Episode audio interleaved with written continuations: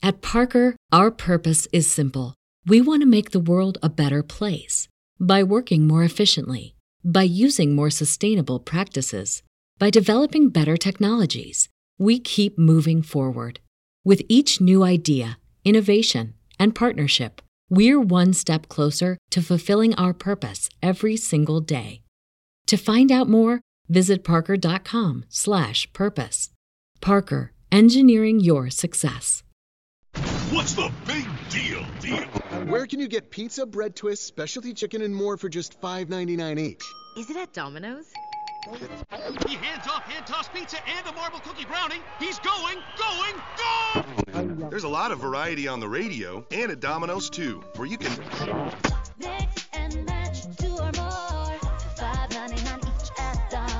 two item minimum. Pan pizza, bone and wings, and bread bowls will be extra. Ask for this limited time offer. Prices, participation, delivery area, and charges may vary. Carlos Alfredo, tu mamá vino por una semana. Ya hace un año que vive con nosotros. Hasta trajo sus gatos. ¿Y yo qué puedo hacer? Lo que puedes hacer, Carlos. ¿Y él quién es? Es Miguel, nuestro experto de TurboTax Live. Como tu suegra hace un año que vive con ustedes, you can claim her as a dependent y así obtener esa deducción de taxes extra. Hacer taxes puede parecer dramático. Por suerte, los expertos bilingües de TurboTax Live te ayudan a obtener el máximo reembolso sabiendo que tus taxes están bien hechos. You do your thing, we've got your taxes. Intuit TurboTax Live. La preparación de taxes y la aplicabilidad de las deducciones varían según el individuo. Bienvenidas a mi canal de novelas románticas, Audiokin. Estaré agradecida si te suscribes al canal, dejas un comentario y un me gusta.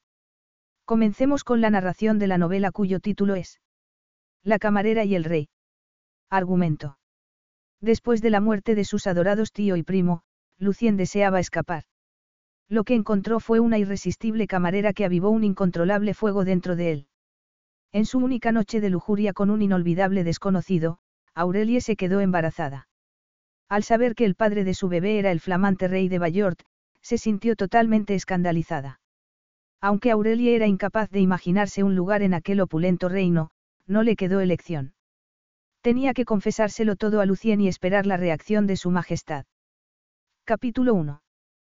Casi no se había movido. El hombre cuyo rostro haría llorar a un escultor y que provocaría que las mujeres lo miraran fijamente. El hombre de los anchos hombros y expresión pensativa, el de los increíbles ojos como el ámbar y cabello oscuro, no parecía estar de humor para tener compañía. No era antipático. De hecho, se había mostrado muy cortés con Aurelie, más de hecho que la mayoría de los clientes. Sin embargo, no había hablado con ella. Su rostro tenía una expresión preocupada.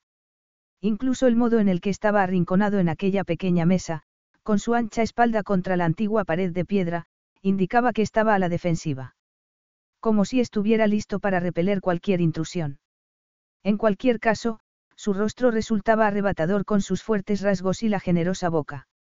Sin embargo, había algo en su aire sombrío y en el modo en el que fruncía el ceño que llamó la atención de Aurelie. El modo en el que ese gesto se intensificó cuando su teléfono comenzaba a vibrar sobre la mesa. El modo en el que se negó a responder. Se pasó la tarde con la mirada perdida, mirando de vez en cuando a Aurelie mientras ella se movía a través de las mesas. Aquella noche no había demasiados clientes. A finales de invierno, el número de turistas que visitaban Annecy había bajado considerablemente. Aquella ciudad cerca de los Alpes franceses volvería a recibirlos cuando el tiempo mejorara. Aurelie se dijo que aquella era la razón por la que no dejaba de prestar atención a aquel alto y guapo desconocido. Con mucho, era el cliente más fascinante en el casi vacío restaurante. No podía dejar de admitir que había sentido una ligera excitación cuando él la siguió a la mesa. Aurelie había sido muy consciente de la altura de él a sus espaldas y del embriagador aroma que la envolvió cuando él la rodeó para sentarse a la mesa. Aquella apreciación se basaba en una intensa atracción. Y algo más. La convicción de que algo iba mal. Lo notaba en el modo en el apretaba con fuerza su copa, de tal manera que los nudillos se le ponían blancos, en el modo en el que se tomó de un trago su primera copa de vino, como si la necesitara desesperadamente. Sin embargo, en aquel momento parecía haberse olvidado de la copa que tenía en la mano. Era como si una nube oscura estuviera flotando en aquel rincón a pesar del deslumbrante efecto de aquellos maravillosos ojos y del par de breves sonrisas que él le había dedicado. ¿Cómo sería aquella sonrisa si se le reflejara también en los ojos? Aurelie trató de entrar en especulaciones. Se limitó a limpiar una mesa. Los dos clientes habían estado bebiendo a lo largo de toda la cena y parecían tener ganas de fiesta.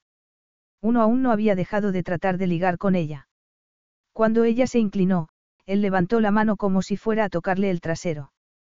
Inmediatamente, Aurelia inclinó ligeramente el plato que tenía en la mano. Si la tocaba, le vertería el queso fundido que les había sobrado de la raclette. El hombre la miró fijamente y levantó la mano a modo de disculpa. De soslayo, Aurelie vio que el hombre que había en el rincón se tensó y dejó la copa sobre la mesa. Antes, cuando el joven turista había tratado de tocarla por primera vez, el desconocido había hecho ademán de levantarse, como si estuviera dispuesto a intervenir. Sin embargo, ella no necesitaba ayuda alguna. Unas palabras firmes, pero amistosas les recordaron a los dos turistas que ella no estaba en el menú. De camino a la cocina, ella le dedicó al hombre del rincón una discreta sonrisa de agradecimiento. Él respondió con una ligerísima inclinación de cabeza. Aurelie sintió que algo arraigaba con fuerza en su pecho al comprender que él estaba pendiente de ella. No estaba acostumbrada a galanterías ni a la protección de los hombres. Esa debía de ser la razón por la que no hacía más que buscarle con la mirada. Eso y el aura de emoción contenida que él tenía. Cada vez que se acercaba a su mesa, sentía una descarga de energía, más aún cuando aquellos brillantes ojos la miraban, provocándole una oleada de calor por todo el cuerpo. O tal vez estaba proyectando sus sentimientos sobre él. Su vida estaba en una encrucijada. Las oportunidades la esperaban en el futuro, pero tendrían un coste. Estoicamente, se dijo que era mejor saberlo que simplemente sospecharlo, tal y como había hecho durante años. Sin embargo, resultaba difícil ver que sus sospechas eran ciertas, que, por mucho que se esforzara, no era lo suficientemente especial para importarle a aquellos que estaban más cerca de ella. Estaba sola. Su familia, por fin, había dejado de fingir. Parpadeó y sonrió a un cliente que deseaba pagar, ignorando la sensación de vacío que tenía bajo las costillas. Se negó a dejarse llevar por la autocompasión. Haría lo que siempre había hecho. Bajaría la cabeza y trabajaría duro. La diferencia era que, en aquellos momentos, tenía una verdadera oportunidad de cambio. En aquella ocasión, la agarraría con ambas manos y la aprovecharía al máximo. Ya iba siendo hora de dejar de ir a lo seguro y arriesgarse. Lucien observó cómo la camarera sonreía a un cliente. Aquella sonrisa parecía iluminarle el rostro. Aquella mujer emanaba una luz que atraía constantemente su mirada y apartaba sus pensamientos del pozo de oscuridad que lo tenía atrapado. No era solo su sonrisa y los hoyuelos que se le formaban en las mejillas mientras hablaba con los clientes en al menos cuatro idiomas diferentes. Ni su vibrante cabello rojo, recogido en una coleta que no dejaba de menearse y que relucía como si fueran las ardientes brasas del fuego. No podía apartar la mirada de sus rápidos y ágiles movimientos. Maniobraba entre las mesas con una mezcla de gracia y fuerza a pesar de los platos que portaba en las manos. Además, estaba su alegría. Incluso cuando aquel borracho trató de manosearla, utilizó el humor y la firmeza para poner al tipo en su lugar y, a pesar de todo, dejarle sonriendo. A veces, como para recordarle a Lucien que no estaba totalmente apartado del mundo, ella lo miraba. El efecto era asombroso. En cada ocasión, una agradable calidez empezaba a gotear dolorosamente a través de su gélido cuerpo. Desde que recibió la noticia aquella mañana, se había sentido como si un muro de hielo lo separara del resto del mundo. Lucien sabía que era el asombro y que, cuando éste pasara, todo sería demasiado real. Lo más extraño de todo era que, cuando ella lo miraba a los ojos, aquel vínculo parecía demasiado auténtico. Ella lo miraba y Lucien se imaginaba que veía aceptación y comprensión. Una calidez que, a pesar de la necesidad de estar a solas con su pena, lo invocaba irresistiblemente. Miró la copa y se la tomó de un trago. Sintió el calor en la garganta, pero su cuerpo estaba helado hasta los huesos. Había pensado que el alcohol podría aliviar el dolor que sentía, pero no había sido así. No hacía más que imaginarse a Justin, con el coche destrozado por el impacto. Había parado en aquella pequeña ciudad, que estaba cerca de Bayort. Habían querido que él fuera en avión hasta allí, pero él había insistido en ir en coche. Al día siguiente, tendría que enfrentarse con sus responsabilidades. Sin embargo, aquella noche tenía que estar a solas con sus recuerdos. Primero, el tío Joseph, el único padre que había conocido, había muerto a causa de lo que parecía una enfermedad sin importancia. Luego, menos de 24 horas después, Justin, que había sido lo más parecido a un hermano para él. Eran los últimos familiares de Lucien. Respiró profundamente y sintió un profundo dolor en el pecho, tan agudo que los pulmones parecieron dejarle de funcionar. Todo se oscureció a su alrededor. Lucien se puso de pie. Tenía que marcharse de allí. Cuando Aurelie se marchó del restaurante, estaba nevando. A su alrededor, todo era silencio, como si el resto de la gente estuviera recogido en sus casas y ella fuera la única testigo de la ligera nevada. Se arrebujó en su viejo abrigo y echó a andar camino de su casa. De repente, captó un movimiento por el rabillo del ojo que la obligó a darse la vuelta. Instintivamente, metió las manos en el bolsillo y agarró las llaves, intercalándolas entre los dedos. Nunca se había sentido en peligro allí tras acabar su turno, pero no estaba de más ser prevenida. Se disponía a seguir con su camino, cuando notó algo en aquella sombra que le hizo detenerse. El hombre, porque era con toda seguridad un hombre, le resultaba familiar. Entonces, poco a poco, a medida que sus ojos se fueron acostumbrando a la penumbra, lo reconoció. Monsieur. Se encuentra bien. Era él, el solitario cliente que había despertado tanto su curiosidad. Se dio cuenta de que él no llevaba abrigo, tan solo unos vaqueros y un jersey. Parecía una prenda muy cara y delicada, tal vez cachemir, pero no era lo suficientemente cálida para una noche como aquella. ¿Cuánto tiempo llevaba allí? Se había marchado hacía casi una hora del restaurante. De hecho, tenía nieve sobre el cabello oscuro y los hombros.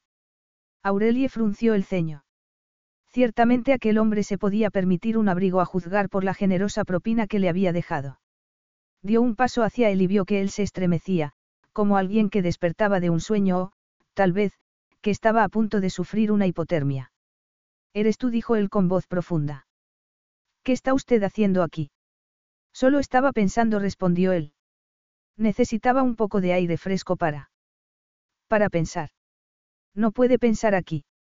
Se va a congelar, le dijo ella rápidamente mientras se acercaba un poco más. Él la miraba fijamente, pero había algo en su expresión que le decía a Aurelie que sus pensamientos estaban en otra parte. ¿Dónde está su abrigo? Supongo que en el coche respondió él encogiéndose de hombros. ¿Y dónde está el coche? En el aparcamiento subterráneo. Muy bien, ¿dónde se va a alojar esta noche? Alojarme. Repitió él. Entonces, como si estuviera emergiendo de aguas profundas, sacudió la cabeza y respiró profundamente. No estoy seguro. Iba a seguir conduciendo después de la cena, pero no tenía ningún plan concreto. Ha estado bebiendo. No puede conducir a ningún sitio porque podría tener un accidente. La reacción de aquel desconocido la sorprendió. Se echó a temblar con fuerza y se apoyó con una mano sobre el muro, como si necesitara sustento. Dijo algo entre dientes que Aurelie no pudo comprender. Sin embargo, sí captó la nota de angustia. Ella había estado en lo cierto. Ocurría algo. Se acercó un poco más a él y le tocó la mano. La tenía helada. Entonces notó el modo en el que él temblaba. ¿Está enfermo? No, solo tengo frío, susurró. Parecía sorprendido y Aurelie se preguntó si él se había dado cuenta en aquel momento del tiempo que llevaba allí de pie. ¿Ha tomado drogas? Por supuesto que no. exclamó apartándose de la pared. De repente, parecía más alto y más alerta. Yo no me drogo, añadió. Su voz parecía más normal, como si hubiera emergido del lugar al que sus pensamientos le habían conducido. Aurelie sopesó sus opciones, sabiendo lo que sus amigos le dirían que no hiciera lo que estaba a punto de hacer. Ella misma aconsejaría a cualquiera en circunstancias similares que se marchara de allí. Sin embargo, no podía. Aquella noche no. No con aquel hombre. Era inexplicable, pero sabía que aquello estaba bien. Venga conmigo, le dijo. Entonces, se dio la vuelta. ¿A dónde? A mi casa. Capítulo 2. Podrá tomar algo caliente y entrar en calor antes de que podamos encontrarle un lugar seguro en el que alojarse. Lucien se obligó a mover las acartonadas piernas y la siguió por una estrecha calle peatonal. No estaba acostumbrado a que le dieran órdenes. Normalmente era él quien las daba, pero aquella noche, Su corazón estaba lleno de pena y su pensamiento completamente afectado por el total descarrilamiento de su vida. Por los problemas que le esperaban en Bayort. Era mucho más sencillo permitir que aquella mujer le diera órdenes. Una bebida caliente sí. No se había dado cuenta del frío que tenía. No sentía los pies y tenía las mejillas y las orejas medio congeladas. Un lugar en el que alojarse sí. Se dio cuenta de que aquello era lo que necesitaba. Un lugar tranquilo, en el que pudiera ser anónimo. Aquella sería su última noche en el anonimato. De repente, le pareció algo increíblemente valioso. En el futuro, el anonimato no existiría para él, al menos en su país. Ya no tendría la posibilidad de marcharse con sus amigos de fiesta después del trabajo. En cuanto a lo de trabajar hasta tarde en su despacho. Lucien contuvo el aliento. Sin duda, se pasaría muchas noches trabajando hasta muy tarde, pero no sería en su estudio de arquitectura ni en ninguno de los proyectos que había planeado. Todo aquello le estaría vedado.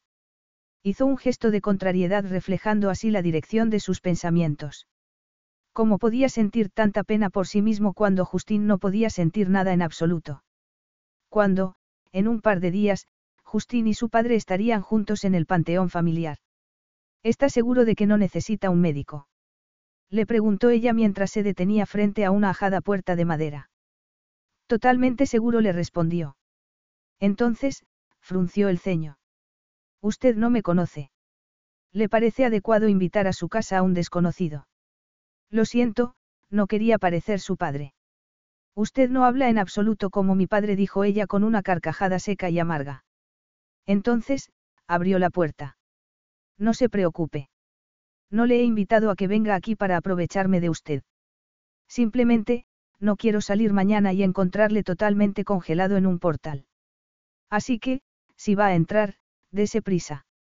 Lucien se maldijo en silencio al notar el tono seco de sus palabras.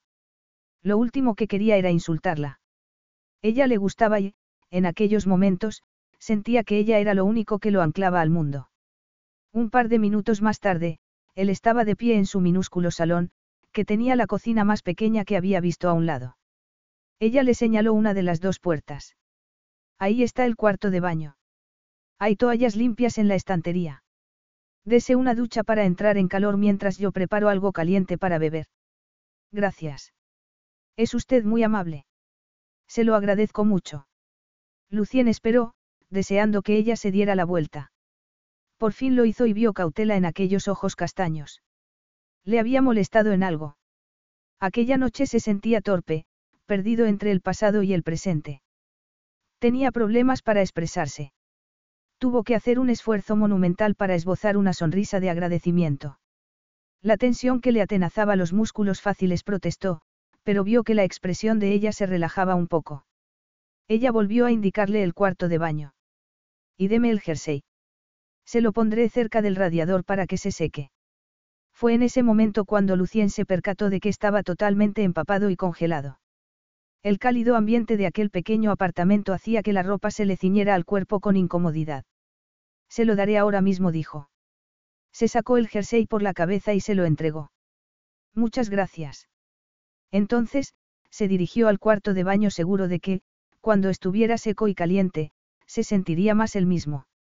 Aurelie parpadeó cuando la puerta del cuarto de baño se cerró. Minutos más tarde, oyó que la ducha empezaba a funcionar y se dio cuenta de que él tendría que haberse agachado para poder colocarse bajo la alcachofa. El apartamento era minúsculo y él hacía que lo pareciera aún más.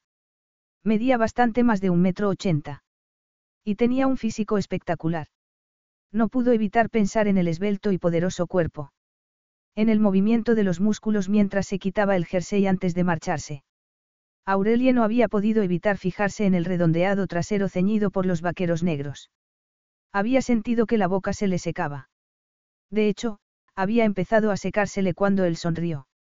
Aquellos ojos color ámbar habían adoptado una expresión cálida que le había provocado a Aurelie una sensación parecida a la que habría sentido si alguien le hubiera golpeado en el estómago. Era como si ningún otro hombre la hubiera sonreído antes. Desde luego, nunca le había sonreído un hombre como él. No estaba segura de qué era lo que le hacía diferente. Sus labios esbozaron una mueca. Nada aparte del increíble físico y de un aura de magnetismo y una sonrisa que transformaban su rostro a pesar de la tensión que se había reflejado en él. Aurelie comprendió que, fuera lo que fuera, ello hacía que se diera cuenta de repente de lo aislada que se sentía, a pesar de su ajetreado horario de trabajo y sus planes para el futuro. Incluso rodeada por su familia se había sentido poco amada. Ellos ya no estaban y Aurelie comprendió que, en realidad, estaba sola. Tenía amigos, pero no íntimos, dado que Aurelie siempre había estado demasiado ocupada con las exigencias de su trabajo y de su familia como para poder disfrutar de una vida social activa. Era esa la razón por la que se había apiadado de un desconocido hasta el punto de correr el riesgo de llevarlo a su casa. Para que, durante el tiempo en el que él tardara en tomarse una bebida caliente y entrar en calor, ella no estuviera sola. Se tensó. No estaba tan necesitada.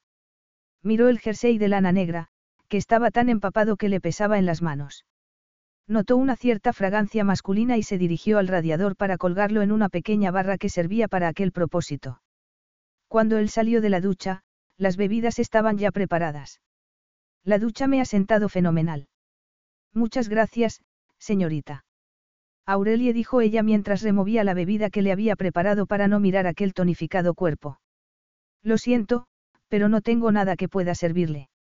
No obstante, el jersey estará seco muy pronto. Le miró los pantalones mojados, pero no pensaba ofrecerse a secarle esos también. Aquel hombre tenía que estar por lo menos medio vestido. Gracias, Aurelie dijo él. Aquella voz profunda pronunció su nombre como si fuera una pequeña caricia. Ella sintió que un escalofrío le recorría el cuerpo. Yo soy Lucien. Ella asintió y le dio una taza humeante. ¿Chocolate caliente? Preguntó él. Yo no tomo café nunca por las noches. Tardo mucho en relajarme después de mi trabajo. Por favor, siéntate, le dijo indicándole el pequeño sofá.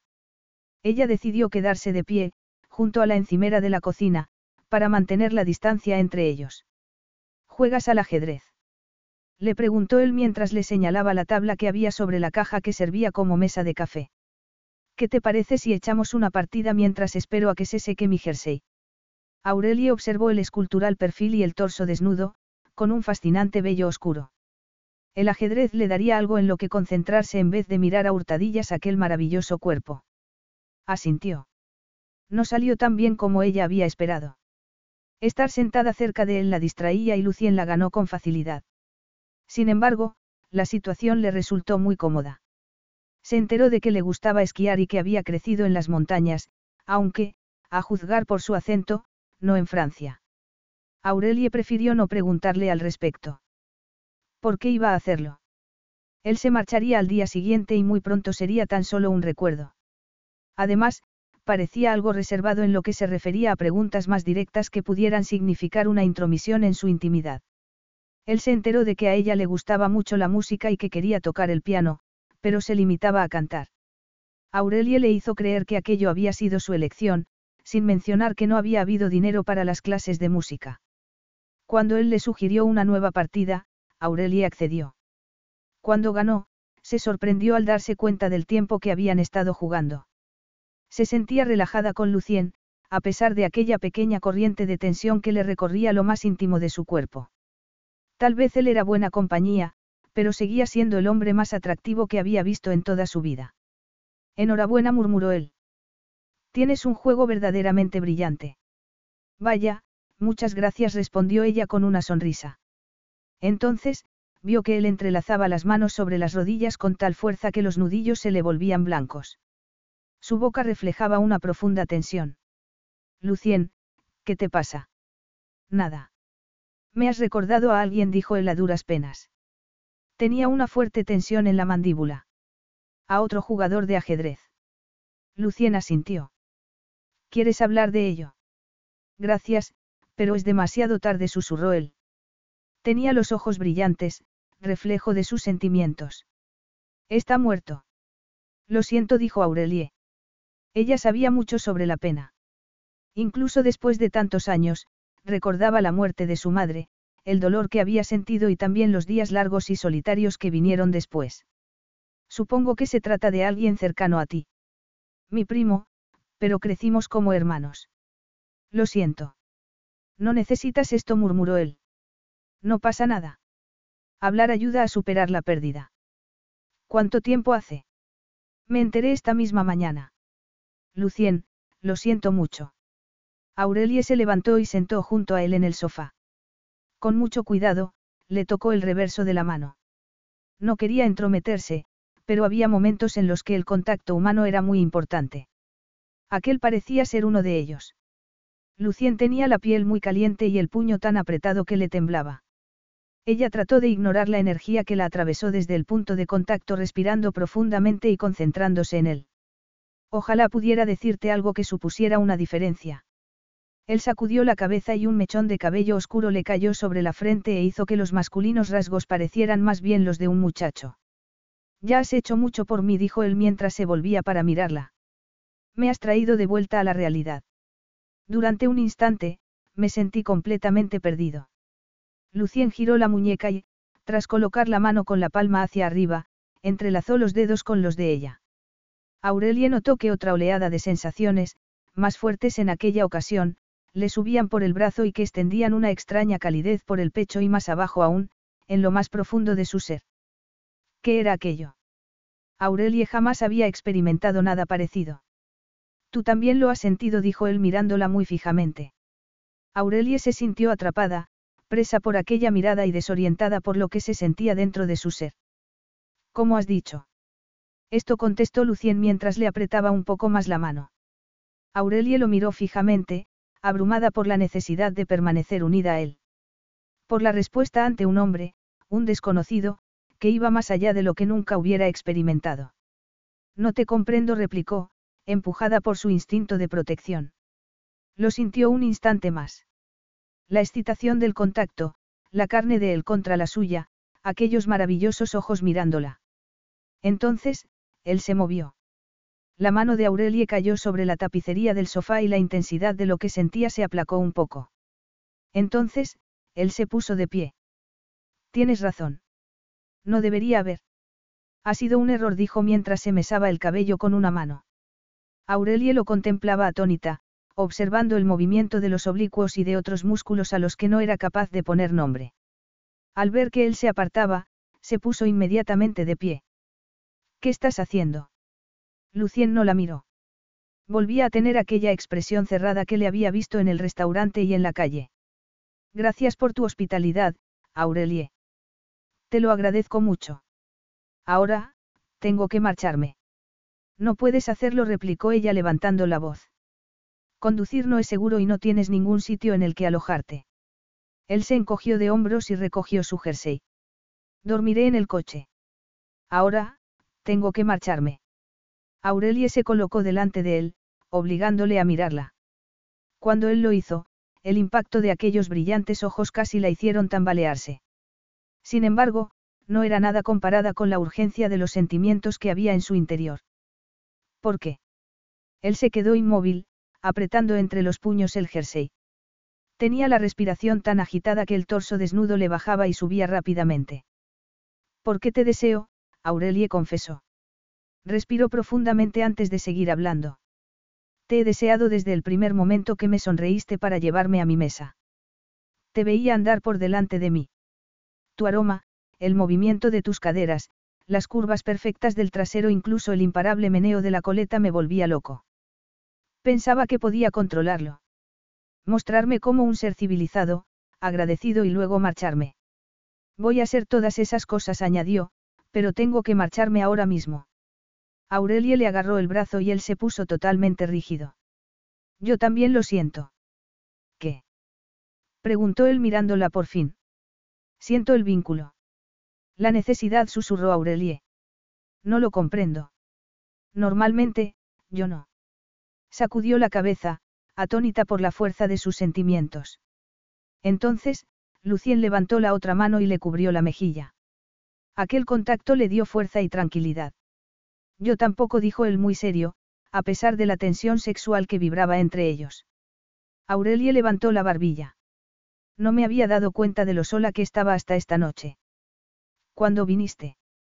¿Cuándo vine? ¿Qué, Aurelie? No puedo explicarlo. Él le acarició suavemente la mejilla, para luego hacer lo mismo con el labio inferior. Aurelie se echó a temblar. Sentía como si un fino cable se tensara entre su boca y sus senos. Como si hubiera un vínculo entre nosotros. Como si te conociera, a pesar de que eres un completo desconocido, contestó ella. Fue un alivio admitirlo, aunque pareciera una locura. Yo siento lo mismo, admitió él sacudiendo la cabeza. No quiero marcharme, Aurelie. Quiero estar contigo. Pasar la noche haciéndote el amor. Ella suspiró aliviada. Sí dijo con una temblorosa sonrisa. Yo también lo deseo. Pero Aurelie, sabes que yo voy de paso. No voy a volver. Calla susurró ella colocándole el dedo sobre los labios para impedirle que siguiera hablando. Sé que solo será esta noche, añadió. Yo también voy a marcharme y no creo que regrese. Era la primera vez que lo había dicho en voz alta. Se sentía como si hubiera entrado en un territorio desconocido. Sin embargo, sorprendentemente, pensar en tener relaciones sexuales con un hombre al que había conocido solo unas horas antes le parecía perfectamente normal. Lo necesitaba, necesitaba a Lucien con una fuerza que no era capaz de comprender y que, sin embargo, no era capaz de dudar. Fuera cual fuera la razón, aquello era real y bueno para ella. Por una vez, iba a hacer algo por sí misma y no porque se lo pidieran los demás. Igual que, más tarde, se mudaría de la única ciudad que había conocido y comenzaría la nueva vida con la que tanto había soñado. Durante un delicioso instante, sus miradas se cruzaron y el tiempo pareció detenerse. Entonces, Lucien inclinó la cabeza y rozó los labios de ella con los suyos, tan delicadamente como un copo de nieve. Aurelie le rodeó el cuello con los brazos y se puso de puntillas para responderle, invitarle y animarle. Un segundo más tarde los cuerpos de ambos estaban totalmente pegados el uno al otro, unidos por fuertes brazos. Lucien profundizó el beso y ella le dio la bienvenida, acariciándole la lengua con la suya, lo que hizo que Aurelie sintiera una profunda tensión en la parte inferior del vientre a medida que el beso pasó a transmitir una profunda carga erótica. El torso desnudo, la solidez de aquellos fuertes muslos contra los suyos, la familiaridad de aquel beso, como si ellos no fueran desconocidos sino unos amantes que llevaban separados demasiado tiempo. Todo ello le hizo desear mucho más. Aurelie no fue consciente de haber ido al dormitorio, pero recordaba perfectamente haber desnudado a Lucien. El sonido de la cremallera, más fuerte que los propios latidos de su corazón. El susurro de la tela al deslizársele por los muslos antes de acabar sobre los pies desnudos. El fenomenal calor que desprendía la parte inferior de su cuerpo y, por último, ver en la semioscuridad una erección que hizo que todas las partes más femeninas de su cuerpo se prepararan. Is your bunion causing pain or preventing you from wearing your favorite shoes? Have you considered a bunionectomy? Midwest Clinical Research Center is currently enrolling a clinical trial for an investigational pain medication following a bunion removal surgery. Qualified participants between the ages of 18 and 75 may receive a bunion removal surgery at no cost, as well as access to an investigational pain medication. They may also be compensated up to $1,170 for their time. To learn more, call 937 588 6622 or go to removemybunion.com to fill out a short survey and see if you may qualify. Now through February 2nd, join a clean and spacious Planet Fitness for zero enrollment and only $10 a month. With tons of equipment and free fitness training, it's the perfect place for everybody to work out. Even me, mother of very fussy triplets and one very colicky husband. Especially you, Supermom. You'll release endorphins and have more energy. Ah, I remember having energy. Start feeling spectacular today. Join in club or at planetfitness.com. Zero enrollment, $10 a month, cancel anytime. Deal ends February 2nd. See club for details. Lucien le quitó la ropa suave, pero muy hábilmente. Aurelie escuchó palabras de elogio cuando él le quitó la camisa y le besó el hombro desnudo con una desesperación que le quitó a ella el aliento. Brevemente, pensó que deberían tomárselo con calma, dado que su limitada experiencia podría ser un handicap. Sin embargo, la idea se disolvió en cuando el cuerpo desnudo de Lucien tocó el suyo. No le importó la falta de experiencia que pudiera tener al ver que Lucien se colocaba encima de ella, carne contra carne. Tal vez era él quien hacía que aquello fuera inevitable y perfecto. Tal vez era un instinto femenino del que ella apenas había sido consciente, pero no hubo dudas ni torpezas. En vez de cubrir el cuerpo de Aurelie con el suyo, Lucien se tomó su tiempo para explorarla con manos y boca, aprendiendo rápidamente lo que a ella le gustaba. Todo. El modo en el que se deslizó sobre ella, haciendo que el pulso se le acelerara y se le cortara la respiración. Le moldeó los senos con la boca y las manos y verlo así, tan deseoso, hizo que algo se soltara dentro del cuerpo de Aurelie, haciéndola temblar de necesidad. Sin embargo, ella no era pasiva. Se mostró curiosa sobre el cuerpo de él y se alegró de que él le permitiera ponerlo de espaldas para poder explorar. Estaba perfectamente formado, con una piel tensa y sedosa que cubría unos fuertes músculos. Era tan maravilloso que Aurelie ardía en deseos por darse un festín con él.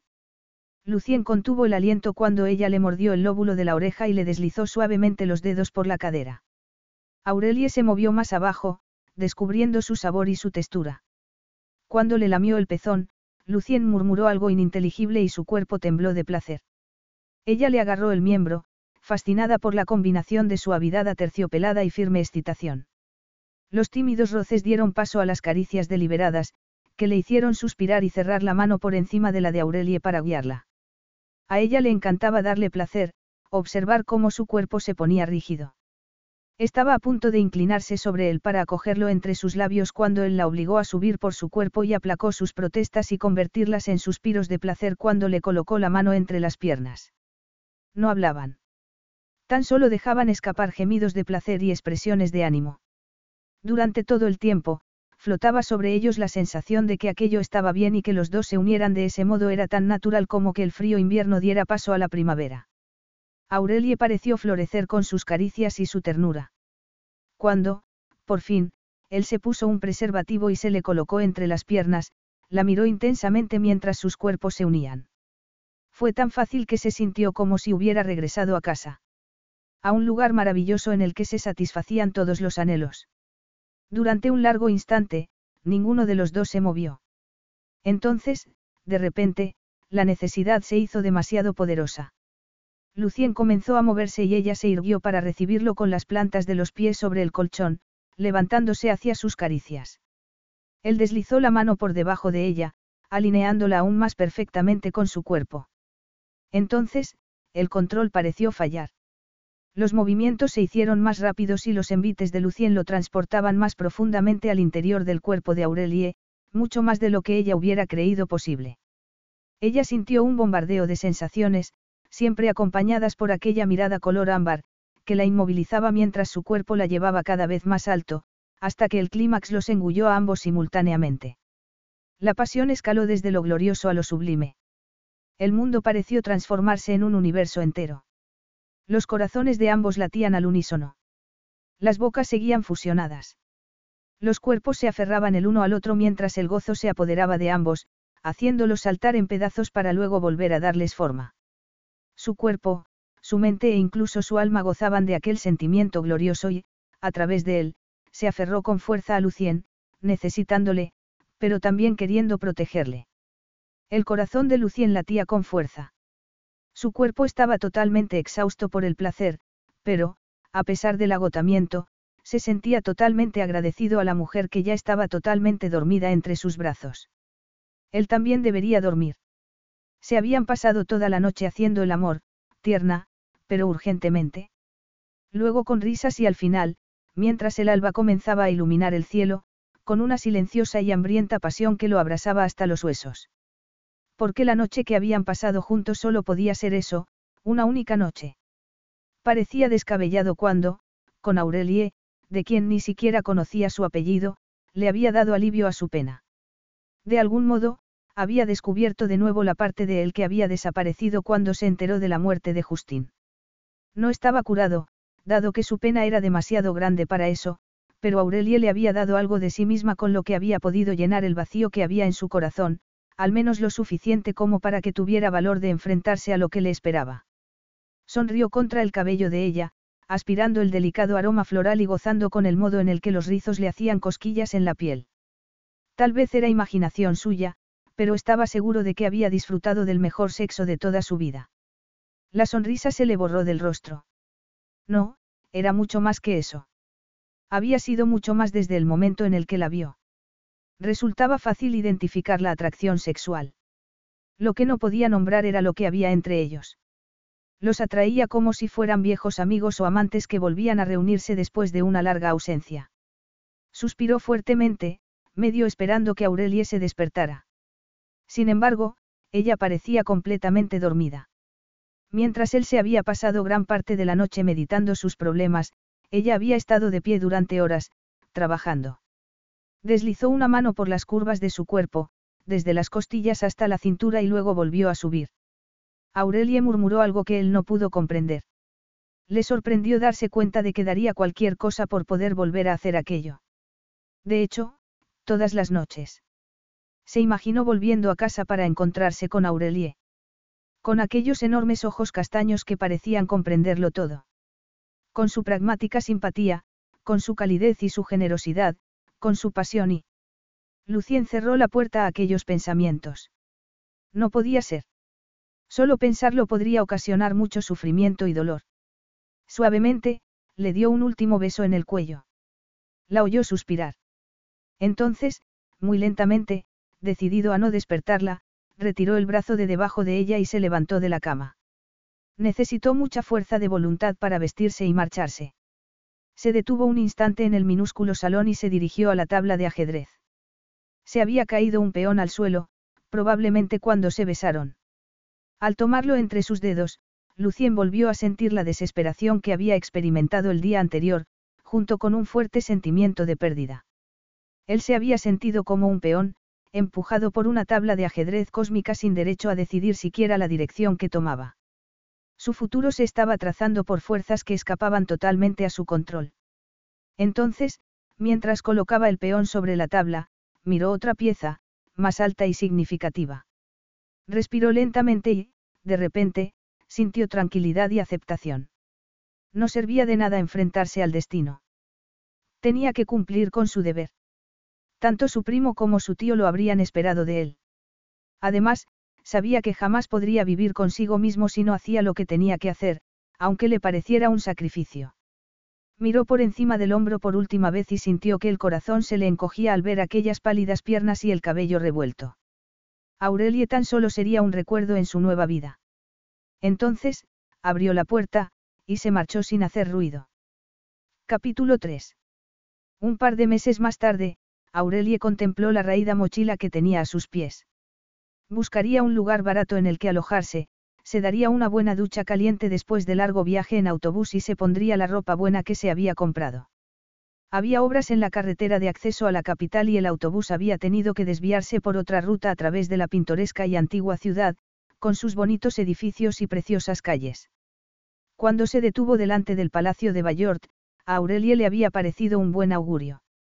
Además, Aquel era uno de los días en los que el Palacio Real estaba abierto al público. Como era algo tarde, decidió ir directamente al palacio y allí estaba, sentada en una silla de la gran sala de audiencias, bajo la pétrea mirada de un guardia de seguridad. Él y otro miembro del personal le habían dicho en múltiples ocasiones que no había razón alguna para esperar. Sin embargo, se negó a marcharse. Anteriormente, había tratado de comunicarse por teléfono y por email, pero sin resultado alguno. Hablar con una persona relevante que no quería hablar con uno o que no les había dicho a sus empleados que permitieran el contacto contigo era imposible. Aurelie se reclinó sobre la incómoda butaca y se cruzó de brazos. Sintió cómo el corazón le latía con fuerza en la garganta. Deseó haber tenido tiempo de cambiarse los vaqueros y el jersey rojo por un vestido y unos zapatos de tacón. El modo en el que el pie golpeaba el suelo y la sensación que tenía en el estómago indicaban que tenía miedo. Miedo de que, después de haber ido hasta allí, la mandaran a paseo. Miedo de que no tuviera oportunidad de mandarle un mensaje privado a. Señorita Bayande. Le dijo un hombre muy delgado, ataviado con un traje de corte impecable, que entró de repente en la sala a través de una puerta. Aurelie se puso de pie. Sí, soy yo. Siento haberla tenido esperando, pero me temo que su petición es imposible. Nadie entra en el palacio sin cita. Yo he pedido una cita. Sin embargo. Créame, si hubiera podido concertar una cita del modo habitual, lo habría hecho. Lo he intentado muchas veces y siempre se me decía que era imposible. El hombre sonrió como si sintiera compasión por ella, pero ese sentimiento no se reflejó en su mirada. Si quisiera decirme por qué cree que necesita esta entrevista. No. exclamó. El guardia de seguridad se tensó como si se hubiera sobresaltado. Ella respiró profundamente y trató de tranquilizarse. En ese caso, me temo que no puedo ayudarla. Sin embargo, si deja una nota, me aseguraré de que llegue a su destino. No afirmó ella.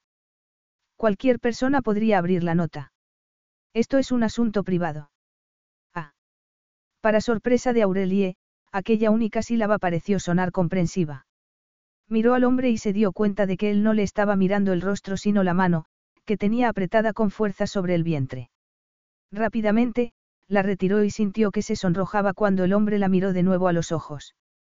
Para su sorpresa, entonces le dijo. Tal vez en esta única ocasión, podría hacer una excepción. Venga conmigo, por favor. De soslayo, Aurelie vio que el guardia de seguridad se quedaba muy sorprendido. Entonces, el otro hombre la condujo hasta una parte del palacio que el público nunca visitaba. Por fin tenía lo que necesitaba. La oportunidad de un encuentro cara a cara. Entonces, porque se sentía como si hubiera quemado todos sus puentes. Lucien ignoró la vibración en su bolsillo del teléfono. Una vez más. Vio que Ilsa se dirigía hacia él por el pasillo, tan hermosa como siempre, con unas botas de alto tacón, pantalones hechos a medida y un top dorado que hacía juego con su cabello. Al llegar a su lado, ella lo miró a los ojos y sonrió brevemente. Ilsa, la muchacha que había conocido años antes, se había convertido en una encantadora mujer. Educada, elegante y de buen carácter. No era de extrañar que Justín hubiera estado encantado de convertirla en su esposa en una boda dinástica. Lucien deseó poder mostrarse más entusiasta por tener que ocupar el lugar que le habría correspondido a su primo. Tras la muerte de Justín, Lucien no solo le había sustituido en el trono, sino en todas las demás obligaciones, entre las que estaba la promesa de casarse con la princesa de Altbourg. Respiró profundamente. Estaba muy tenso y tenía un fuerte dolor en la base del cráneo. Excelente le dijo el arzobispo a Ilsa. Entonces, tu padre colocará tu mano sobre la de su majestad. Estuvieron de pie juntos frente al religioso mientras éste realizaba la ceremonia. Los dos comprendían muy bien el significado de aquel matrimonio. Uniría sus dos países y significaría otro paso en los planes que llevaban gestándose casi 20 años. Los dos países establecerían una zona económica y de comercio exclusiva entre ambos, que se convertiría en un símbolo de esperanza y renovación de un país que aún sufría la pérdida de dos miembros de la familia real muy queridos. Y cambiaría la vida de Lucien para siempre. No habría divorcio ni separación si Ilsa y él no podían conseguir que su relación funcionara. Funcionaría porque tenía que funcionar. Era lo que se esperaba de ellos. Era necesario. Lucien respiró lentamente, inhalando el potente aroma de los lirios que había junto al altar. Sintió un escalofrío por la espalda. El potente perfume le recordaba el funeral doble que había tenido lugar allí hacía dos meses. El ataúd de Justín y el del tío Joseph habían estado colocados allí, en aquel mismo lugar. También había habido arreglos florales con lirios, hojas y flores. Verde y blanco por la Casa Real de Bayort. Su Majestad. Lucien parpadeó y se dio cuenta de que el arzobispo estaba esperando que dijera algo. Ilsa lo miraba con el ceño fruncido. Lo siento, le importaría repetírmelo. He dicho que, en este momento, podrá besar a su esposa. Lucien asintió. Bien. Entendido. ¿Y después? El clérigo se apresuró a describir el resto de la ceremonia. Lucien no podía dejar de pensar cómo hacer lo que sabía que era lo adecuado porque era su deber podía resultarle tan erróneo. Trató de imaginarse besando a la mujer que estaba a su lado y no podía. En cuanto a lo de llevársela a la cama. Sintió que se le hacía un nudo en el pecho. Por muy hermosa que fuera su prometida y muy necesario aquel matrimonio, cuando pensaba en estar desnudo con una mujer, solo podía pensar en una mujer con fiero cabello rojizo y fascinantes ojos castaños. No podía dejar de pensar en Aurelie. Por fin, el arzobispo terminó y llegó el momento de salir del templo. Tras caminar por el pasillo, los dos llegarían a las imponentes puertas de la catedral y el ensayo habría terminado. No podía esperar. Con una breve sonrisa para su prometida, entrelazó su mano en el brazo y la condujo hasta la puerta mientras se decía que sus reparos sobre el matrimonio no tardarían en desaparecer. Entre las sombras del templo, algo captó su atención. Félix, su secretario, estaba allí con el rostro inescrutable. Sin embargo, su postura le comunicaba que algo ocurría. Era una advertencia. Cuando llegaron por fin a la puerta de la catedral, Félix se acercó a ellos. El arzobispo les había seguido e Ilsa se volvió para hablar con él. Félix, ¿qué ocurre? Le preguntó Lucien cuando se hubieron apartado un poco. Se trata de algo que tiene que saber inmediatamente, le respondió Félix en voz baja mientras comprobaba que nadie los escuchaba. Tiene una visita. Pensé que sería mejor no dejarla en las salas públicas de palacio. Cuantas menos personas conozcan su presencia, mejor. Dices que una mujer ha venido a verme. Le preguntó. Al notar la curiosidad de Ilsa bajó la voz. No veo el problema. Félix había sido el secretario personal del tío Joseph. Lucien nunca lo había visto preocupado o incapaz de ocuparse de un problema. No podía dejarla sola en un despacho con tantos documentos confidenciales, pero no quería que nadie la acompañara en caso de que se enterara de demasiados detalles sobre ella. La joven se niega a declarar qué es lo que la ha traído aquí. Dice que es estrictamente confidencial con usted. Lucien se quedó atónito. Estoy seguro de que tú te puedes ocupar de ella. No, señor. Tiene que verla. Si no me equivoco, su salud es algo frágil, añadió inclinándose hacia él para susurrarle al oído. La he traído por el pasaje privado y está esperando en la antesala. Está aquí. Lucien miró hacia un rincón oscuro de la catedral. Había allí una pequeña sala, que normalmente estaba cerrada. Al otro lado, había un pasillo privado que la familia real utilizaba para cruzar entre la catedral y el palacio. Mientras miraba, la puerta de madera tallada se abrió un poco y él pudo vislumbrar una figura que llevaba unos pantalones oscuros y un vibrante jersey rojo. Se llama. Aurelie.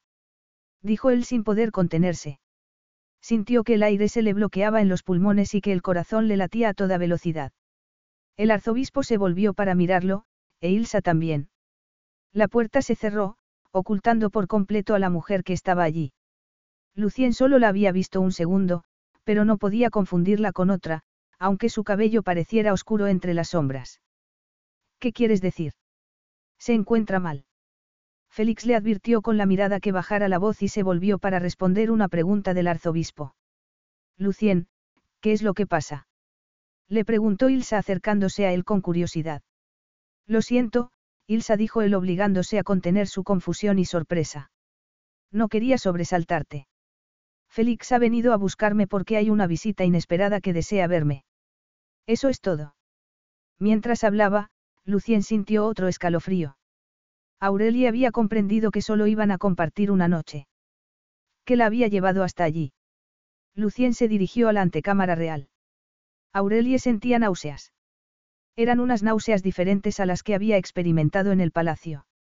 El secretario real le había ofrecido un café, pero su estómago se había revelado solo con el olor. Por suerte, había conseguido llegar a tiempo al cuarto de baño. Aquella era la primera vez que experimentaba náuseas por la mañana. Menudo momento para comenzar. Seguramente, el peor de todos. Se sentía temblorosa y débil, preocupada también de que el secretario hubiera averiguado la causa de su indisposición. Se mordió el labio y recorrió de un lado a otro la pequeña habitación. Lo que sentía en aquellos momentos no eran náuseas por el embarazo. Era angustia. Acababa de ver a Lucien con su futura esposa. Ensayando la boda. La primera vez que se había asomado los había visto a los dos de la mano frente al altar. Lucien estaba muy guapo con un traje oscuro y su prometida absolutamente divina con su elegancia, su cabello rubio y su ropa de alta costura. Aurelie se acarició el abdomen, aún liso, como si quisiera asegurarse de que todo iba bien. Sin embargo, nada iba bien. Todo estaba patas arriba. Había tenido que armarse de valor para acudir allí y buscar a Lucien. No había esperado encontrarse en medio de su ensayo de boda. A duras penas, tomó asiento en una silla porque las rodillas habían empezado a flaquearle. Se había dicho que todo saldría bien. Muchas mujeres se enfrentaban al embarazo en algún momento de su vida. Sin embargo, muchas tenían una pareja o una familia en las que apoyarse. Ella no tenía a nadie. Además, estaba por fin a punto de conseguir su sueño de asistir a la universidad, un objetivo al que su madre le había animado desde siempre cuando le había dicho que debía soñar grande. Desgraciadamente, parecía que ese sueño iba a tener que esperar. Una vez más. ¿Cómo iba a poder mudarse a la ciudad, mantenerse y estudiar a tiempo completo cuando llegara el bebé? La puerta se abrió por fin. Allí estaba él. Lucien. Su amante de una noche. Parecía distinto. Tal vez era por verlo con aquel traje hecho a medida, absolutamente exquisito, acompañado de unos zapatos muy brillantes y una corbata roja anudada a la perfección. El cabello, que cuando ella lo conoció estaba algo largo, tenía un corte impecable. Parecía lo que era. Ya no era un sexy desconocido, sino el rey de Bayort. Esa había sido otra sorpresa. Había empezado a buscarle online, esperando que su búsqueda sería como encontrar una aguja entre la paja. Por el contrario, su éxito había sido casi inmediato. Es decir, sí se podía decir que era un éxito descubrir que el hombre con el que se había acostado era rey y que estaba a punto de casarse con otra mujer. Su Majestad dijo Aurelie poniéndose de pie. Algo se dibujó en el rostro de Lucien.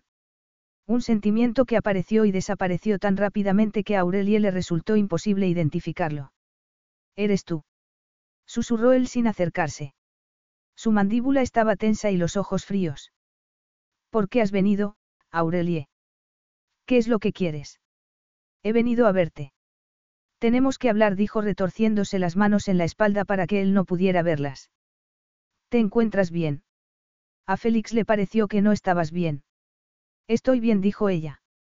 Su vida ya no era solo suya. Ni tampoco su cuerpo. En cuanto a los planes que tantas veces había tenido que retrasar, habían empezado a diluirse ante sus ojos.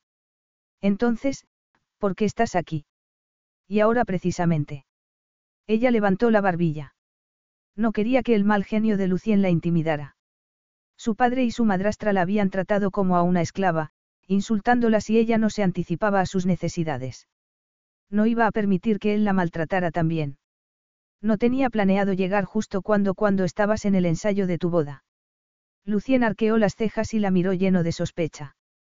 Aurelie estuvo a punto de decirle que a ella no le imponía la realeza. Francia era una república y habían guillotinado a su rey. No. Preguntó él con desconfianza. No. exclamó ella. Podemos sentarnos. Yo prefiero estar de pie. No tengo mucho tiempo. Me necesitan en otra parte.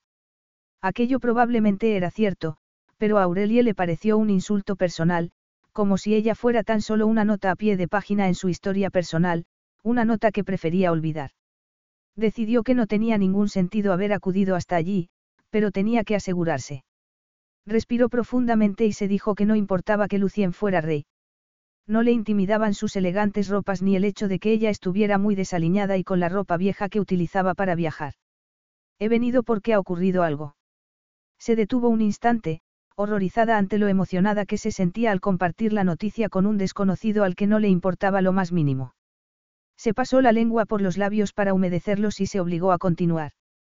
Estoy embarazada, Lucien. Vas a ser padre. Capítulo 4. Lucien escuchó las palabras, pero no pudo procesarlas. Normalmente, pensaba muy rápidamente. Sin embargo, en aquel momento se sentía atónito. Sus reacciones eran lentas. Sin embargo, aquello no era un sueño. Aurelie era totalmente real. La observó con deseo al verla con aquel maravilloso y vibrante cabello y todas las curvas y la suavidad que recordaba bajo aquel jersey rojo. Ella era una explosión de llamas y calor en un mundo frío y baldío. Quería extender la mano y tocarla. Tomarla entre sus brazos y estrecharla contra su cuerpo como si fuera un talismán, un recordatorio de que había luz en el mundo. Padre. ¿Estás segura? Examinó su rostro y, por fin, notó tensión y palidez. Al principio, lo único que había registrado era su milagrosa presencia. Luego, el brillante rojo del jersey y de su maravilloso cabello. Entonces, sintió una oleada de algo que le pareció alivio y que le recorrió el vientre con su calidez. La boca que recordaba suave y jugosa se había convertido en una severa línea. ¿Acaso crees que me tomaría las molestias de localizarte y venir hasta aquí si no fuera cierto? No admitió él. Comprendió que Aurelie no estaba mintiendo. Lucien sintió un invisible puñetazo en las costillas que le dejó sin aliento. En ese momento, las palabras de Félix cobraron sentido. A pesar de aquellas muestras de genio, Aurelie tenía un aspecto muy frágil. Su vulnerabilidad le despertó el instinto de protección. Siéntate, por favor, le dijo él mientras le indicaba una de las sillas. Pensaba que tenías prisa. Parece que si viniera una brisa un poco fuerte podría tirarte al suelo. Siéntate, Aurelie. No es momento de mostrarse orgullosa. Lucien colocó otra silla frente a la de ella y se sentó. Por fin, vio que Aurelie hacía lo mismo. Tú dirás. Ya te lo he dicho todo, replicó ella frunciendo el ceño. Voy a tener un bebé. No tengo nada más que decirte. ¿Has ido al médico? ¿Te has hecho la prueba? Sí a las dos cosas. Estoy embarazada de dos meses y, hasta ahora, todo es normal. Lucien le miró el vientre. Aún no se le notaba. Podría ser que fuera demasiado pronto. Lucien sabía muy poco de mujeres embarazadas. Y de bebés. De repente, la realidad se presentó con toda claridad delante de él. Dentro de siete meses, habría un niño en el mundo que necesitaría cuidados y atenciones durante muchos años. Se reclinó sobre el asiento y dejó escapar un suspiro.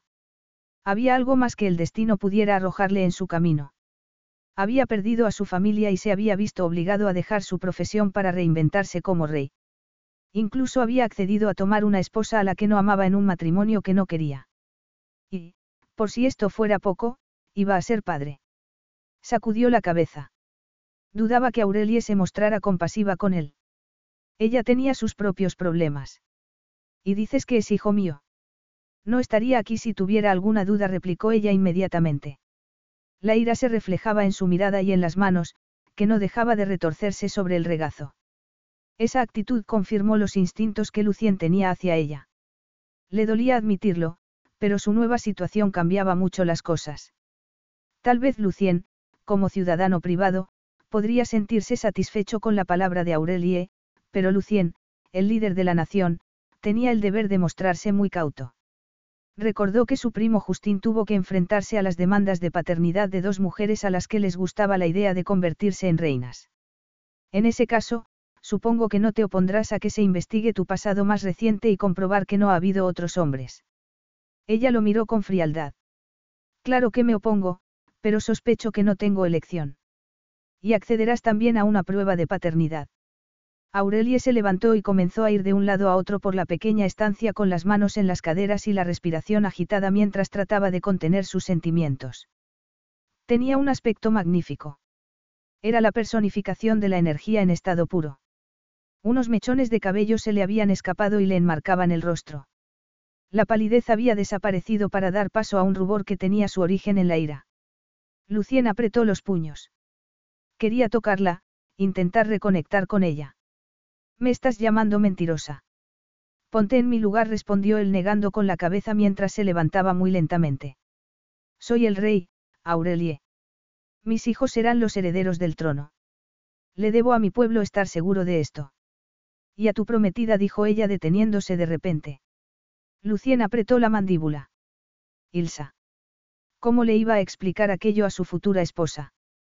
Durante un instante, se preguntó si aquello podría ser causa suficiente para cancelar la boda. Sin embargo, el enlace era mucho más importante que cualquiera de ellos. Tenía que ver con el futuro de sus países. Ni siquiera un bebé inesperado podría deshacer aquellos planes. No haré nada que ponga en peligro al bebé, dijo Aurelie. Si hay algún tipo de riesgo para su salud, tendrás que esperar hasta que haya nacido para hacer esa prueba. De acuerdo. Te aseguro que no he venido para causar problemas. Pensaba que tenías derecho a saber que ibas a ser padre. Lo comprendo. Por favor, siéntate, Aurelie. Hablaba en serio cuando te dije que parecías estar a punto de desmayarte. Lentamente, ella se sentó de nuevo. ¿Qué esperabas al venir aquí? ¿Cómo dices?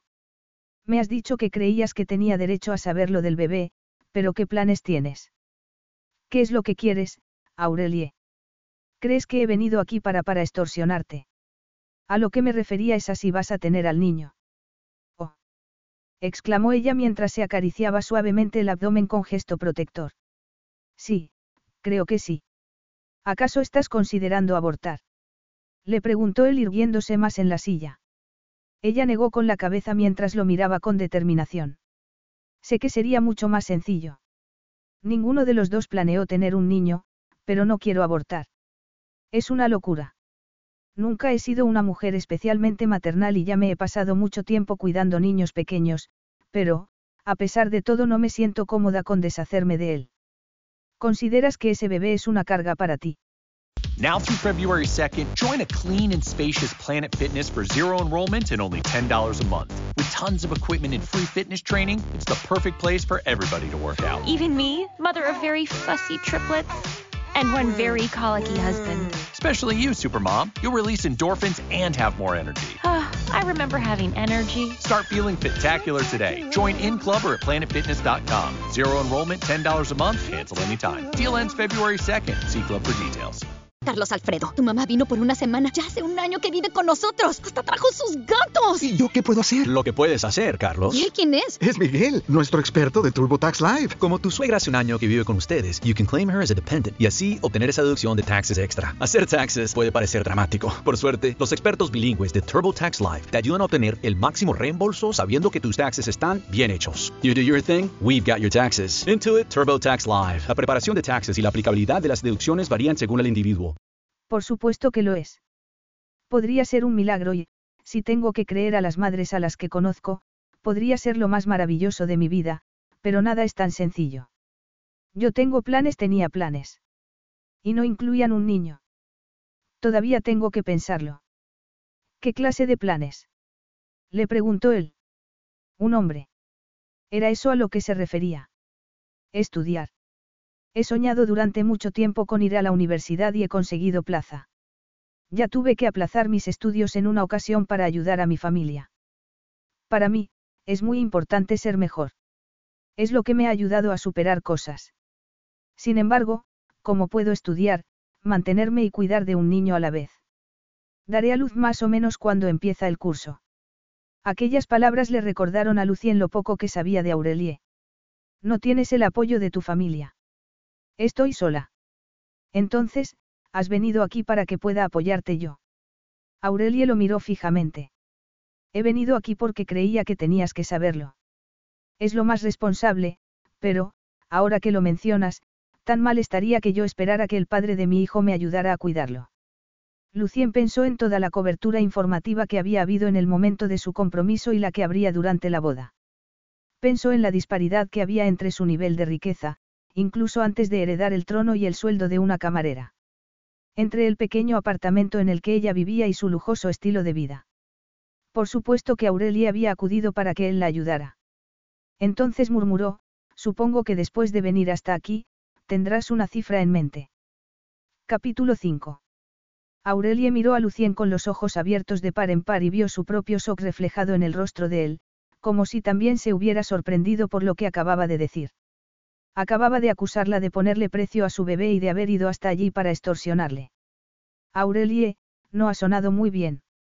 Ella se puso de pie ignorando las palabras de Lucien. Se sentía desilusionada. Había tenido una imagen de Lucien muy diferente a la que él le había mostrado. Se había imaginado.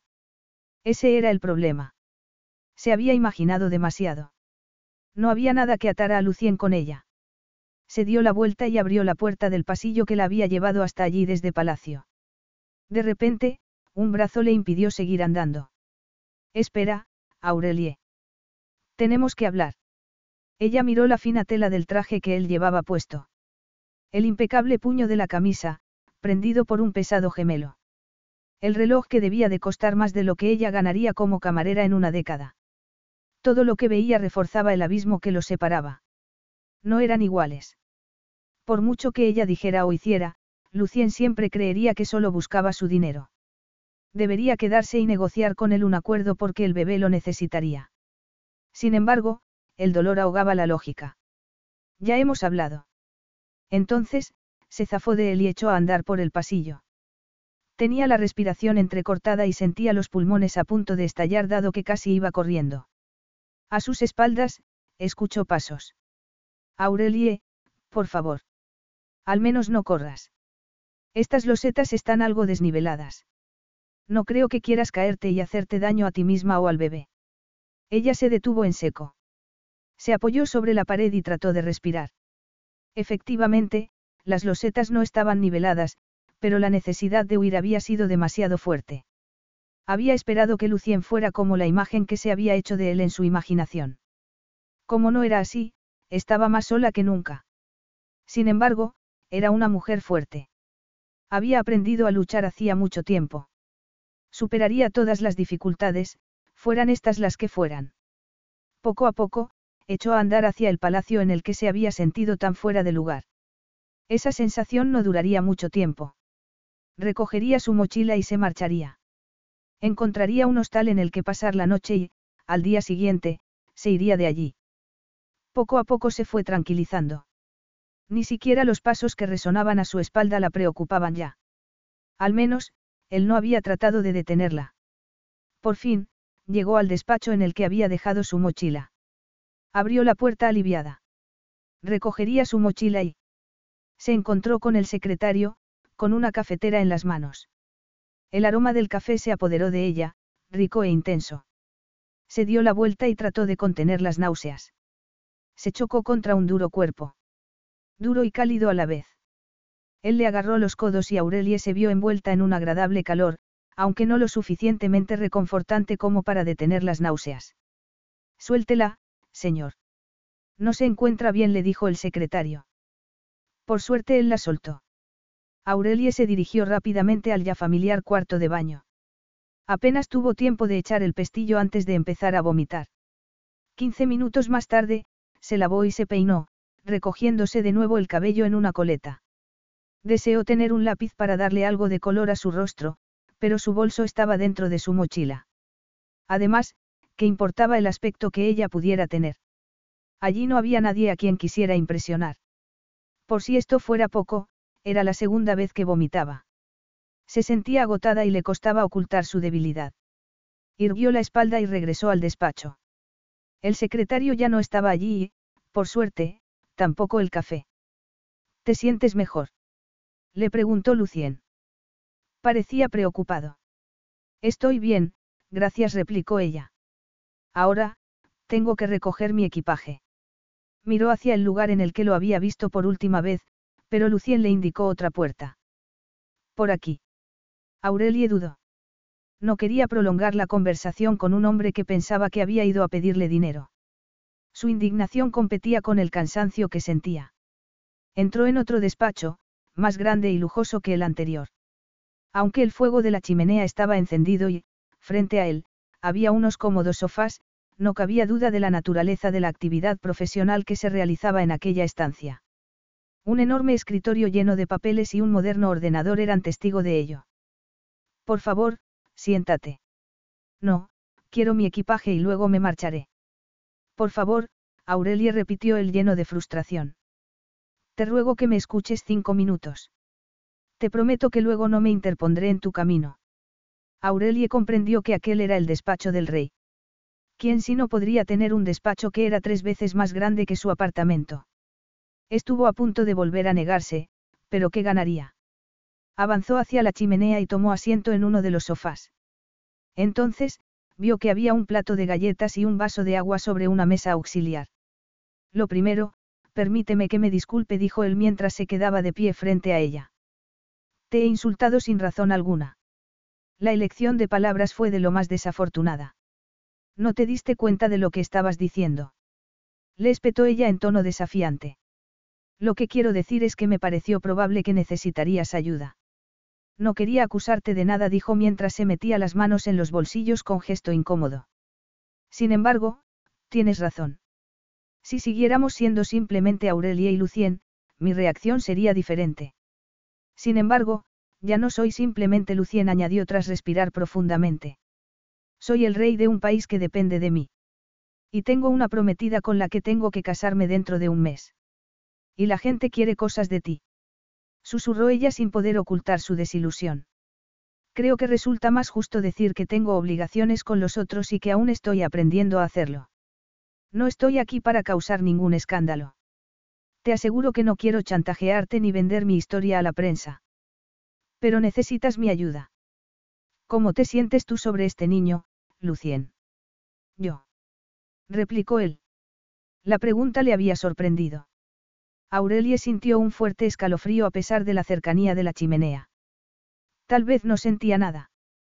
Tal vez solo veía a aquel bebé como un problema del que tenía que ocuparse. Vas a ser padre. Debes de sentir algo. Siento. dijo. Entonces, se encogió de hombros. Me siento atónito. Excitado. Nervioso. Asombrado de que lleves una vida dentro de tu cuerpo, añadió observándola con una mirada tan cálida y brillante como las llamas que ardían en la chimenea. Aurelie sintió un profundo alivio. Lucien no se sentía al margen de todo aquello. El peso que sentía en los hombros se aligeró un poco. Entonces, él le miró el vientre y, una vez, más, Aurelie sintió aquello como una caricia. La sensación no fue en absoluto maternal, sino sexual. Se quedó sin aliento. No necesitaba sentir deseo hacia Lucien. Y totalmente consciente de que no sé nada sobre cómo criar a un niño. ¿Y te gustaría estar implicado como padre? Le preguntó ella. Esa era la razón por la que había ido hasta allí. Para averiguarlo. Lucien se movió tan rápidamente que la sorprendió. En un abrir y cerrar de ojos, se arrodilló delante de ella y le tomó las manos. Aurelia respiró profundamente para controlarse. No quería que él notara lo mucho que la afectaba. Por supuesto. Es mi hijo. Yo jamás le daría la espalda a mi hijo. A mi familia. Aurelia recordó los titulares sobre la doble tragedia en Bayort, cuando Lucien perdió a lo que le quedaba de su familia. Era esa la razón por la que tenía tantas ganas de casarse con la hermosa princesa. Para tener la suya propia lo más pronto posible. Estaba enamorado. Aurelie sintió el dolor que experimentó en el pecho. No era asunto suyo. En ese caso, tendremos que encontrar la manera de que te impliques. Encontraremos el modo, prometió Lucien mientras le apretaba la mano, pero ahora no. Estás cansada y ya has sufrido suficiente estrés para un día. Lucien se puso de pie y tiró de ella. Aurelie no se resistió. Resultaba agradable que alguien se preocupara de ella para variar. Tampoco se opuso a que él siguiera agarrándole la mano. El contacto era reconfortante después de semanas de sentirse increíblemente sola. Voy a ir a por mi equipaje. Después me buscaré una habitación para pasar la noche, dijo mirando por la ventana. Ya se estaba haciendo tarde. Ya me he ocupado yo de eso. Ven. Lucien echó a andar y le soltó la mano. De repente, la mano de Aurelie se sintió muy vacía sin la de él. Lo siguió mientras se frotaba ambas manos para borrar el recuerdo de su contacto. Estuvieron andando mucho tiempo. Cinco minutos después, Aurelie se sintió totalmente desubicada. No creía que se tardara tanto en llegar a la puerta del palacio. Por fin, Lucien abrió una puerta y la invitó a entrar. Aurelie se quedó boquiabierta al contemplar una hermosa sala, lujosamente decorada. ¿Qué es esto, Lucien? Le preguntó, mientras se volvía para mirarlo. Necesitas un lugar en el que quedarte. El palacio tiene cientos de habitaciones, así que tiene todo el sentido del mundo que te alojes aquí. Tienes tus cosas en el dormitorio, añadió indicándole una puerta que presumiblemente conducía a la alcoba. Mañana, volveremos a hablar y consideraremos las opciones que tenemos. Quedarse allí en el palacio. A su prometida no le gustaría. Sin embargo, asintió lentamente. Mañana también te he organizado una consulta con un médico. Sé que alguien te ha confirmado el embarazo, pero deberías consultarle a un especialista sobre tus náuseas. Pareces muy débil. De acuerdo. Excelente. En ese caso, te dejo para que descanses.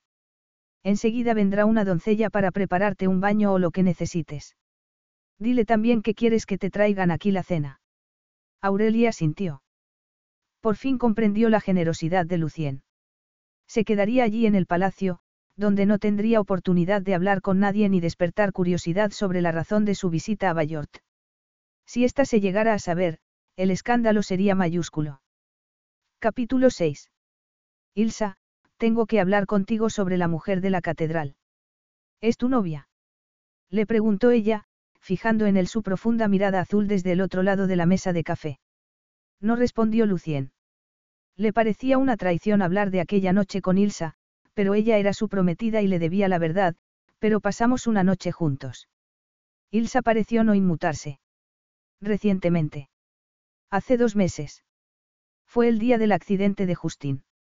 Venía de camino hacia aquí cuando nos conocimos. Fue antes de nuestro compromiso, así que no te he traicionado. Ilsa sintió lentamente. Suponía que no, Estás enamorado de ella. Lucien se sorprendió. Disfrutaba de la compañía de mujeres, pero nunca había estado enamorado. Se dio cuenta de repente que solo había sido feliz una vez, en la que el dolor había remitido lo suficiente para ser soportable. Con Aurelie. Uno no se puede enamorar en una noche, pero sí se puede hacer un bebé, añadió tras tragar saliva. Ah, comentó Ilsa. Dejó la taza de té sobre la mesa y se reclinó sobre el asiento. Entiendo. Eso complica las cosas. Lucien se sintió aliviado de que Ilsa no empezara con las recriminaciones. Así es. ¿Y ella? Aurelie. Aurelie va a tener el niño. Preguntó Ilsa. El tono de su voz seguía siendo sereno, pero se notaba cierta tensión. Sí, pero no está segura de estar lista para ser madre. ¿Y tú quieres estar implicado? ¿Quieres casarte con ella? Lucien tensó los labios. En realidad, no quería casarse con nadie, pero aquello era algo que no le podía decir a Ilsa. Se había visto obligado a aceptar el compromiso. La unión entre la princesa de Altbourg y el rey de Bayort se había planeado hacía mucho tiempo. El hecho de que el rey fuera otro no había alterado esos planes. En cuanto a lo de casarse con Aurelie. Lucien apenas la conocía. Sin embargo, en el momento en el que la vio en la catedral, sintió una fuerte sensación en el pecho y el mismo calor que recordó haber experimentado aquella noche juntos. Sin embargo, no era amor. Era imposible en un espacio tan breve de tiempo. Era atracción física. El hecho de que no sintiera la misma atracción por su bella prometida contaba su propia historia. Un matrimonio real no tenía nada que ver con la compatibilidad sexual, sino con el deber. Sin embargo, no se podía negar que tenía ciertas obligaciones para con su hijo. Y si tuviera que imaginarse compartiendo cama con alguien en una larga noche de invierno, sus pensamientos se dirigían a. Recuperó la compostura. No tenía el lujo de comportarse como un ciudadano cualquiera. Estoy comprometido y no creo que sea fácil dejar de lado nuestra boda, ¿verdad, Ilsa? La observó atentamente para ver si ella sentía también incomodidad por lo que se esperaba de ellos, pero Ilsa no dijo nada. El silencio reforzó las palabras de Lucien. Los dos estaban atrapados. Aurelia y yo no tenemos nada en común aparte del bebé que ella va a tener dentro de siete meses. Pero quieres tener implicación con ese niño. Lo siento, Ilsa. Sé que eso solo nos puede ocasionar problemas. Habrá cotilleos y escándalo, pero yo no puedo abandonar a mi hijo. Es mi responsabilidad, añadió tras respirar profundamente. Tengo el deber de implicarme en su vida y, además, quiero estarlo. Yo no podría renegar de mi hijo. Lo comprendo, dijo ella.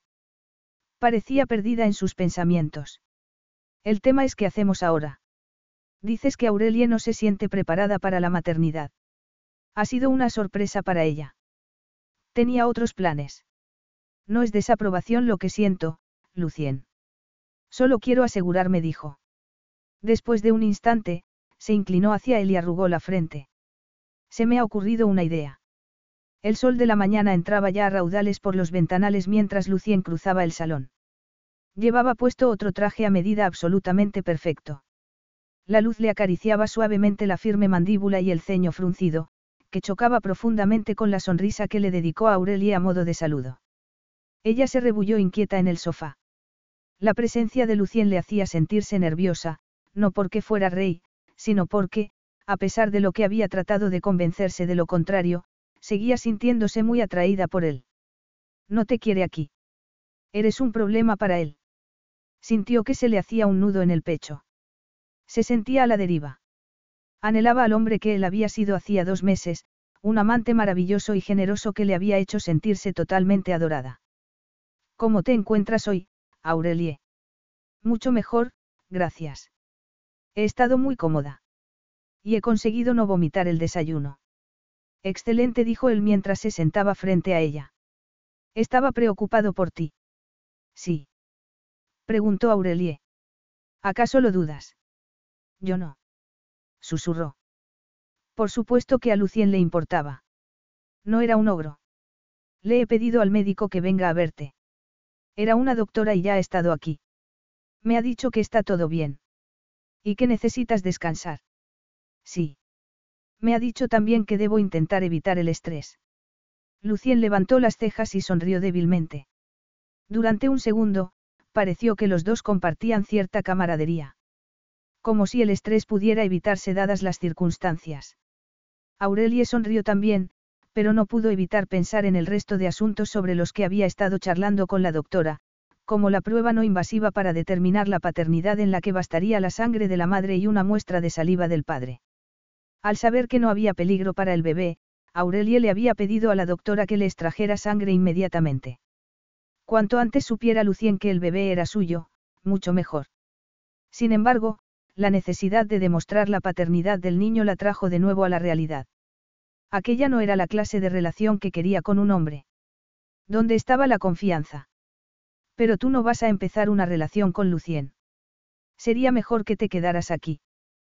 ¿Cómo has dicho? Que me gustaría que te quedaras, como invitada mía, hasta que te encuentras mejor. Y hasta que acordemos lo que vamos a hacer sobre el bebé.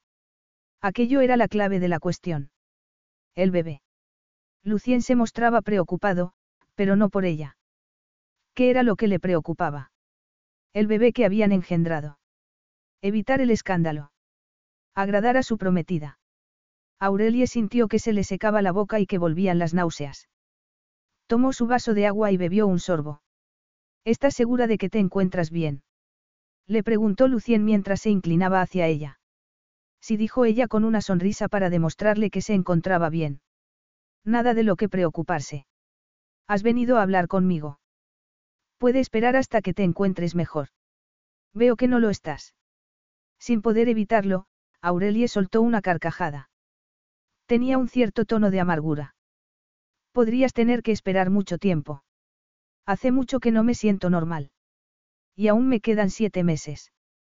La doctora ha dicho que te vas a sentir mal el resto del embarazo.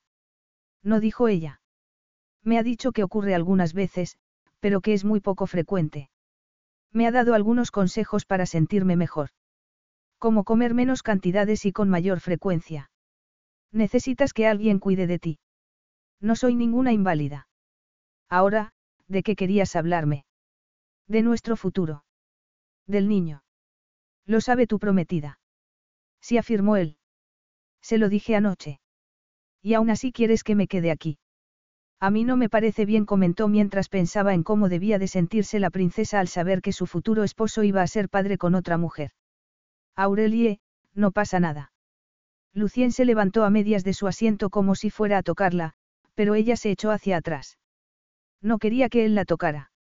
El día anterior había demostrado que distaba mucho de ser inmune a él. Su única esperanza era mantener las distancias. Vio que él volvía a sentarse de nuevo en su asiento. Tenía la mandíbula apretada y un pequeño músculo vibraba como si fuera la única vía de escape de su tensión. Aurelie quiso extender la mano hacia él y sentir el tacto de su piel, pero decidió no hacerlo. Ilsa es una mujer muy razonable. Por suerte, no es propensa al pánico o a la ira. ¿Quieres decir que no le importa que una antigua amante esté esperando un hijo tuyo? Le dijo sin poder contenerse.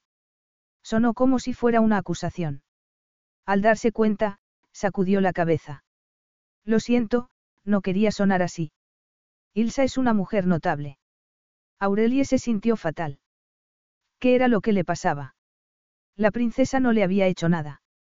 Aurelie nunca había esperado tener una relación permanente con Lucien, ni tan siquiera antes de saber que era rey. Estoy segura de ello, susurró. Lucien la miró fijamente. La expresión de su rostro era inescrutable. Nuestra unión no es por amor. Aurelie abrió la boca para preguntar, pero prefirió guardar silencio. En realidad, no era asunto suyo. Entonces, porque sintió una extraña sensación de alivio. Le expliqué que habíamos estado juntos antes de que ella y yo nos prometiéramos. Aurelia sintió. Y el compromiso sigue en pie. Ella no se ha negado a seguir después de esto. Lucien negó con la cabeza y Aurelie sintió que algo moría dentro de ella. Hay demasiadas cosas en juego como para que podamos echarnos atrás. Las negociaciones entre los dos países han durado años. Eso no parecía un buen comienzo para un matrimonio, pero ¿qué sabía ella?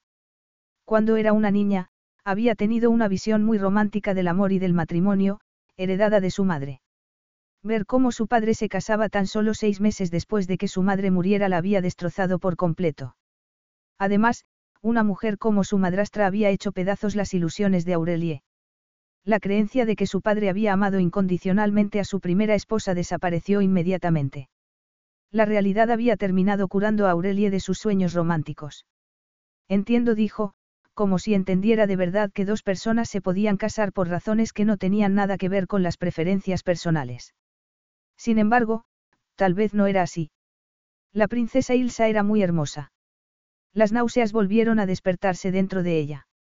Mientras tanto, tenemos que decidir qué vamos a hacer con el bebé. Lucien lo dijo como si fuera un asunto más del que ocuparse. Aurelie tuvo que contenerse para no contestarle de mala manera. Se deslizó la mano sobre el vientre en un gesto protector. En silencio, volvió a jurarse que haría lo mejor para su bebé. Has tenido una idea al respecto, ¿verdad, Lucien? Le espetó, con un cierto tono provocativo. Él se encogió de hombros. En realidad, hay varias opciones, le respondió mirándola a los ojos. En especial dado que dijiste que no estabas loca por la idea de ser madre. Yo. Aurelie negó con la cabeza. No había motivo para ponerse a la defensiva o sentirse culpable. Era cierto. Quería lo mejor para su bebé, pero, sin embargo, se sentía atrapada. Sabía que el niño le cambiaría la vida. Aurelie se había pasado muchos años cuidando a sus hermanastros. Incluso había pospuesto sus estudios cuando su padre y su madrastra la chantajearon emocionalmente y le dijeron que no podrían salir adelante sin su ayuda mientras los niños fueran tan pequeños. Era de extrañar que se sintiera acorralada sabiendo lo que implicaba criar a un niño. Se había dicho que no se sentiría amargada o contrariada por el hecho de que el bebé le impidiera alcanzar su sueño de seguir estudiando para tener un futuro mejor cuando había estado tan cerca de conseguirlo. Sin embargo, no estaba segura de que no se sentiría amargada. Eso le asustaba. Quería que su hijo tuviera amor y positividad en la vida, no quejas constantes y sentimientos de culpa, tal y como ella había experimentado después de la muerte de su madre. Tampoco quería que tuviera que sufrir la falta de dinero que hacía que la vida fuera muy dura cuando no había suficiente amor. Ayer te dije que quería implicarme como padre. Eso no ha cambiado. Me alegro. Será mejor para nuestro bebé. ¿En qué estás pensando? Visitas a Francia. Compartir la custodia. Creo que las dos cosas son posibles. Pero también hay una tercera opción. Sí. Aurelia había pensado tanto en aquella situación, pero no se le había ocurrido ninguna alternativa aparte de la de criar sola a su hijo. Sí dijo él muy lentamente, observándola con cautela. Si no quieres criar tú al niño, Ilsa y yo podríamos adoptarlo. Lo convertiríamos en nuestro heredero legal y lo criaríamos en Bayort. Capítulo 7. ¿Cómo? Le espetó. Era imposible que lo hubiera escuchado bien. ¿Quieres que te entregue a mi hijo a ti y a tu esposa y que me marche sin mirar atrás? Añadió con un nudo en la garganta. Se puso en pie. Estaba temblando. No dejaba de mirar al hombre que la observaba con cautela. Ya no sentía náuseas ni tampoco sentía la neblina que le había impedido pensar con claridad cada vez que trataba de imaginarse el futuro. En vez de eso, vio todo con cristalina claridad. El rey Lucien y la reina Ilsa, hermosa, carismática y elegante saludando desde uno de los balcones del Palacio Real a una multitud que los vitoreaba y todo ello con su hijo en brazos. Una imagen tras otra fue recorriendo el pensamiento de Aurelia en un instante. El dolor le atenazaba el pecho y se dio cuenta de que se había olvidado de respirar. Lo hizo rápidamente, aspirando el aire con avidez. Sin embargo, el pulso le rugía en las venas. Aurelie. Ella parpadeó, para centrarse en aquella profunda voz. Vio que Lucien se había puesto de pie. Por favor, tranquilízate y escúchame. Que me tranquilice. Rugió. Nadie te está pidiendo que abandones a tu hijo. Pues es lo que parece. Tal vez se había cansado de jugar a ser mamá de sus hermanastros y de tener que hacer frente a las responsabilidades de las que no se hacía cargo su madrastra. Tal vez se sentía frustrada y sí, triste de que una vez más sus planes de futuro tuvieran que quedar apartados. Sin embargo, no podía imaginarse dándole la espalda a su hijo para no volver a verlo más. Solo pensarlo volvía a provocarle una terrible ansiedad. Lo siento. No quería disgustarte. Debería haberme explicado mejor. Ah, lo comprendo, le dijo ella con gesto desafiante. Lo de adoptar a mi bebé y criarlo sin mí me resulta de lo más claro. Lucien dio un paso hacia ella. Fue preocupación lo que vio Aurelie en su rostro. Se trata de adoptar al bebé para que tenga toda la protección de nuestras leyes y el derecho a heredar. Eso es algo bueno, ¿no te parece? Tu esposa sería su madre y no yo, replicó ella. Aurelie sintió un profundo dolor en lo más hondo de su ser. Le sorprendió el nivel de sufrimiento que aquella idea le producía. De repente, sintió que Lucien le agarraba el brazo. Apretó con fuerza los labios para no hablar. No sabía si lo que quería decirle era que la soltara o que la tomara entre sus brazos. Estar cerca de Lucien despertaba en ella sentimientos que le hacían sentirse totalmente vulnerable. Él no es ni será nunca tuyo. Tiene prometida. Una hermosa y elegante prometida que pertenece a su mundo de realeza y privilegios. Una mujer que es todo lo que tú no eres. Nadie te va a quitar a tu hijo. Esto es tan solo una opción que se puede considerar. Aurelie deseó creerle. En el pasado, había creído en su padre, había confiado en él y él había hecho muy mal uso de esa confianza. No era el hombre que ella había creído que era. Suéltame. Lucien la sostuvo unos segundos más. La miraba muy fijamente. Estaba tan cerca que su aliento acariciaba las mejillas de Aurelia y le hacía temblar de necesidad. Entonces, de repente, él dio un paso atrás, frunció el ceño y dejó caer la mano. Sin embargo, para la trastornada mente de Aurelia había sido una caricia, como si él no quisiera soltarla y sus dedos se hubieran aferrado a ella todo lo posible. Entonces, la furia se ocupó de hacer desaparecer aquel engaño de su mente. Lucien se había olvidado de ella. La había dejado atrás para empezar una relación con una mujer que quería en su vida permanentemente. Aurelia había estado bien para una aventura, pero eso era todo. Al menos, la ira no la debilitó. Si adoptas al bebé, tu esposa será su madre. Lo criarás aquí y yo nunca volveré a verlo. Veo que estás muy disgustada, Aurelie, y comprendo que la idea debe de resultarte escandalosa. Sin embargo, danos un poco de crédito.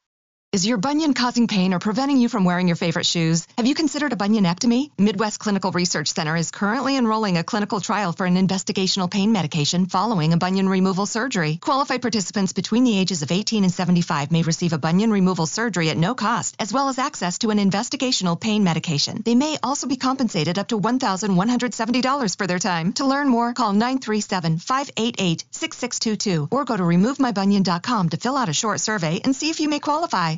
Now through February 2nd, join a clean and spacious Planet Fitness for zero enrollment and only $10 a month. With tons of equipment and free fitness training, it's the perfect place for everybody to work out. Even me, mother of very fussy triplets and one very colicky husband. Especially you, Supermom. You'll release endorphins and have more energy. I remember having energy. Start feeling spectacular today. Join in club or at planetfitness.com. Zero enrollment, $10 a month, cancel anytime. Deal ends February 2nd. See club for details. Tú dijiste que no estaba segura de querer criarlo. Esta sugerencia surgió de esa posibilidad. Proporciona seguridad legal y una casa estable si decides renunciar a él. Nadie te impediría venir a visitarlo cuando quisieras. Sin embargo, ella sería una extraña. Una visitante ocasional. No una madre. Es solo una opción, añadió él. Pero es la que tú quieres. Lucien se encogió de hombros. ¿Qué te parece si nos sentamos y hablamos de ello?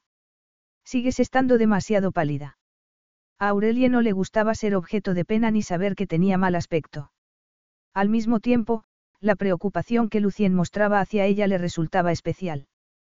Cuando vivía con su familia, nadie se había preocupado por su bienestar. Había sido ella la que se ocupaba de todos. Se sentó y vio cómo Lucien hacía lo mismo. Aurelie, sea lo que sea lo que hagamos, nos tiene que gustar a todos. Esta opción le daría a nuestro bebé protección legal. Significaría que él o ella crecería en Bayort y viviría en palacio, lo que es vital si tiene que desempeñar un papel en la familia real. Sin embargo, ni Ilsa ni yo te impediríamos tener contacto. ¿De verdad crees que tu prometida accedería a criar al hijo de otra mujer? Ella me ha dicho que lo haría. Tan solo está tratando de agradarte. Cuando tengáis hijos juntos, la situación será muy diferente. ¿Acaso crees que ella no querrá que sus hijos tengan prevalencia a la hora de heredar el trono? No, está encantada de hacer esto. Creo que sería una buena madre. Ilsa es amable y sensible. Entonces, tu idea es que Ilsa y tú criaríais una gran familia feliz, con mi bebé y los otros que pudierais tener todos juntos. Lucien captó las dudas que se reflejaban en la voz de Aurelie. ¿Acaso no crees que hablo en serio? ¿Y por qué iba a mentirte? Se había imaginado que la conversación iba a ser difícil. Era natural que Aurelie tuviera sentimientos muy fuertes sobre su hijo, pero él no estaba acostumbrado a que la gente cuestionara su palabra. Irguió la espalda y apretó la mandíbula. No se había sentido preparado para ser rey, pero conocía sus deberes y los llevaba a cabo lo mejor que podía. En aquellos momentos, se sentía atrapado. Fuera cual fuera la dirección que tomara, habría complicaciones. Esperaba que Aurelie se diera cuenta de que solo estaba tratando de encontrar una solución y que estaba haciendo lo mejor que podía dadas las difíciles circunstancias. Debía de saber que él no le haría nunca daño deliberadamente. No creo que me estés mintiendo, dijo ella con la tristeza reflejada en la mirada, pero no tienes ni idea de lo que el futuro podría guardar para esa unidad familiar tan ideal que imaginas. ¿Y tú sí? ¿Acaso crees que eres capaz de ver el futuro? Te puedo decir que los hijastros no siempre son bienvenidos. Y cuando lo son, solo lo son con ciertas condiciones. Tienes que explicarte. Pensaba que era evidente. No todos los hijastros son amados como el resto de la familia. Amor. Aprobación. Incluso el lugar que ocupan en la casa familiar puede depender del buen comportamiento. ¿Acaso crees que la disciplina que le aplicaríamos a tu hijo sería más dura que al resto? No solo se trata de disciplina, sino de pertenencia. Ser cuidado en vez de ser considerado una carga o simplemente un par de manos para ayudar con los demás. Lucien tuvo una extraña sensación en el pecho. Habían pasado de hablar del futuro teórico de unos niños a algo muy concreto. ¿Es eso lo que te ocurrió a ti? ¿Acaso tú no fuiste bienvenida en tu familia? Insistió Lucien al ver que ella no contestaba. Aurelie suspiró y miró hacia la ventana. Entonces, se encogió de hombros. Mi madre murió cuando yo tenía siete años. A los pocos meses, mi padre volvió a casarse. Mi madrastra no era cruel conmigo ni me pegaba, pero, desde el día de la boda, jamás me sentí amada. Ni por mi padre ni por mi madrastra dijo. Unos profundos y serios ojos pardos se reflejaron en los de él. Parecía estar desafiándole con la mirada. Tengo tres hermanastros más pequeños, por lo que sé perfectamente lo que es formar parte de una familia así. Sin embargo, mi realidad fue muy diferente a tu teoría. No fuiste feliz. Me habían amado antes, sabes. Mi madre me quería de verdad, susurró con una triste sonrisa en los labios, que no tardó en desvanecerse. Por lo tanto, sentí la pérdida cuando el amor desapareció. Muchos hermanos mayores cuidan de los pequeños, por lo que yo no era especial en eso. Sin embargo, jamás se me permitió sentirme parte de la familia como antes. Yo era la empleada a la que no había que pagar, la que hacía todas las tareas y la que cargaba con la culpa cuando las cosas iban mal. ¿Y tu padre? Él hacía lo que le decía mi madrastra. A mí me trataban como a una criada y me castigaban si no hacía el trabajo. Cuando lo hacía, me ignoraban. Los niños empezaron a seguir el ejemplo. No me da miedo el trabajo duro, pero, cuando resulta evidente que tu valor es solo por eso y no por lo que vales como persona, la familia no significa lo mismo. Retrasé mis estudios en la universidad porque me decían que me necesitaban, que no se las podrían arreglar sin mí. Hace tres meses, mi padre heredó una pequeña empresa al otro lado del país. Hicieron las maletas y se marcharon sin preguntarme siquiera si me quería ir con ellos. Lo siento mucho, Aurelie. Murmuró el horrorizado. No importa. Ya es pasado. Aurelie aún tenía cicatrices por el modo en el que la había tratado su familia. Lucien daría lo que fuera por conocer a aquella pseudofamilia y decirles lo que pensaba de ellos. Quería reconfortarla, tomarla entre sus brazos y decirle que era especial, que se merecía ser amada. Sin embargo, no tenía derecho. Claro que importa. Todo niño se merece sentirse amado y apoyado. Lo sé más que la mayoría y por eso te juro que, sea lo que sea lo que decidas, haré todo lo mejor por este niño y por ti. Yo. Bien. Aurelia sintió. Lo hizo con un movimiento raro, que le hizo pensar a Lucien que ella no estaba acostumbrada a que la gente la apoyara. Ciertamente, aunque su familia la hubiera fallado, habría tenido amigos, amantes, alguien que la ayudara a llenar ese vacío. Yo vengo del lado totalmente opuesto, dijo él. ¿Cómo dices? Yo no tuve padrastros, pero fui adoptado. Supongo que ya conoces la historia. He leído que tus padres murieron cuando tú eras muy pequeño. Así es. De hecho, yo no los recuerdo siquiera. Lo único que conocí siempre fue mi familia adoptiva, mi tía, mi tío y mi primo. Yo sabía que ellos no eran mis padres biológicos y que Justín no era mi hermano, sino mi primo. Sin embargo, nunca sentí nada que no fuera amor. Justín y yo recibimos el mismo amor, los mismos cuidados y la misma disciplina. Nunca, ni por un instante, sentí que no pertenecía a la familia. Tuviste mucha suerte, susurró ella con una débil sonrisa. Así es, replicó él sonriendo también. Lo único que sabía era que, al aceptar el trono y un matrimonio concertado, estaba atado a todo ello por el amor que su familia le había dado, por el deseo de no defraudarles al afrontar las responsabilidades que ellos le habían dejado y hacerlo según hubieran esperado de él. Sin embargo, él nunca había deseado un futuro como rey.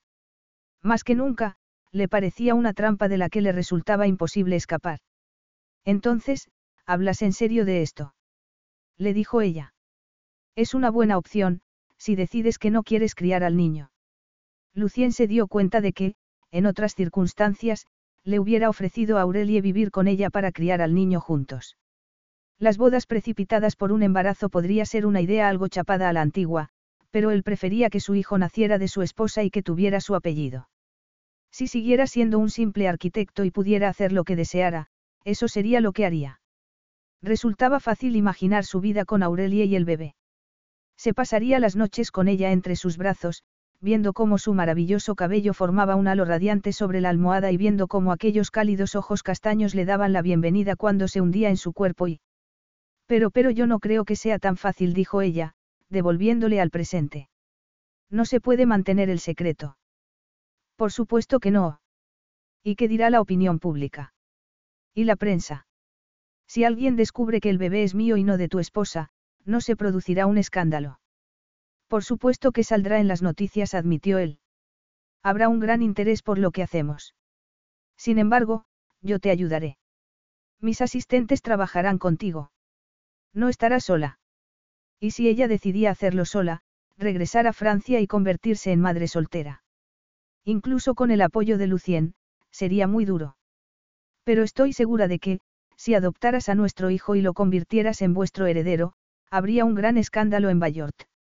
Lo aceptaría tu pueblo. Lucien sabía que ella tenía razón. No sería un interés pasajero. Ya te he dicho que reconoceré a este niño. No me escaquearé de mis responsabilidades. Este bebé es mi familia, carne de mi carne. No hay nada que pueda conseguir que le dé la espalda. Costara lo que costara. Lucien respiró profundamente y miró a Aurelie. Ella parecía estar muy tensa y agotada. Ya te he dado suficientes cosas en las que pensar. Ahora, voy a dejar que descanses, dijo poniéndose de pie. Al menos deberías quedarte aquí hasta que hayamos acordado qué hacer. Pensar que Aurelie pudiera marcharse a algún hotel donde no habría nadie que cuidara de ella o, peor aún, que se metiera en un autobús para poder regresar a casa, le provocó un escalofrío por la espalda. La necesitaba allí. Tenían que tomar importantes decisiones y, principalmente, ella necesitaba descansar y recuperarse. No le importaba lo que nadie pudiera decirle sobre el hecho de tener a su examante embarazada bajo el mismo techo que la prometida que había ido a visitarle. Lo que más le importaba estaba allí, en aquella sala. Un hijo que aún no había nacido y una mujer que, tanto si se daba cuenta como si no, lo necesitaba. Me quedaré por el momento, anunció ella por fin. Lucien quería exigirle más, pero en el rostro de Aurelie se veía agotamiento y obstinación a partes iguales. Decidió que tendría que esperar. Capítulo 8. Aurelie miró hacia las montañas. Estaba paseando por una calle peatonal. Hacía tres días que la primavera parecía haber llegado a Bayort. Sentía su calidez y su aroma en el aire, lo que suponía un agradable cambio dado que tenía tan sensibilizado el sentido del olfato. Pasó por delante de un café y aspiró su aroma. El rico aroma del café y del humo de los cigarrillos seguía causándole náuseas. Se sentó en un banco, junto a una enorme maceta con plantas, que, en pocos días, estaría en su máximo momento de floración. Seguiría allí para entonces. Tenía que tomar una decisión. Y muy pronto. Por su bien y por el de su hijo. Una mujer podría acostumbrarse a vivir con lujo, pero ver a Lucien todos los días, aunque fuera brevemente, socavaría su resolución de ignorar la atracción que sentía por él. De hecho, a pesar de haber descubierto que era rey, seguramente se haría más fuerte que nunca. Se metió las manos en los bolsillos y respiró profundamente. No era propio de ella dudar a la hora de tomar una decisión. Sin embargo, nunca había tenido que tomar una decisión como aquella. Además de sugerirle una adopción, Lucien le había ofrecido dinero para poder mantenerse a lo largo de todo el embarazo y cuando éste terminara, tanto si se quedaba con el bebé como si no. Ella podría encontrar una casa cerca de la universidad mientras estudiaba psicología. Lucien era muy generoso. Tendría suficiente para cubrir los cuidados del niño. Sin embargo, era eso lo que quería. Estaba loca al dudarlo. Podría conseguir su objetivo de realizar estudios universitarios y tener a su hijo a su lado. Sin embargo, incluso con apoyo, Aurelie sabía que ser madre soltera no sería nada fácil. Estaría mejor su bebé viviendo con Lucien e Ilsa. Todo en su interior se rebelaba contra la idea, hasta que Ilsa fue a buscarla para hablar con ella. En vez de una mujer fría y distante por la que poder sentir antipatía, Aurelie descubrió que la princesa era una mujer genuina y agradable. Ilsa la había desarmado admitiendo que pensaba que Aurelie podría sentirse ofendida por la sugerencia que ellos le habían hecho de adoptar a su hijo. Tenía razón. Aurelie se había sentido ofendida y herida. Entonces, Ilsa le explicó que, recientemente, un médico le había aconsejado que, aunque no era estéril, tenía un problema físico que hacía que le resultara más difícil quedarse embarazada. Lucien no te lo ha dicho, ¿verdad? Le había dicho Ilsa. Aurelia había negado con la cabeza. Eso me había parecido. Es un buen hombre. Sabe que es algo que prefiero mantener en secreto. No se lo diré a nadie. Gracias. Sin embargo, tú te merecías saberlo. Si fuera estéril, no me casaría con Lucien porque él necesita un heredero. Sin embargo, concebir un hijo no me va a resultar fácil. Eso significa que, si adoptáramos a tu bebé, sería una bendición y no una carga. La decisión es tuya, por supuesto, pero quiero que lo sepas. Si te habías imaginado que yo odiaría a tu hijo, no podrías estar más equivocada.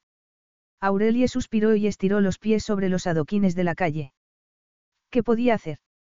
Lucien incluso le había sugerido que se matriculara en la Universidad de Bayort para que ella también pudiera estar cerca del bebé. La mayoría de los hombres en su posición tratarían de ocultar a un niño nacido en tales circunstancias.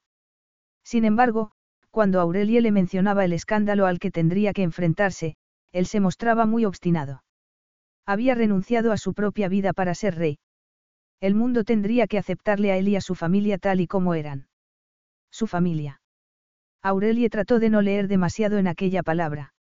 Sin embargo, debilitaba las defensas que tenía contra él. Sentía que, ocurriera lo que ocurriera, Lucien defendería a su hijo. ¿Qué más podría pedir? Lucien y su prometida eran muy amables, pero, a pesar de todo, no podía decantarse por la adopción. Al mismo tiempo, la idea de ser madre soltera sin apoyo familiar la asustaba. No se imaginaba pidiéndole ayuda a su padre o a su madrastra. De todas maneras, sería inútil.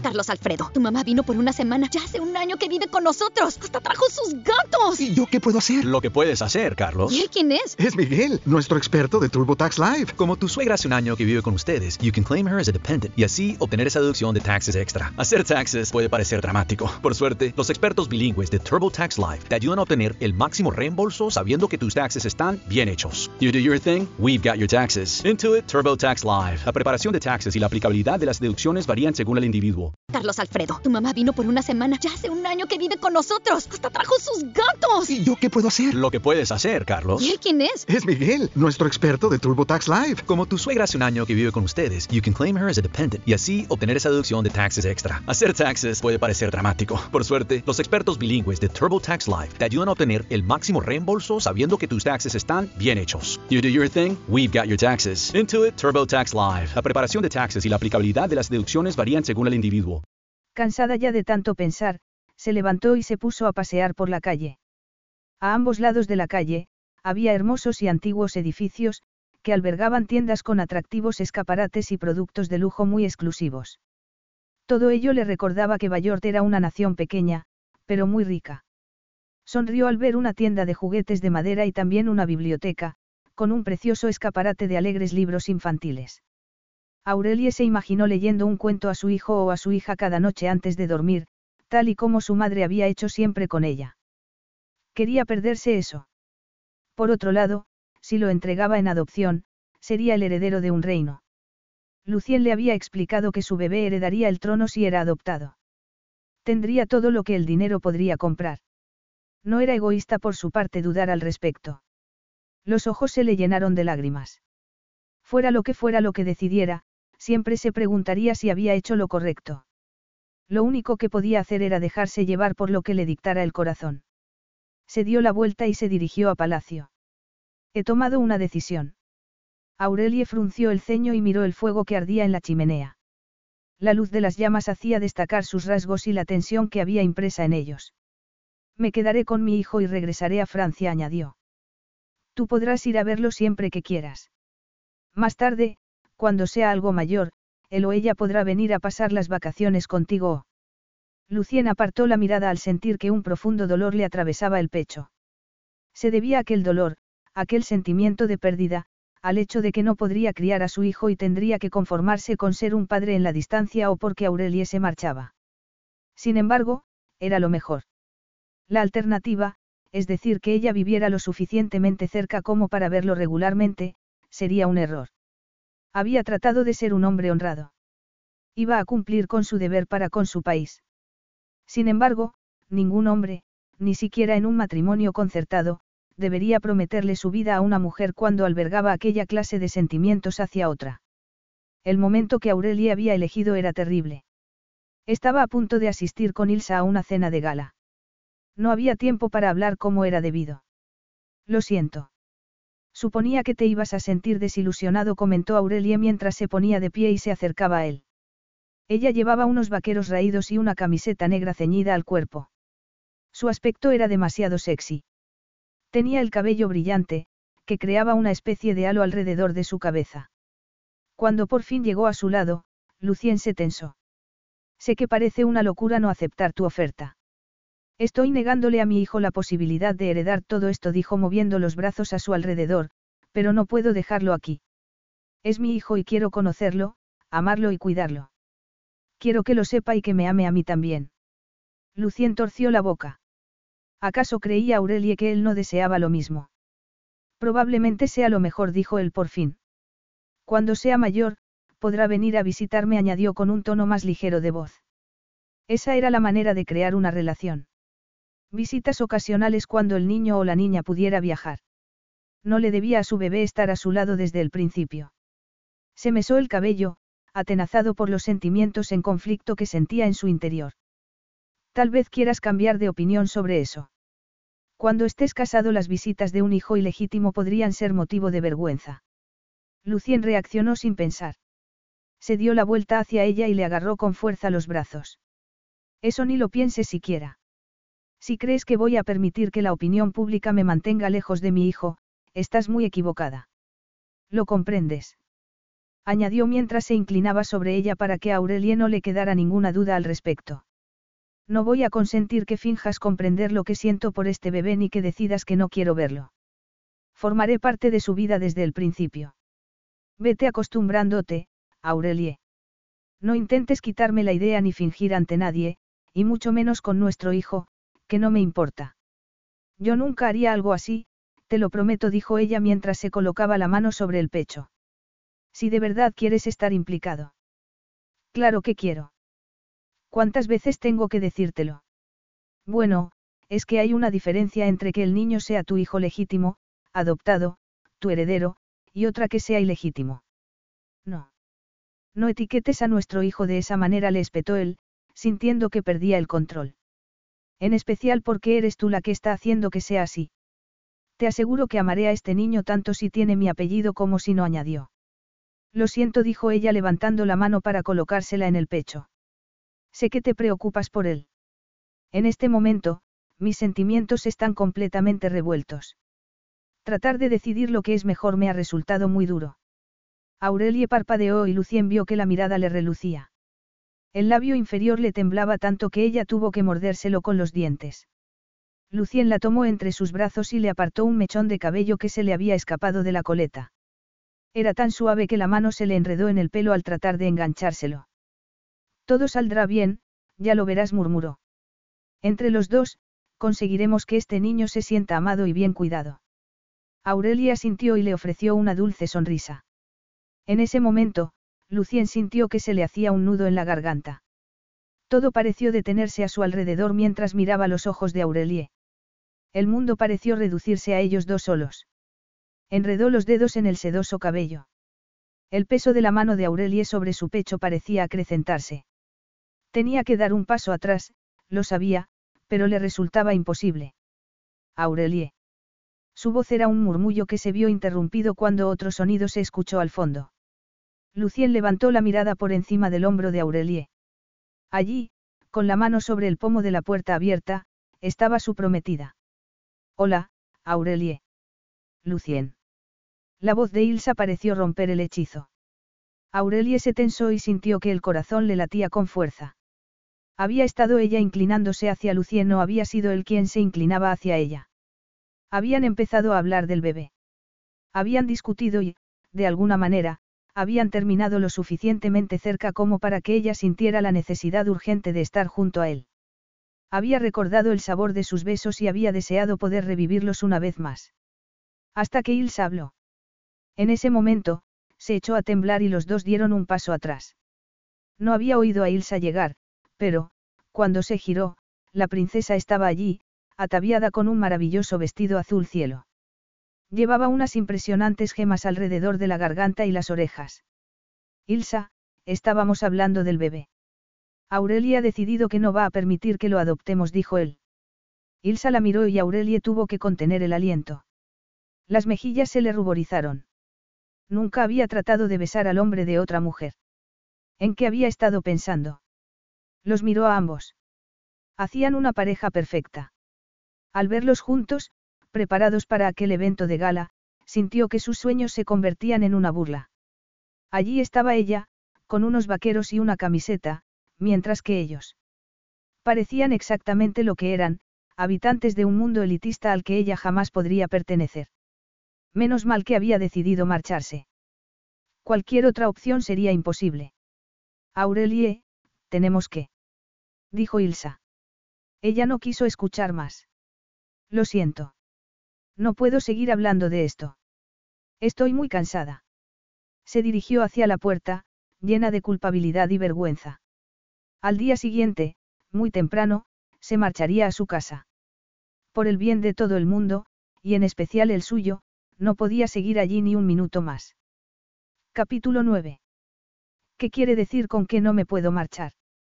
El secretario de Lucien hizo un gesto de dolor cuando la aguda voz de Aurelie llegó a una nota muy alta. Estaba muy estresada. La noche anterior le había resultado imposible dormir. Se había pasado horas dando vueltas en la cama, muy arrepentida al revivir el momento en el que la prometida de Lucien la había sorprendido a punto de besarlo. Por mucho que quisiera evadir la verdad, aquello era precisamente lo que había estado haciendo. Había deseado que él se inclinara sobre ella y la besara. Se echó a temblar al recordarlo. Como resultado, se había quedado dormida casi al alba. Su Majestad quiere verla. Ha pedido que haga usted la cortesía de esperar aquí. Si no le importa esperar, señorita Bayand, el rey no tardará mucho. Ha tenido una mañana muy ajetreada. Aurelie no quería verlo. Esperaba que no acudiera acompañado de Ilsa, pero sabía que le debía decirle adiós y darle las gracias por su hospitalidad. Además, tenían que organizar todo lo referente al bebé. Por supuesto, dijo ella con una sonrisa, tratando de mostrarse más tranquila. Hay cosas de las que tenemos que hablar. ¿Sabe si hay autobuses a Francia por la tarde? No he podido acceder online para comprar un billete. No ha podido acceder a Internet. No, mi teléfono está dañado. ¿Significa eso que no sabe si hay autobuses? Me temo que no, pero lo averiguaré. El secretario se marchó y la dejó a solas con sus pensamientos. Entonces, Ella abrió la mochila con un suspiro, sacó un libro de texto y se sentó a esperar. Al ver que Aurelie no respondía cuando llamó a la puerta, Lucien la abrió. Ella estaba acurrucada en el sofá, con los ojos cerrados y un libro abierto en las rodillas. Había sido una mañana totalmente agotadora y, sin embargo, allí estaba Aurelie, totalmente ajena a todo. Con el cabello revuelto, una vibrante camisa roja y unos vaqueros con los que parecía tener 18 años. Resultaba tan inocente. En su despacho, mientras trataba con un asunto detrás de otro, había tenido un momento de duda. La mayoría consideraba que sus actos eran una locura, pero, allí, al ver a la mujer que llevaba en su vientre a su hijo, sabía con total certeza que había tomado la decisión correcta. Lo más interesante de todo era que, tanto Ilsa como su secretario habían estado de acuerdo, aunque el último no lo había dicho explícitamente. Él, como el resto de los empleados de Lucien, estaba demasiado ocupado con las implicaciones del anuncio que se iba a llevar a cabo aquella mañana. Lucien se dirigió al sofá y retiró el libro de las piernas de Aurelie para dejarlo en una mesa. Lucien. Dijo ella aún medio dormida. Él la sonrió, disfrutando de la calidez que se veía en sus ojos y en la relajación de su cuerpo mientras se estiraba. Entonces, se tensó de repente y se sentó más erguida. ¿Querías verme? Sí. Tenemos asuntos de los que hablar. ¿Es ese el único equipaje que tienes? Le preguntó mientras señalaba la mochila. Ella asintió. Bien, entonces hablaremos de camino. Necesito un poco de aire fresco. ¿Me vas a llevar en coche a la estación de autobuses? Le preguntó ella muy asombrada. Querías marcharte de palacio, ¿verdad? Sí. Te llevaré a un lugar tranquilo para que podamos acordar los detalles. Aurelia sintió y se puso las botas. Lucien tomó la mochila y se la echó al hombro. Entonces, los dos salieron de la sala. Tomaron una salida secreta de palacio. Lucien conducía un deportivo azul muy discreto y emergieron por un túnel que solo conocían algunas personas. Salieron a una manzana del palacio. Menos mal. Incluso allí, había más coches que de costumbre. Según seguridad, los curiosos que se arremolinaban en torno al palacio eran cada vez más numerosos. Lucien suspiró y se concentró en conducir a través de las concurridas calles. No lamentaba lo que había hecho. Sin embargo, tenía que superar ciertos obstáculos, entre los que se incluía la obstinación de aquella mujer. ¿Dónde vamos? Le preguntó ella al ver que salían de la ciudad. Este no puede ser el camino hacia la estación de autobuses. No, vamos a mi casa. ¿A tu casa? Le preguntó ella muy sorprendida. ¿No vives en el palacio? A veces. Desde que regresé a Bayort, he estado allí porque es más conveniente dada la cantidad de trabajo que tengo, pero no lo considero mi casa. La mayor parte del palacio se utiliza para propósitos administrativos. Normalmente, la familia real se queda allí para eventos importantes o para acomodar a personalidades internacionales. Como la princesa Ilsa. Exactamente. Debería hablar con ella y explicarle lo de anoche. Lucien se volvió para mirarla. No hay necesidad. Ilsa y yo ya hemos hablado sobre eso. Y lo ha comprendido.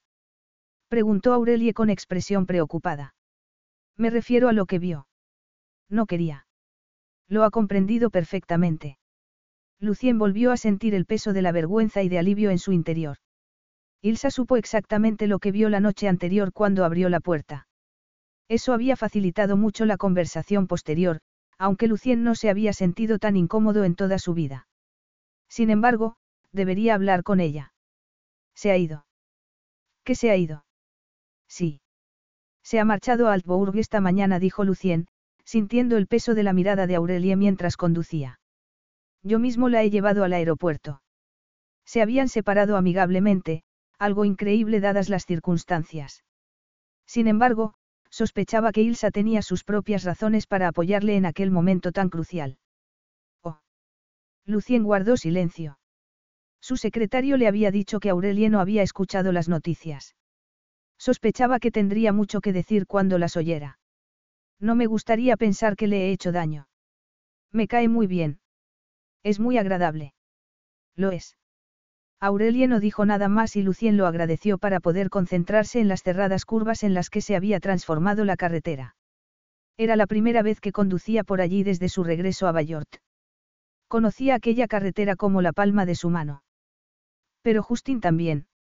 Aurelie se quedó totalmente en silencio. Apretó la boca y miró el paisaje que les rodeaba. Trató de enfadarse porque él la estuviera sacando de la ciudad cuando tenía que tomar un autobús. Sin embargo, era cierto que tenían que hablar sobre el futuro. No le cabía la menor duda de que él se ocuparía que alguien la llevara a la estación cuando hubieran terminado. Además, sentía curiosidad por ver la casa de Lucien. La pared que había a un lado de la carretera era muy escarpada y al otro lado había una caída espectacular. El coche ronroneaba al tomar las cerradas curvas. Carlos Alfredo, tu mamá vino por una semana. Ya hace un año que vive con nosotros. Hasta trajo sus gatos. ¿Y yo qué puedo hacer? Lo que puedes hacer, Carlos. ¿Y él quién es? Es Miguel, nuestro experto de TurboTax Live. Como tu suegra hace un año que vive con ustedes, you can claim her as a dependent y así obtener esa deducción de taxes extra. Hacer taxes puede parecer dramático. Por suerte, los expertos bilingües de TurboTax Live te ayudan a obtener el máximo reembolso sabiendo que tus taxes están bien hechos. You do your thing, we've got your taxes. Intuit TurboTax Live. La preparación de taxes y la aplicabilidad de las deducciones varían según el individuo. Carlos Alfredo, tu mamá vino por una semana. Ya hace un año que vive con nosotros. Hasta trajo sus gatos. ¿Y yo qué puedo hacer? Lo que puedes hacer, Carlos. ¿Y él quién es? Es Miguel, nuestro experto de TurboTax Live. Como tu suegra hace un año que vive con ustedes, you can claim her as a dependent y así obtener esa deducción de taxes extra. Hacer taxes puede parecer dramático. Por suerte, los expertos bilingües de TurboTax Live te ayudan a obtener el máximo reembolso sabiendo que tus taxes están bien hechos. You do your thing, we've got your taxes. Intuit TurboTax Live. La preparación de taxes y la aplicabilidad de las deducciones varían según el individuo. Las vistas eran impresionantes, pero lo que más le llamaba la atención era la expresión del rostro de Lucien. Sombría, con el ceño fruncido. Va todo bien. Tomaron otra curva. Aurelie vio a unos trabajadores que estaban inspeccionando el muro que sujetaba la escarpada pendiente. Lucien dejó escapar un suspiro. Aurelie se percató de que estaban reparando el muro y que, al otro lado de la carretera, las copas de los árboles estaban tronchadas. Ha habido una avalancha. No pasa nada. Están inspeccionando las laderas de las montañas y realizando los trabajos necesarios. Muy bien. Así no hay acci. De repente, recordó el artículo que había leído sobre la muerte de su primo. Desprendimientos de rocas después de las tormentas y las fuertes lluvias en una carretera. Entonces, comprendió lo que aquello significaba. Ahora está bien. Yo no os pondría en peligro ni a ti ni al bebé. ¿No te importa conducir por aquí? Lucien suspiró. ¿Sabes lo de Justin? Sí. Leí lo del accidente. No debería haber ocurrido nunca. Lo siento mucho, Lucien. Sé que él significaba mucho para ti. Gracias. Entonces, antes de que Lucien tuviera tiempo de decir más, tomaron otra curva y allí, sobre una amplia zona, con el valle a un lado y la montaña al otro, estaba el edificio más maravilloso que había visto nunca. Parecía un castillo sacado de un cuento de hadas. ¿Vives ahí? preguntó ella. Al ver el pendón real ondeando en la torre más alta del castillo, sintió que había dejado el mundo real para entrar en un cuento. Aquí es donde crecí. ¿Y dónde viviré ahora? Ya es hora que deje la ciudad. Aurelie pensó en que él había dicho que no había estado viviendo allí. Lo observó y pensó en la fea cicatriz que había visto en la montaña. Era esa la razón. Había demasiados recuerdos allí. No era asunto suyo, pero sintió una profunda ternura. Sin pararse a pensar, le tocó el brazo y sintió la rígida fuerza de sus bíceps. Bienvenido a casa. Él apartó la mirada del castillo para observarla a ella. Aquellos maravillosos ojos parecieron brillar aún más cuando capturó los de ella. Entonces, algo pareció tensarse en su interior. No solo era la tensión sexual que siempre había experimentado con él, sino algo más profundo. Le apretó suavemente el brazo. Gracias, Aurelie susurró mientras cubría la mano de ella con la suya. De nuevo, no fue un gesto de carga sexual, sino de consuelo y reconocimiento, algo que resultó totalmente natural. Aurelie se negó a considerar si tenía el derecho a reconfortarle dado que iba a marcharse muy pronto. Respiró profundamente para aliviar el repentino dolor que sintió en el pecho. Es un lugar perfecto para criarse, dijo él. Justin y yo nos lo pasamos estupendamente jugando aquí. Es un paraíso para los niños. Aurelie se tensó y apartó rápidamente la mano. Suponía que Lucien no lo había dicho deliberadamente, pero las palabras de él le recordaban que iba a privarle a su hijo de todo aquello al elegir criarle en solitario en vez de como miembro de la familia real. ¿Querías hablar? Sí, vamos dentro. El castillo era por dentro todo lo que se podía imaginar al verlo desde fuera. Su antigüedad era evidente, pero se mezclaba con el confort moderno. Los recibió una pareja de cierta edad, que se ocupaban del cuidado del castillo con la ayuda del resto de los empleados. Aurelie decidió que ellos eran más que empleados al ver cómo el ama de llaves recibía a Lucien con lágrimas en los ojos. El afecto resultó evidente cuando se intercambiaron los saludos. ¿En qué idioma le estabas hablando? Le preguntó Aurelie a Lucien mientras subían por una amplia y elegante escalera. En el idioma que se hablaba antiguamente en estas montañas. Es uno de nuestros idiomas oficiales, junto con el francés y el alemán. Se habla principalmente en las zonas rurales. Por aquí añadió tras abrirle la puerta e indicarle que pasara. Aurelia entró en la sala y se detuvo en seco. Se quedó atónita. Después de un instante, dio unos pasos al frente, atraída por la vista. Esto es increíble. El techo era muy alto y la pared exterior era de cristal prácticamente desde el suelo. Desde allí, se dominaba por completo el valle y las montañas que había enfrente. Era tan hermoso que la dejó sin aliento. ¿Te gusta? No tengo palabras. Es maravilloso, dijo ella mientras se volvía para mirar a Lucien. Pensé que sería oscuro y lúgubre en el interior. Algunas partes lo son, dado que originalmente su propósito era defensivo. Por suerte, algunos de mis predecesores decidieron renovarlo.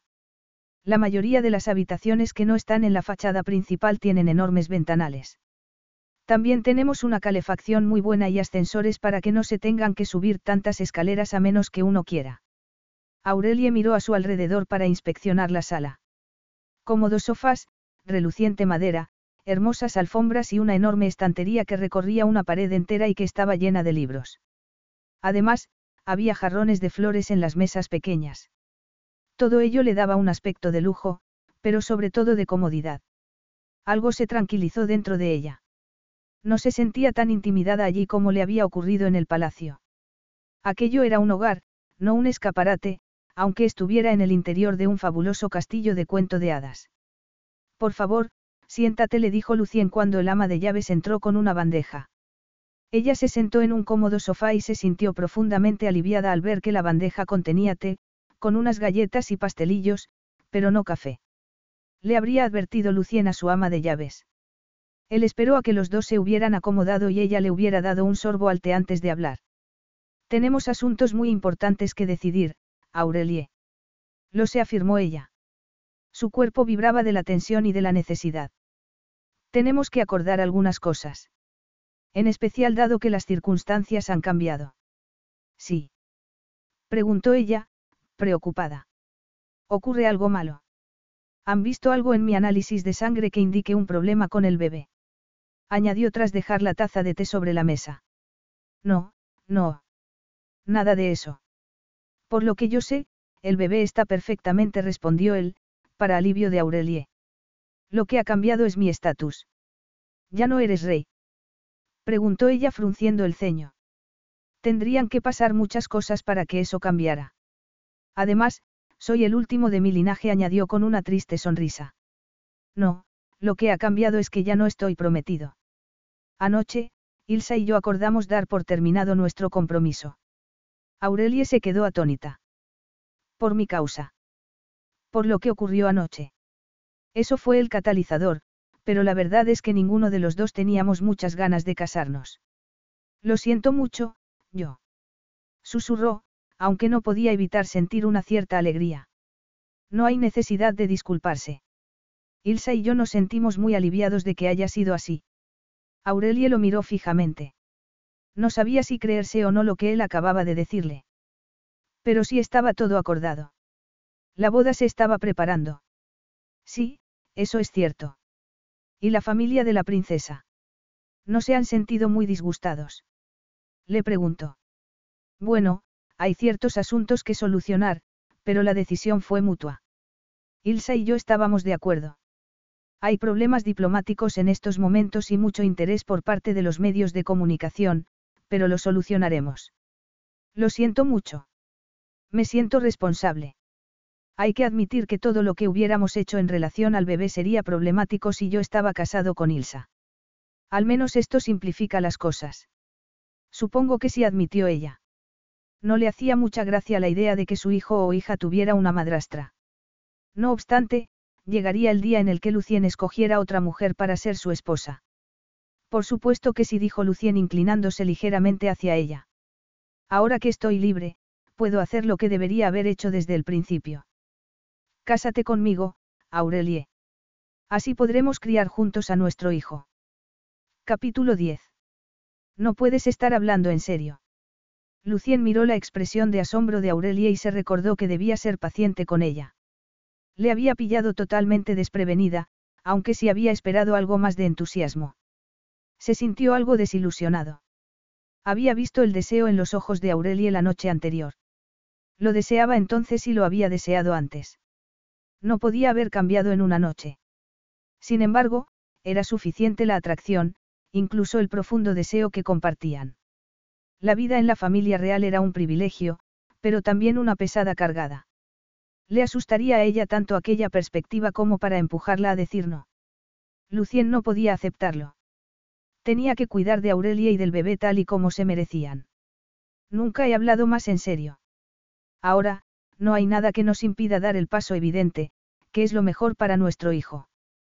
Cásate conmigo y lo criaremos juntos. Pero nosotros no.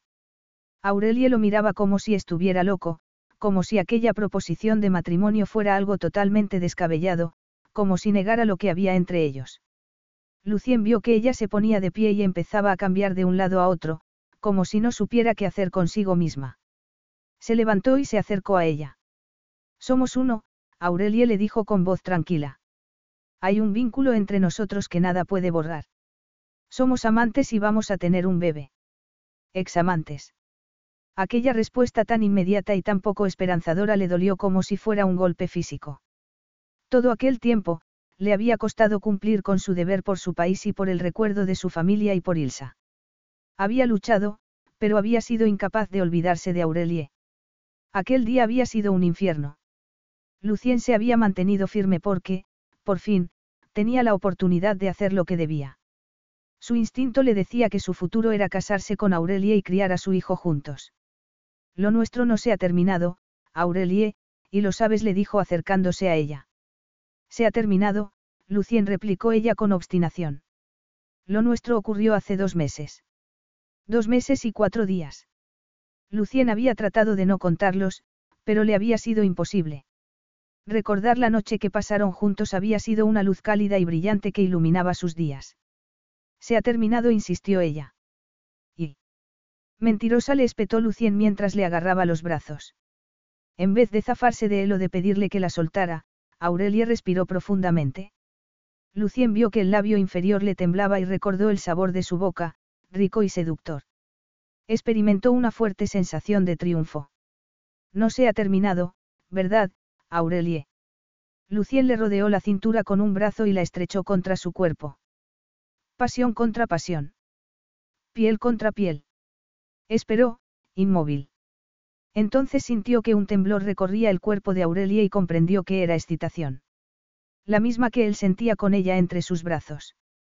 Decidió darle tiempo para admitir que ella había sentido también la atracción magnética y potente que había entre ellos. No deberíamos. No podemos. Lucien se había pasado dos meses atenazado por las restricciones y lo que se esperaba de él. Por todo lo que se suponía que debía hacer y lo que no. Incluso con quien debía casarse. Había tenido más que suficiente.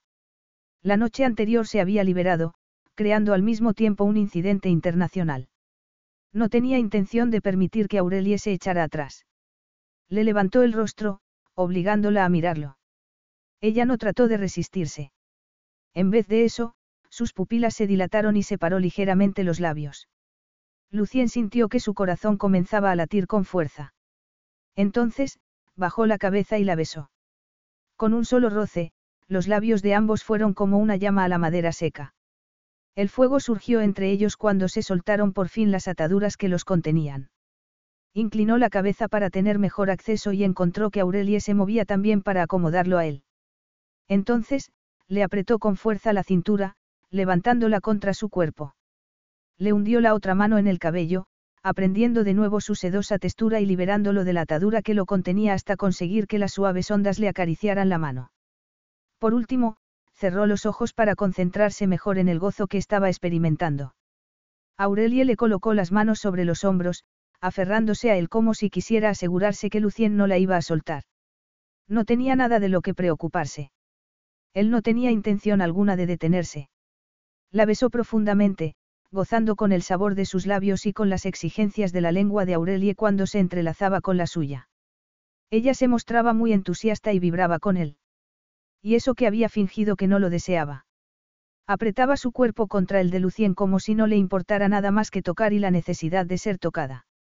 Lucien apartó ligeramente el brazo de la cintura para poder cubrirle el trasero con la mano y apretarla con más fuerza contra su cuerpo. Aquel gesto fue como si alguien hubiera apretado un interruptor. Aurelie movió las caderas contra él y Lucien sintió que toda la sangre se le acumulaba en la entrepierna. Ella siguió frotando la parte inferior de su cuerpo contra él mientras que emitía un sonido que estaba a medio camino entre un gruñido y un ronroneo. Lucien se sentía tan bien que quería más y pronto. Con la respiración entrecortada, abrió los ojos y miró a su alrededor. Justo detrás de ella había un sofá lo suficientemente grande para contenerlos a los dos. Sin embargo, Lucien quería mucho más que un revolcón rápido antes de que alguien entrara a recoger la bandeja. Deseaba a Aurelie, pero también deseaba intimidad. Sin dejar de besarla, se inclinó un poco, la rodeó con sus brazos y la levantó contra su cuerpo. ¿Qué estás? ¿Qué te parece a ti? Te llevo a la cama. Aurelie no protestó. En vez de eso, sus ojos reflejaron un brillo caliente que igualaba el fuego que Lucien sentía en el vientre.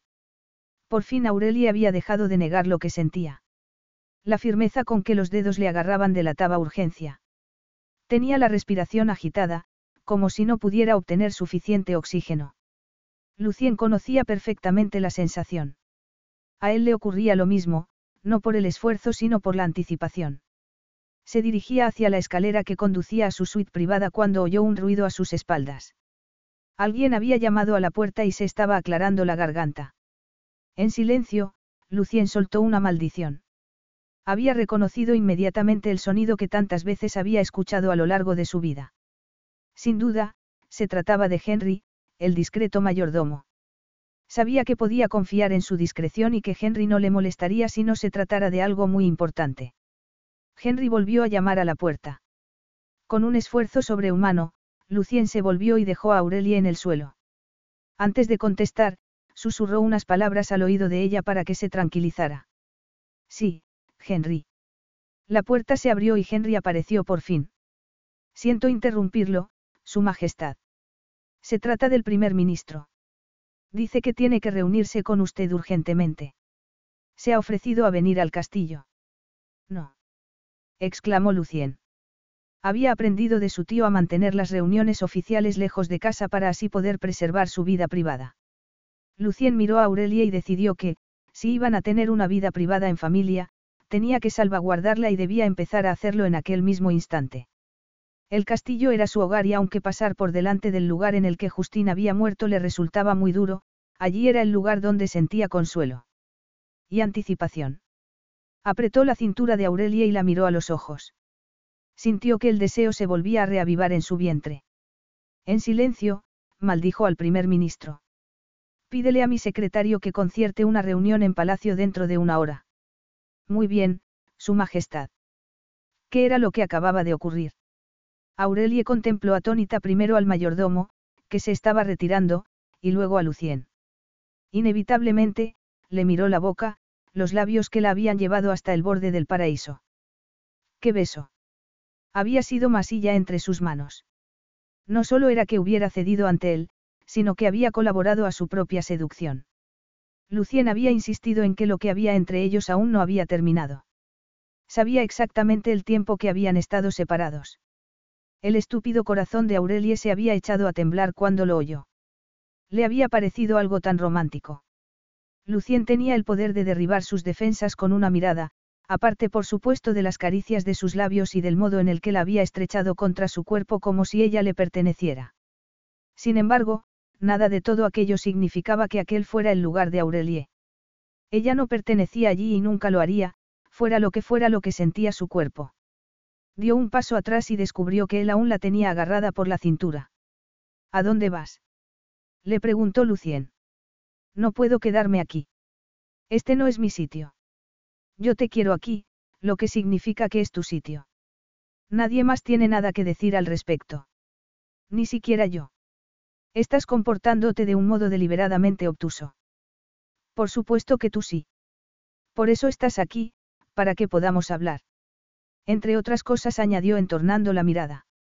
Aquel sugerente comentario hizo que el cuerpo de Aurelia ardiera de anhelo. Las llamas le lamían las venas, encendiendo los lugares más íntimos. Dio un paso atrás y se zafó de él. ¿Quién está siendo obtuso ahora? Eres el rey. Te reúnes con el primer ministro. Yo soy solo una camarera. Este jamás será mi sitio. Tienes algo en contra de la realeza. No se trata de eso. No puedes hablar en serio en lo de casarnos. Es una locura. Lucien frunció el ceño. No crees en la igualdad. Crees que eres menos que yo por quienes eran nuestros padres. No se trata de ser más o menos, sino de ser incompatibles. Yo no pertenezco a este mundo tan elitista. Nunca pensé que serías así de snob, Aurelie. Lo próximo será que dirás que nuestro hijo no pertenece aquí. Eso es diferente. Por supuesto que no lo es. Todo tiene que ver con lo que queremos y lo que creemos. Y lo que elegimos inculcarle a nuestro hijo. En cuanto a lo de ser incompatibles, acabamos de demostrar que eso es mentira. Aurelie cerró los ojos y trató de tener paciencia. No quiero decir que tú seas mejor persona que yo. Lo que quiero decir es que no tengo ni conocimientos ni bagaje para ser una princesa. Reina, no princesa. No me estás tomando en serio. No te das cuenta de que nuestra boda estaría abocada al desastre. Tu pueblo espera que tú te cases con alguien de sangre real, alguien que sepa codearse con diplomáticos, políticos y miembros de otras casas reales. Tan terribles te han parecido los dos únicos miembros de la realeza que has conocido. Por supuesto que no, pero yo no sé nada sobre cómo se debe comportar una reina. Ni siquiera me he puesto nunca un vestido largo, y mucho menos una tiara. Nunca he charlado con personas importantes. ¿Y eso te preocupa? Hablar con personas importantes y ponerte ropa elegante. Aurelie se cruzó de brazos con frustración. Son ejemplos. No puedes negar que venimos de mundos muy diferentes. Sería ridículo. Al contrario. Venimos del mismo mundo. Y, como pareja, distamos mucho de ser ridículos. Excitantes, sí. Sorprendentes también.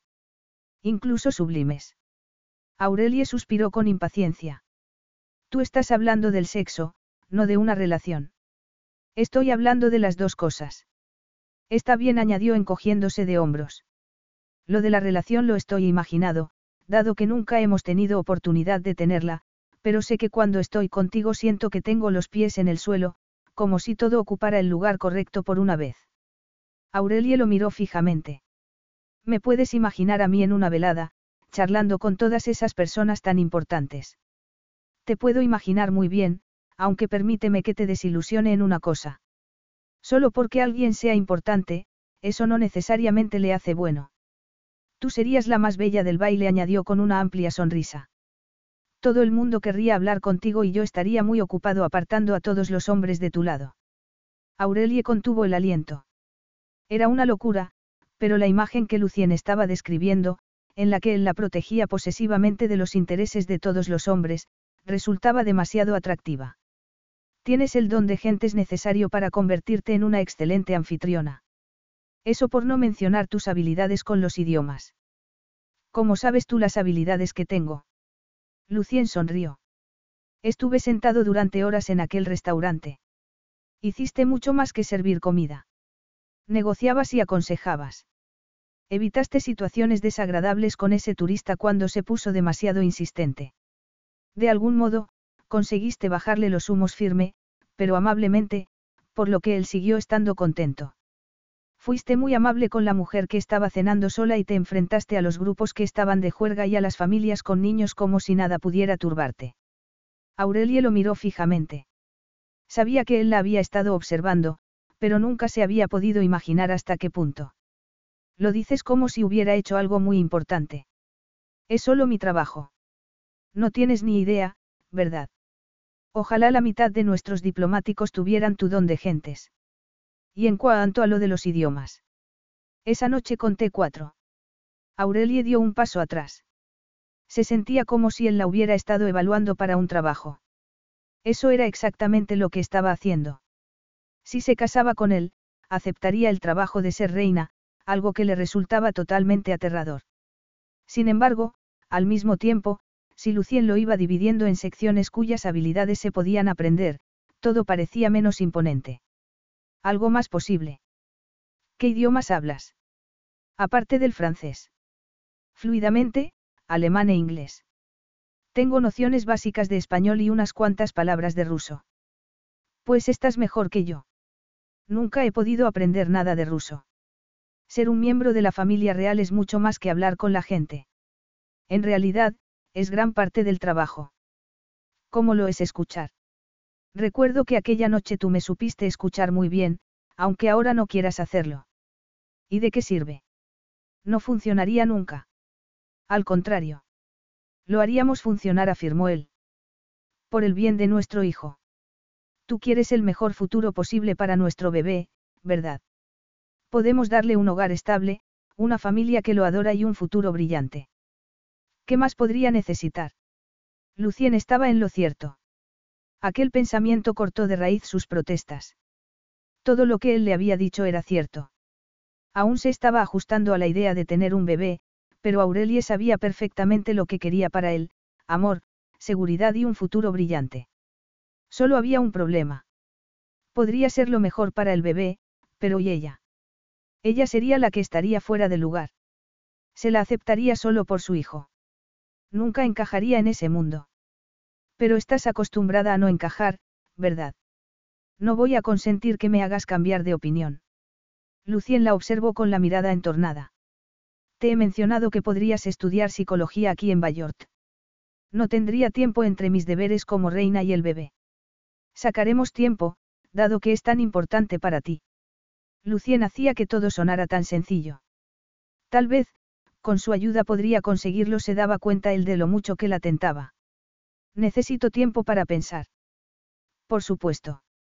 Han traído tu equipaje. Te quedarás aquí como mi invitada hasta que alcancemos un acuerdo.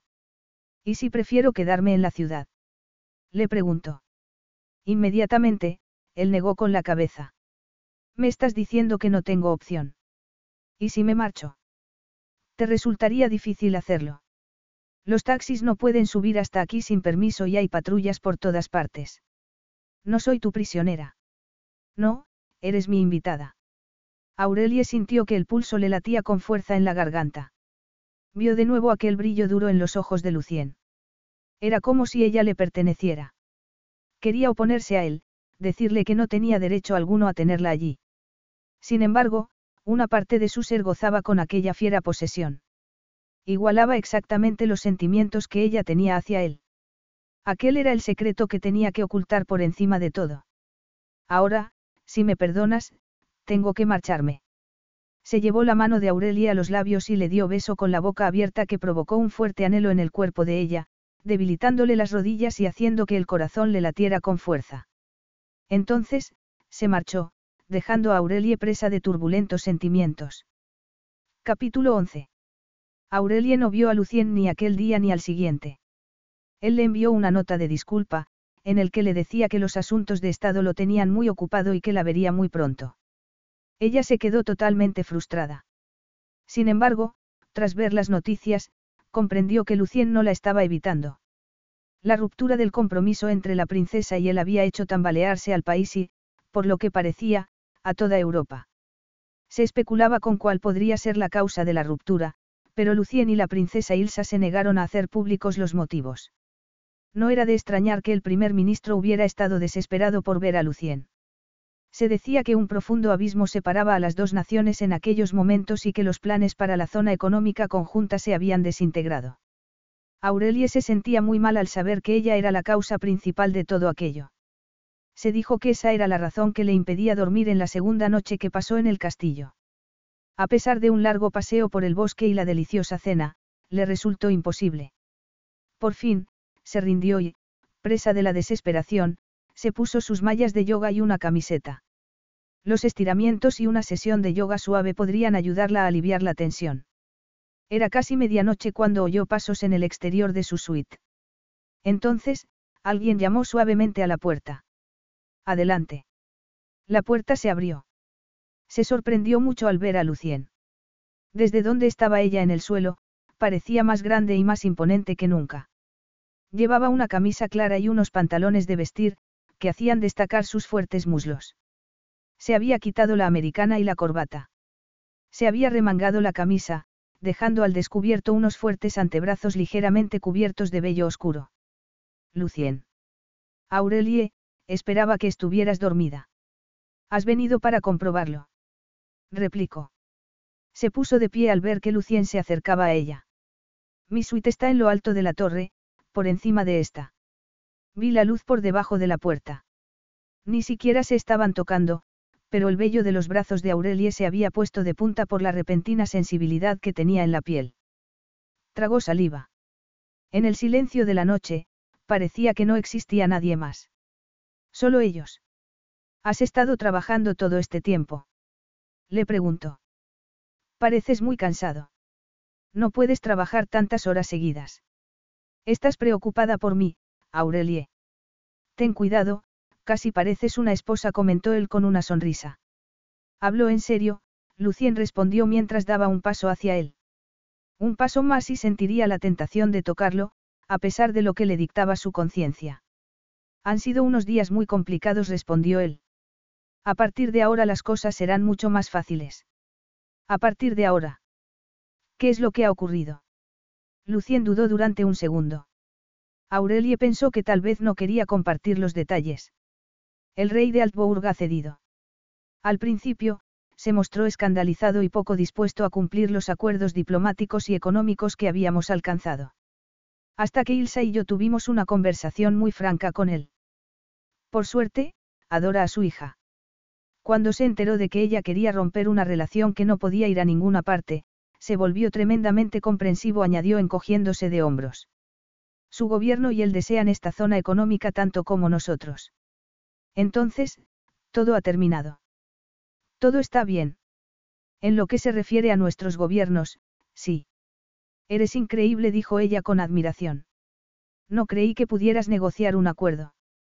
Hablas de tu poca experiencia como rey, pero a mí me parece que Bayort tiene mucha suerte de tenerte como monarca. No es tan sencillo, dijo él. Now through February 2nd, join a clean and spacious Planet Fitness for zero enrollment and only $10 a month. With tons of equipment and free fitness training, it's the perfect place for everybody to work out. Even me, mother of very fussy triplets and one very colicky husband. Especially you, Supermom. You'll release endorphins and have more energy. Ah, I remember having energy. Start feeling spectacular today. Join in club or at planetfitness.com. Zero enrollment, $10 a month, cancel anytime. Deal ends February 2nd. See club for details. Carlos Alfredo, tu mamá vino por una semana. Ya hace un año que vive con nosotros. Hasta trajo sus gatos. ¿Y yo qué puedo hacer? Lo que puedes hacer, Carlos. ¿Y él quién es? Es Miguel, nuestro experto de TurboTax Live. Como tu suegra hace un año que vive con ustedes, you can claim her as a dependent y así obtener esa deducción de taxes extra. Hacer taxes puede parecer dramático. Por suerte, los expertos bilingües de TurboTax Live te ayudan a obtener el máximo reembolso sabiendo que tus taxes están bien hechos. You do your thing, we've got your taxes. Intuit TurboTax Live. La preparación de taxes y la aplicabilidad de las deducciones varían según el individuo. El acoso de la prensa continuará un tiempo. Aurelia había sentido miedo sobre eso. Había visto cómo la prensa acosaba a los miembros de las familias reales. Si se quedaba allí, o, aunque no lo hiciera, los medios de comunicación formarían parte de su vida y de la de su hijo. Aurelie, ¿qué te pasa? Estaba pensando en lo que escribirán cuando se enteren de lo nuestro. Si te casas conmigo, podré protegerte. Aurelia ahogó una carcajada. ¿No se te ha ocurrido que cargar conmigo podría ser lo peor desde el punto de vista de las relaciones públicas para ti?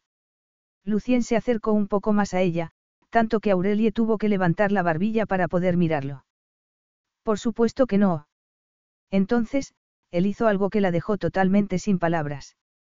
Levantó una mano y se la colocó encima del vientre. Extendió los dedos y pareció marcarla con el calor que le emanaba de la palma.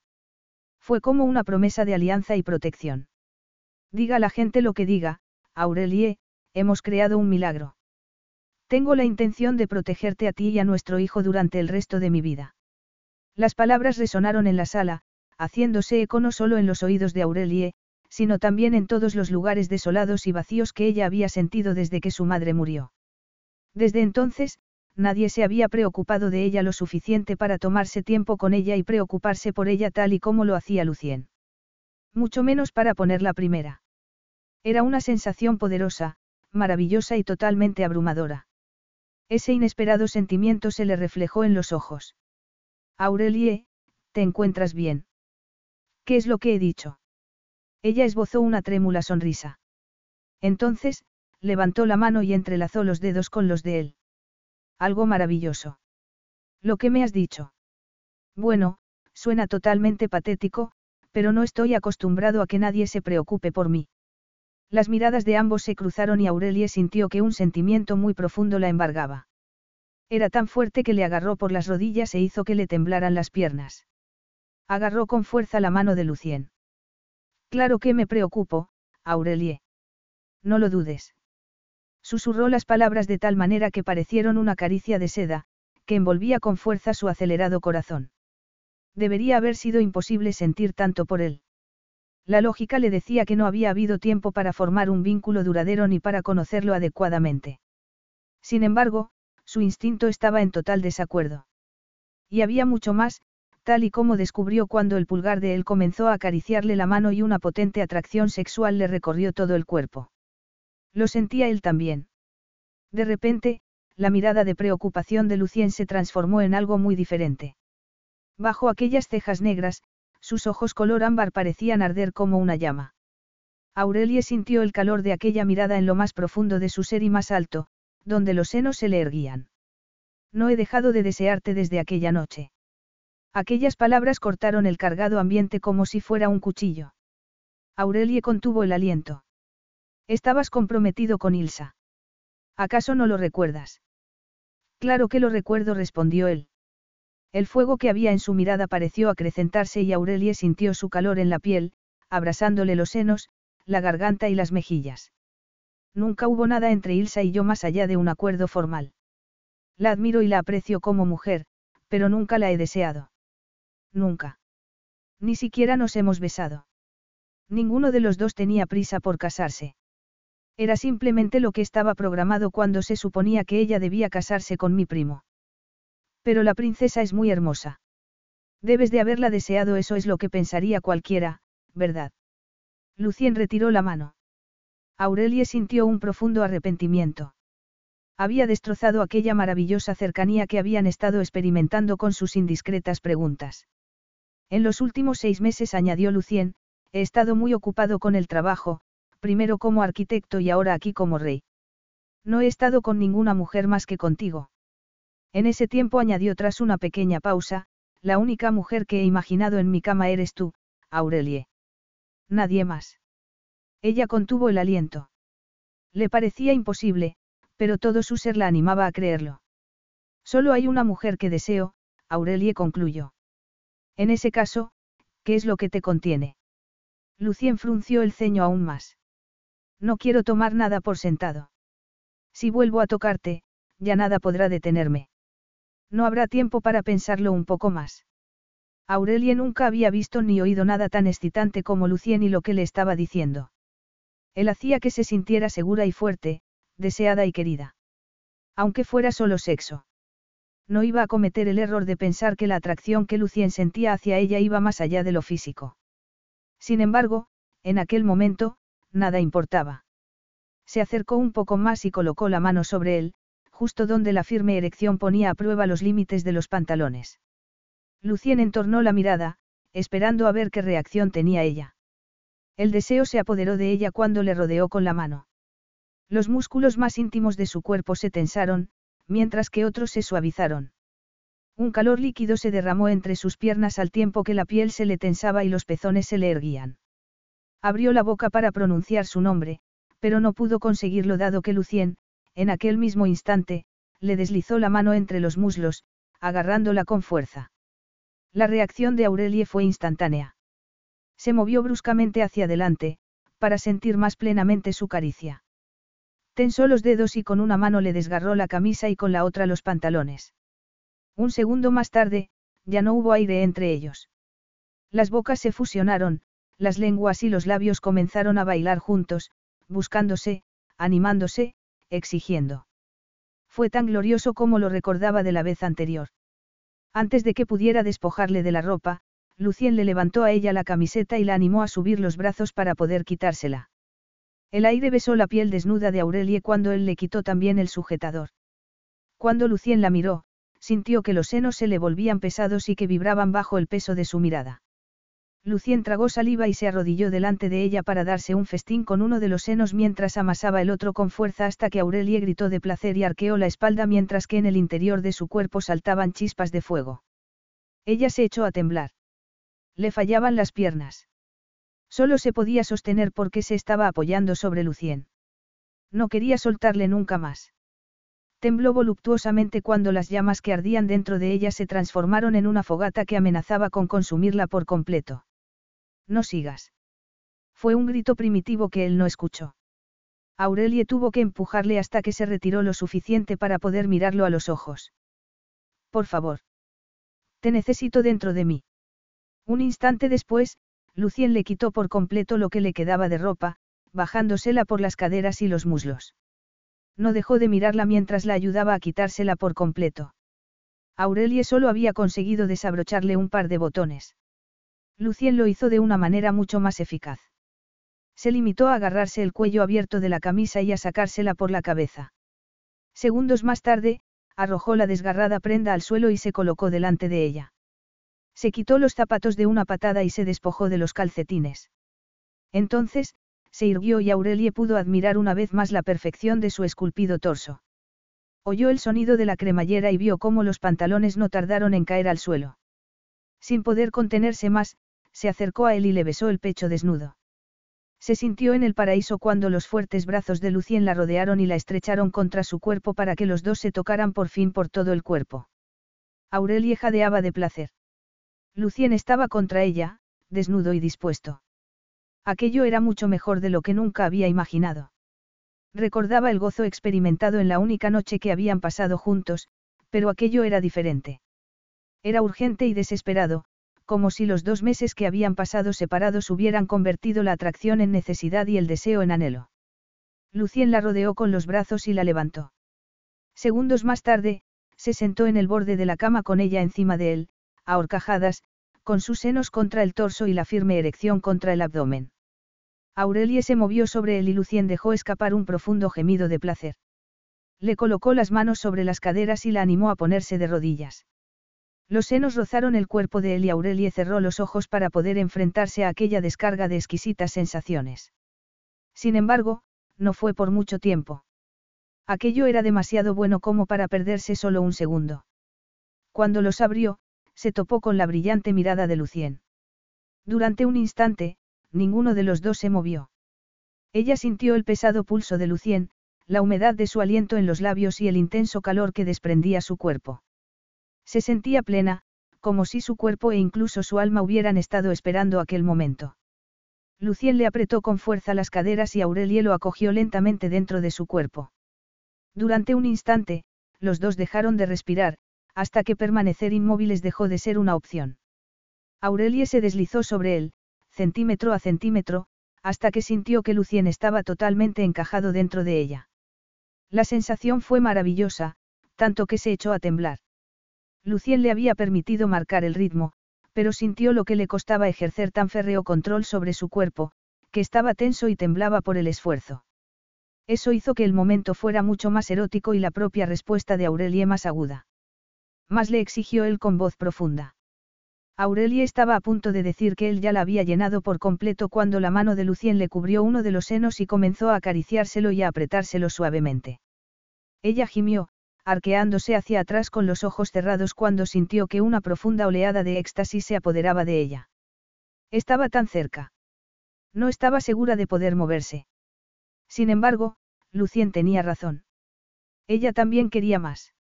Se aferró a sus hombros y se levantó, gozando con la fricción entre ambos cuerpos, para luego hundirse de nuevo en él, un poco más duramente, un poco más rápido. Una y otra vez. En su interior, el fuego se convirtió en un incendio que amenazaba con consumirla. Se dijo que no podía rendirse todavía. Acababan de empezar y... El pensamiento murió cuando él deslizó un pulgar a través de los húmedos rizos para presionar el punto más sensible de su sexo. Se escuchó un profundo sonido, como si el mundo entero se hubiera prendido fuego. Vio las llamas reflejadas en los ojos de Lucien y sintió que la engullían por completo. Se vio presa de un tornado de fuego y luz. Y de placer, de mucho placer. Los dos gimieron profundamente mientras se arqueaban juntos. Entonces, se produjo algo que ella no había experimentado nunca antes, dado que en el pasado siempre habían utilizado preservativos. Lucien dejó escapar un profundo gemido de placer y, de repente, su cuerpo se tensó antes de verter su semilla dentro de ella. Fue algo profundo. Lucien y ella ya habían engendrado un bebé, así que aquella sensación de que acababan de compartir algo único no tenía ningún sentido. Sin embargo, cuando Aurelie se desmoronó sobre su hombro, cabalgando los rápidos movimientos de su poderoso cuerpo, sonrió. Le parecía que Lucien y ella habían experimentado el vínculo más profundo que un hombre y una mujer podrían experimentar jamás. Un vínculo que era físico, pero también mucho más. Un vínculo que los unía irrevocablemente. Capítulo 12. Lucien se despertó con una sensación de calma y bienestar. No sentía la tensión que siempre le atenazaba. En su lugar, solo había calidez y comodidad. Se estiró, arqueando la espalda. Se detuvo inmediatamente cuando se percató del cálido y femenino cuerpo que tenía entre sus brazos. Estaba tumbado de costado, acurrucado contra la espalda de ella. El fresco aroma de flores turbaba su nariz y, cuando se inclinó sobre ella, los suaves rizos de su cabello le acariciaron los labios. Inhaló profundamente, incapaz de resistirse. Recordó la noche anterior, el increíble placer que había encontrado con ella. La sensación de pertenencia, de perfección, que le confirmó que Ilsa y él habían hecho lo correcto al terminar con su compromiso.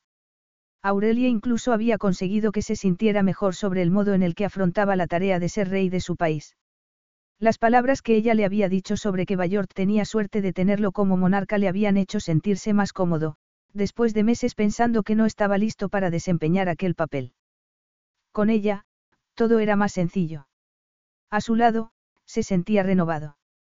Ahogó una sonrisa al darse cuenta de que volvía a tener una erección contra el delicado cuerpo de Aurelie. Se imaginó el éxtasis al perderse de nuevo en su deliciosa calidez. Sin embargo, ella estaba durmiendo y necesitaba descansar. Había visto lo estresada y lo exhausta que estaba. Las náuseas le habían pasado factura. Con ella, el deseo era constante. Lo había torturado a lo largo de los días en los que aún se sentía atrapado por una boda dinástica, pero deseaba aquella hermosa pelirroja. Trató de contener la necesidad de deslizar su erección contra las cálidas curvas de su cuerpo. Se mordió el labio conteniendo un suspiro de placer. Estás despierto. Lo siento, dijo él. Abrió los ojos y vio la pálida luz del alba.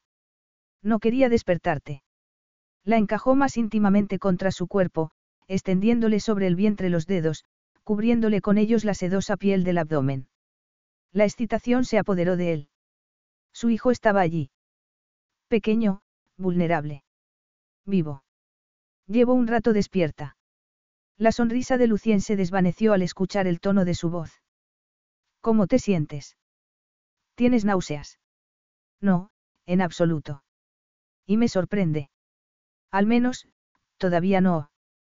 Lucien escuchó un tono de cansancio en su voz.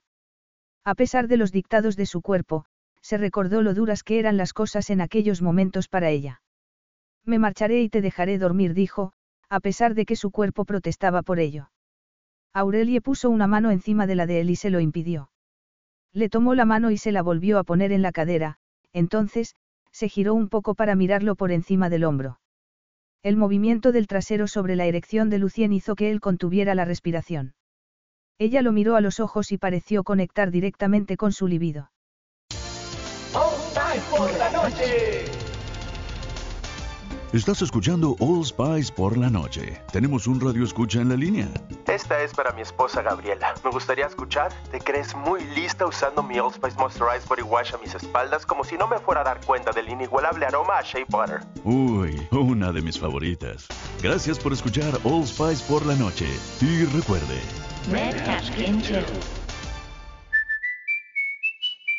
Carlos Alfredo, tu mamá vino por una semana. Ya hace un año que vive con nosotros. Hasta trajo sus gatos. ¿Y yo qué puedo hacer? Lo que puedes hacer, Carlos. ¿Y él quién es? Es Miguel, nuestro experto de TurboTax Live. Como tu suegra hace un año que vive con ustedes, you can claim her as a dependent y así obtener esa deducción de taxes extra. Hacer taxes puede parecer dramático. Por suerte, los expertos bilingües de TurboTax Live te ayudan a obtener el máximo reembolso sabiendo que tus taxes están bien hechos. You do your thing, we've got your taxes. Intuit TurboTax Live. La preparación de taxes y la aplicabilidad de las deducciones varían según el individuo. Por mucho que lo intentaba, Lucien no podía contener la excitación que estaba sintiendo. Eres una persona madrugadora. Lucien se encogió de hombros. No pudo responder por el esfuerzo de mantenerse inmóvil. Yo también. Normalmente. Lo comprendo, afirmó él. Aunque no tuviera náuseas, probablemente. Aurelie se sentía más frágil por las mañanas. Seguramente no querría. Por eso, el corazón estuvo a punto de salírsele del pecho cuando ella le subió la mano hasta uno de sus senos. Automáticamente, él se agarró a la delicada curva, más rotunda que la primera vez. Comenzó a besarle el cuello, tras apartar los rizos de su cabello. Entonces, le mordió suavemente el lugar donde el hombro se curvaba para formar el cuello. Ah. Aurelie se arqueó de placer. ¿Te ha gustado eso? Cuando estemos casados podemos hacer esto tan frecuentemente como quieras. Y más, mucho más. Suavemente, le pellizcó el pezón, sintiendo que ella temblaba de placer y se ondulaba contra su cuerpo. Le colocó una rodilla entre las piernas. El gemido de placer que ella dejó escapar fue música para sus oídos. ¿Cuándo y no sí? murmuró ella. Das muchas cosas por sentadas. Sabes que es nuestra mejor opción, susurró él mientras le besaba el cuello. Lo mejor para el bebé, añadió deslizándole la mano por el vientre. Y lo mejor para nosotros también. Te prometo que no lo lamentarás. Comenzó a deslizar los dedos hasta el vello que tenía entre los muslos, deslizándolos entre los húmedos pliegues hasta alcanzar el cálido centro de su feminidad. Un temblor recorrió su cuerpo. ¿O había sido el de ella? Fuera como fuera, sentir que ella estaba lista para el sexo y escuchar la agitada respiración le ponía más duro que nunca. Sin embargo, comprendía perfectamente el arte de la negociación. De mala gana, apartó la mano y retiró la rodilla de entre las piernas. Fue una tortura, ya que Aurelie no era la única que quería llegar hasta el final. Lucien. exclamó ella agarrándole la mano. ¿Por qué te has detenido? Estoy esperando a que digas que sí. Sabes que te deseo. Me refiero a que digas que sí al matrimonio, Aurelie. Ella se quedó totalmente inmóvil y suspiró. Lucien sintió la tentación de utilizar las manos y la boca para conseguir su sumisión, pero aquello era muy importante. Prefirió esperar, deseando que ella viera lo acertado de aquella proposición. Yo. ¿Es eso un sí? Le preguntó. Sin poder evitarlo, le colocó la mano sobre la cintura, deslizándola sobre la cálida y suave piel. Sería desastroso. Un verdadero escándalo. No creía que fueras una cobarde, Aurelie. No me importa el escándalo. Lo único que me importáis sois tú y el bebé. Nosotros. Lucien esperó pacientemente, aunque el pulso le latía muy fuerte. Entonces, ella suspiró. Con una condición. Tú dirás. No lo anunciaremos todavía. Necesito tiempo para prepararme. De acuerdo. El mejor que nadie sabía lo costosa que podía ser la transición a miembro de la realeza. Para Aurelie, que había crecido en otro país y que no conocía muy bien Bayort, era mucho más difícil. Ella tenía razón. Cuando la prensa descubriera que el rey se iba a casar con su amante embarazada. Entonces, sí. No parecía estar muy entusiasmada al respecto. Lucien se inclinó sobre ella y le hizo girar el rostro con los dedos. Los dos se miraron y, entonces, él se quedó atónito por lo que vio. Aurelie no parecía alegre ni habladora. Parecía perdida. Sus hermosos ojos castaños expresaban ansiedad contra su pálido rostro. Una increíble ternura se apoderó de él. La necesidad de tranquilizarla. Gracias, Aurelie. Me haces un verdadero honor. En ese caso, distráeme de lo que acabo de aceptar. Hazme el amor, Lucien. Como si él necesitara que lo animara. Hizo ademán de colocarse encima de ella, pero Aurelie se lo impidió. Así. Lucien le dio un beso en el hombro. Como tú quieras, Aurelie. Es una promesa. Le preguntó ella riendo. El estado de ánimo sombrío había desaparecido tal y como había llegado. Cuenta con ello. Lentamente, Lucien se volvió a colocar contra su espalda. Le volvió a colocar el muslo entre las piernas y se las separó. Empujó suavemente los delicados pliegues que lo esperaban, pero, antes de que él mismo pudiera guiarse, sintió que la mano de Aurelie lo hacía por él.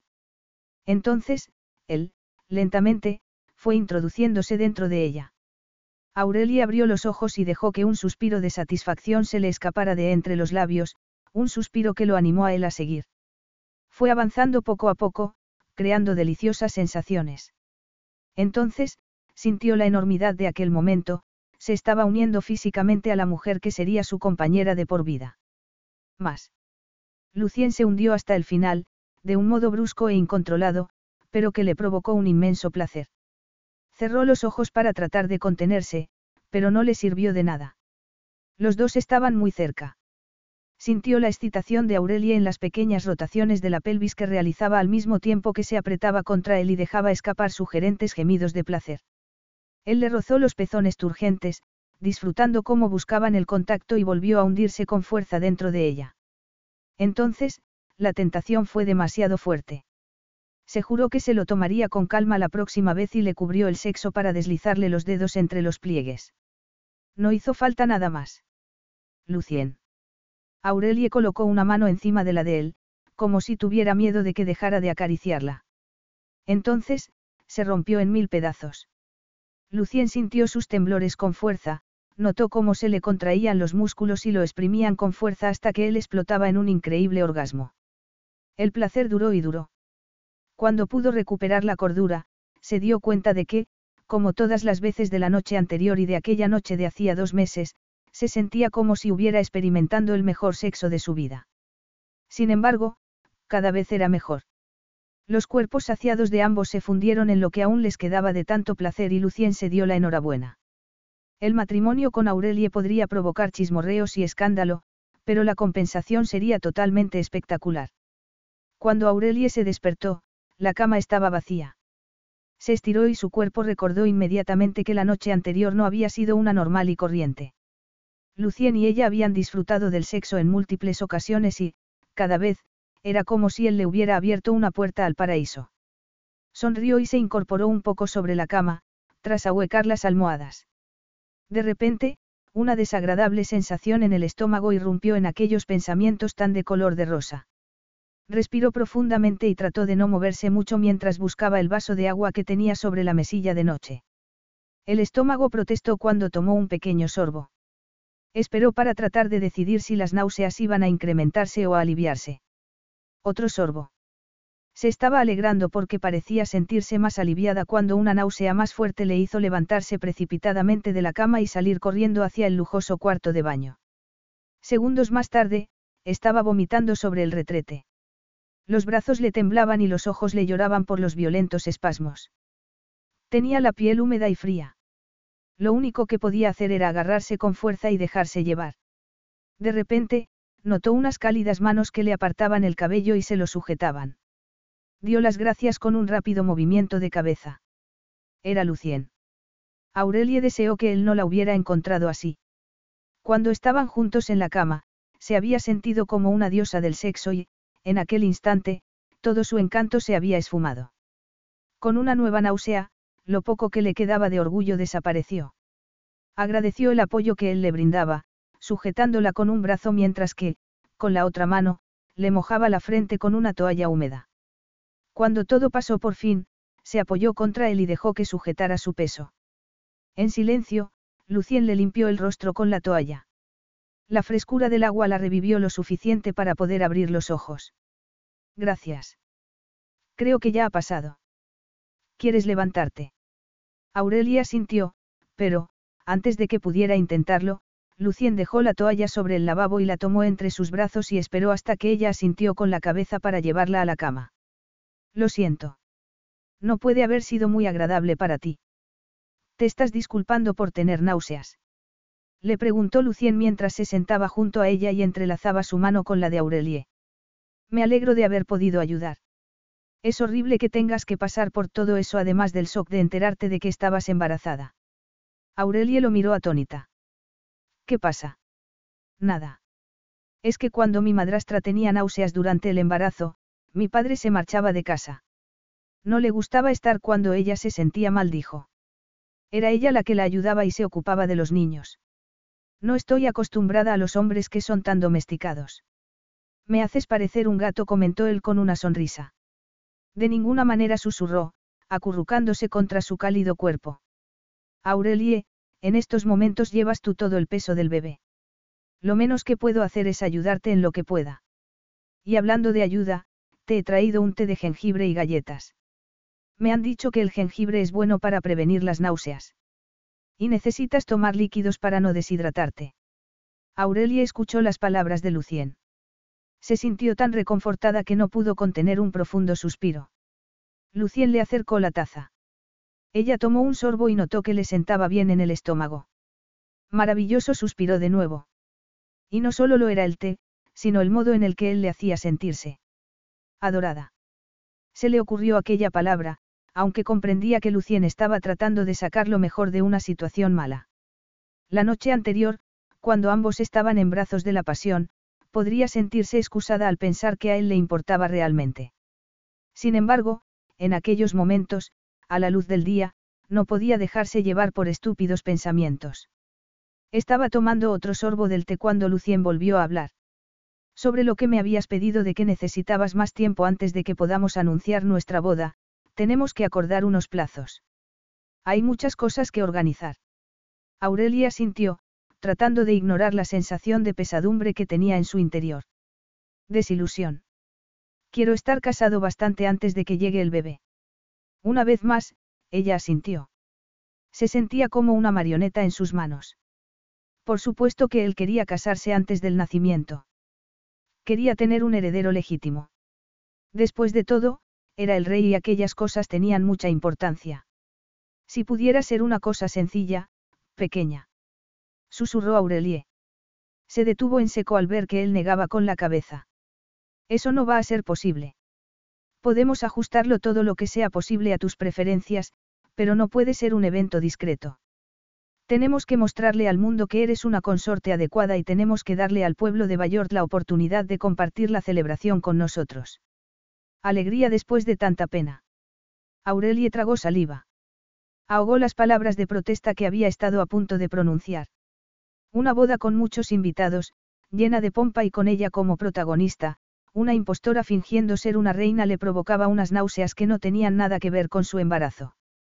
Todo el mundo vería que aquello era un fraude. Que ella era un fraude. Sin embargo, la mirada de Lucien la obligó a guardar silencio. Tomó otro sorbo de té, pero no le supo tan delicioso como antes. Una boda real necesita muchos preparativos. Lo que quieres decir es que no quieres esperar para anunciar nuestro compromiso. He accedido a darte tiempo, Aurelie, pero hay límites. No te olvides que yo también me encontré con todo esto inesperadamente. Pero a ti te criaron como miembro de la familia real, aunque nunca esperaras heredar el trono. ¿Sabes cómo funciona todo? Creciste en un castillo. exclamó señalando a su alrededor. Yo crecí en un piso pequeño en un barrio de clase trabajadora. Y eso significa que yo puedo ayudarte. He hecho un listado de personas que pueden asistirte para que puedas aprender más rápido todo lo que necesitas saber. Aurelie dejó la taza y apretó los labios. Se imaginó con una larga fila de tutores, que intentaban sin éxito convertirla en reina. Tendría que practicar cómo andar con un libro en la cabeza, aprender a hacer reverencias o hacer un curso intensivo sobre política internacional. Se humedeció los labios. Estaba a punto de decirle que aquella tarea resultaba abrumadora. ¿No te parece que merece la pena por el bien de nuestro hijo? Aurelie se dejó caer sobre las almohadas. Sí, merece la pena respondió de mala gana. Dame tres semanas antes de anunciar nuestro compromiso. Dicen que las primeras doce semanas puede haber muchas complicaciones, añadió. Tres semanas, de acuerdo, comentó él con una sonrisa. Entonces, levantó la mano de Aurelie para besársela. Al contrario de otras veces, ella no sintió nada. Toda la alegría de Lucien iba dirigida a su bebé. Aquella boda serviría para asegurar todos sus derechos. Debería estar acostumbrada. Desde que nació, no había sido más que una conveniencia para todo el mundo. Nunca había sido amada o adorada. Nunca se la había valorado por sí misma. Apretó la mandíbula y se dijo que no importaba. Lucien se casaba con ella por el bien del bebé y ella hacía lo mismo. Eso era lo que contaba. Ignoró la sensación de tristeza que sentía en su interior y que parecía indicar que los inútiles pensamientos que había elaborado sobre Lucien durante la pasión de la noche anterior habían empezado a quebrarse y a desintegrarse. Capítulo 13. Su Majestad está al teléfono, Mademoiselle. El ama de llaves la esperaba en la puerta cuando Aurelie regresó al castillo desde el bosque. Apretó el paso. En los cinco días que llevaba allí, sus náuseas se habían remitido exclusivamente a las mañanas. Había adoptado la costumbre de salir a dar un paseo a media mañana para disfrutar del aire fresco y de la belleza de la naturaleza que rodeaba el castillo. Además, el tiempo había mejorado. El sol brillaba y hacía más calor. La esperaba una tarde plena de trabajo. Un tutor iría a darle clases sobre gobierno, administración y política. por la noche. Estás escuchando All Spice por la noche. Tenemos un radio escucha en la línea. Esta es para mi esposa Gabriela. Me gustaría escuchar. Te crees muy lista usando mi Old Spice Moisturized Body Wash a mis espaldas como si no me fuera a dar cuenta del inigualable aroma a Shea Butter. Uy, una de mis favoritas. Gracias por escuchar All Spice por la noche. Y recuerde. Red Cashkin Carlos Alfredo, tu mamá vino por una semana. Ya hace un año que vive con nosotros. Hasta trajo sus gatos. ¿Y yo qué puedo hacer? Lo que puedes hacer, Carlos. ¿Y él quién es? Es Miguel, nuestro experto de TurboTax Live. Como tu suegra hace un año que vive con ustedes, you can claim her as a dependent y así obtener esa deducción de taxes extra. Hacer taxes puede parecer dramático. Por suerte, los expertos bilingües de TurboTax Live te ayudan a obtener el máximo reembolso sabiendo que tus taxes están bien hechos. You do your thing, we've got your taxes. Intuit TurboTax Live. La preparación de taxes y la aplicabilidad de las deducciones varían según el individuo. Tal vez había tenido que cancelar por algo. Le gustaba Bayort, pero tener que estudiar para convertirse en reina la turbaba y la llenaba de dudas. Gracias. El ama de llave sonrió y le entregó el teléfono antes de desaparecer en el interior del castillo. Aurelie, ¿estás ahí? Volvió a sentir el profundo deseo que experimentaba cada vez que escuchaba la voz de Lucien. Había esperado que remitiría la magia que sentía cada vez que oía su voz, pero no era así. La magia parecía más fuerte que nunca. Estoy aquí, Lucien respondió ella. No tenía tiempo para la magia. Si no tenía cuidado, empezaría a imaginarse que había algo más entre ellos que atracción sexual y un embarazo no planeado. ¿Qué te ocurre? Pareces diferente. ¿Te encuentras bien? Estoy bien, mintió. He ido a dar un paseo y me siento mejor. ¿No tienes náuseas? No, estoy bien. ¿Qué es lo que querías, Lucien? Va todo bien por allí. La semana había sido dura para él, aunque Lucien se había negado a darle detalles. Cuando llegaba a casa por las noches, no se podía negar la tensión que trataba de ocultar. ¿Estás preocupada por mí? Aurelie no sabía si lo que notó en su voz era esperanza o curiosidad. Sin embargo, Aurelie no podía permitir que él supiera lo mucho que sentía por él. Bueno, tienes un enorme volumen de trabajo y te enfrentas a una presión tremenda. Sin embargo, el día anterior, había sacado un par de horas para llevarla a un encantador restaurante en la montaña. Lo que había hecho que la cena fuera realmente especial era que había invitado a sus amigos más íntimos para presentársela. Lo había hecho diciéndoles que era especial para él, pero sin mencionar el embarazo. Eso le había hecho sentirse bien, como si ella fuera especial. Además, los amigos de Lucien se habían mostrado muy amables. Le habían hecho sentirse muy cómoda y ella había disfrutado mucho. No te preocupes por mí, Aurelie. No se trata de nada de lo que no pueda ocuparme. Tú concéntrate en descansar. Solo quieres que descanse para que esté lista para estudiar los procesos parlamentarios y políticos. Lucien dejó escapar una carcajada. Es solo una tarde. Estoy seguro de que puedes hacerlo. Además, te llamaba para decirte que he organizado algo mucho más atractivo. En realidad, un par de cosas. No necesito regalos, Lucien. Comprendo perfectamente que todo esto son cosas que tengo que comprender si me quedo aquí. Se produjo un largo silencio. Ella le había espetado aquellas palabras como si no tuviera decidido lo que iba a hacer a pesar de que había accedido a casarse con él. Sin embargo, cada vez que pensaba en el futuro que Lucien le había planeado, se sentía nerviosa y preocupada. Lo siento, Lucien. Estoy un poco.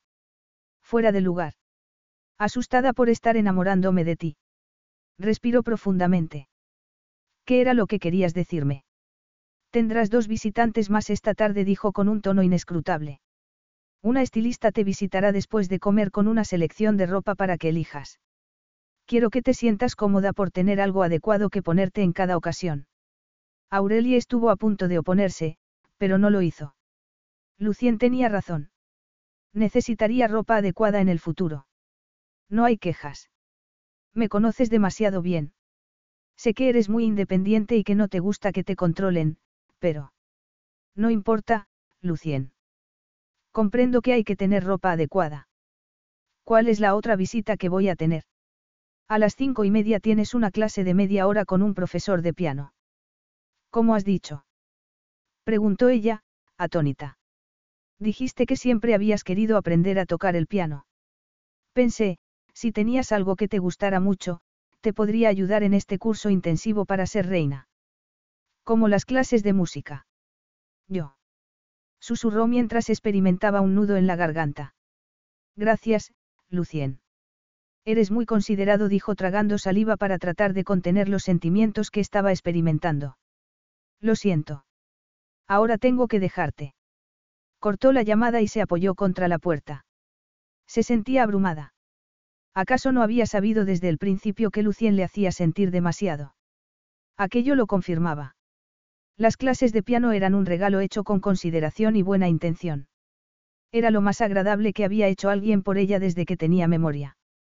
El hecho de que Lucien hubiera recordado su deseo de aprender a tocar el piano y le hubiera organizado unas clases solo porque quería que fuera feliz. El corazón le latía con fuerza. Comprendió que ya no podía seguir fingiendo. Se había enamorado de Lucien. Su amabilidad y su pasión la habían ganado totalmente. De algún modo, tenía que conseguir encontrar el modo de casarse con él, tener a su hijo y vivir con él, representar su papel de reina y no traicionar nunca los sentimientos que tenía hacia él. Su Majestad me dijo que le gustaban los colores brillantes, le dijo la estilista con una sonrisa mientras hacía entrar varios percheros con ropa. Una vez más, eso demostraba que Lucien le prestaba atención. Sintió que el corazón le daba un vuelco, como le había ocurrido con las clases de piano. Se sentía cuidada, algo a lo que no estaba acostumbrada. La estilista retiró la funda que cubría el primer perchero y Aurelie se quedó sin aliento.